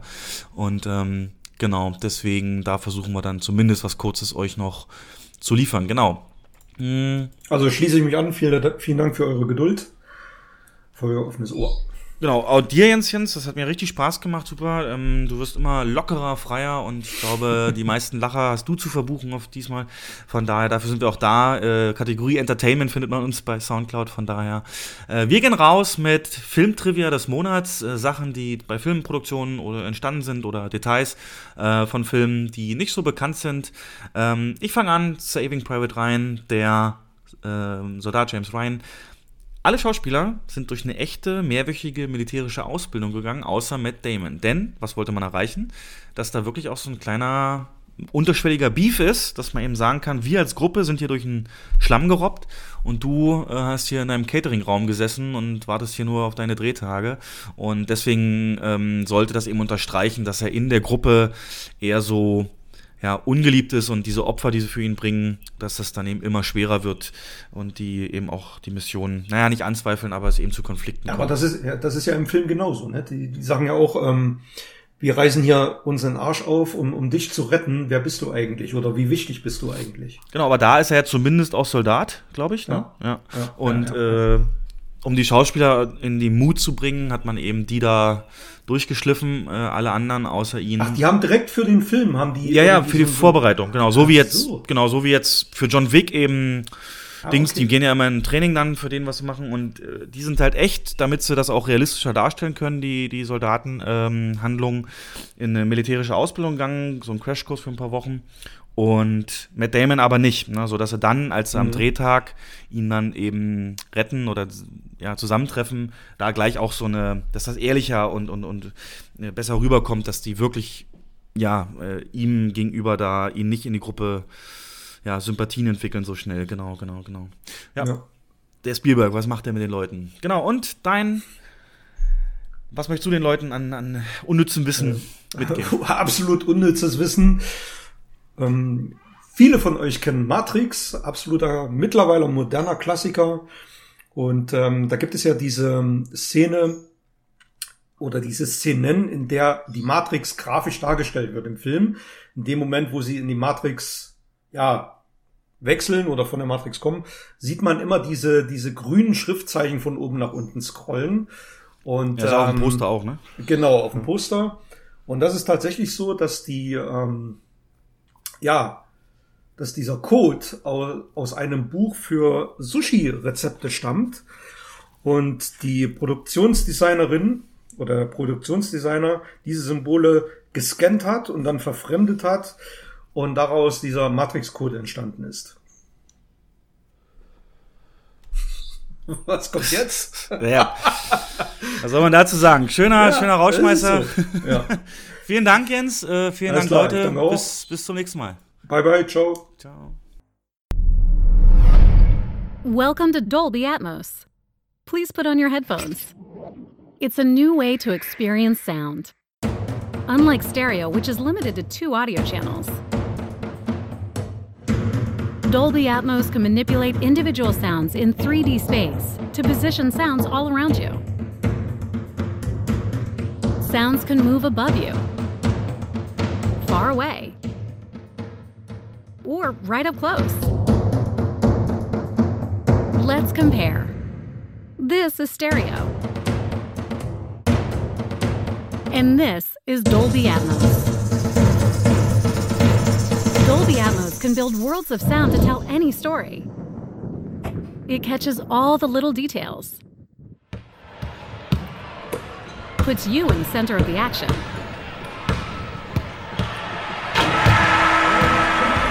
It sounds just like the real world. And transports you to faraway lands. Go inside the story with breakthrough sound. Dolby Atmos.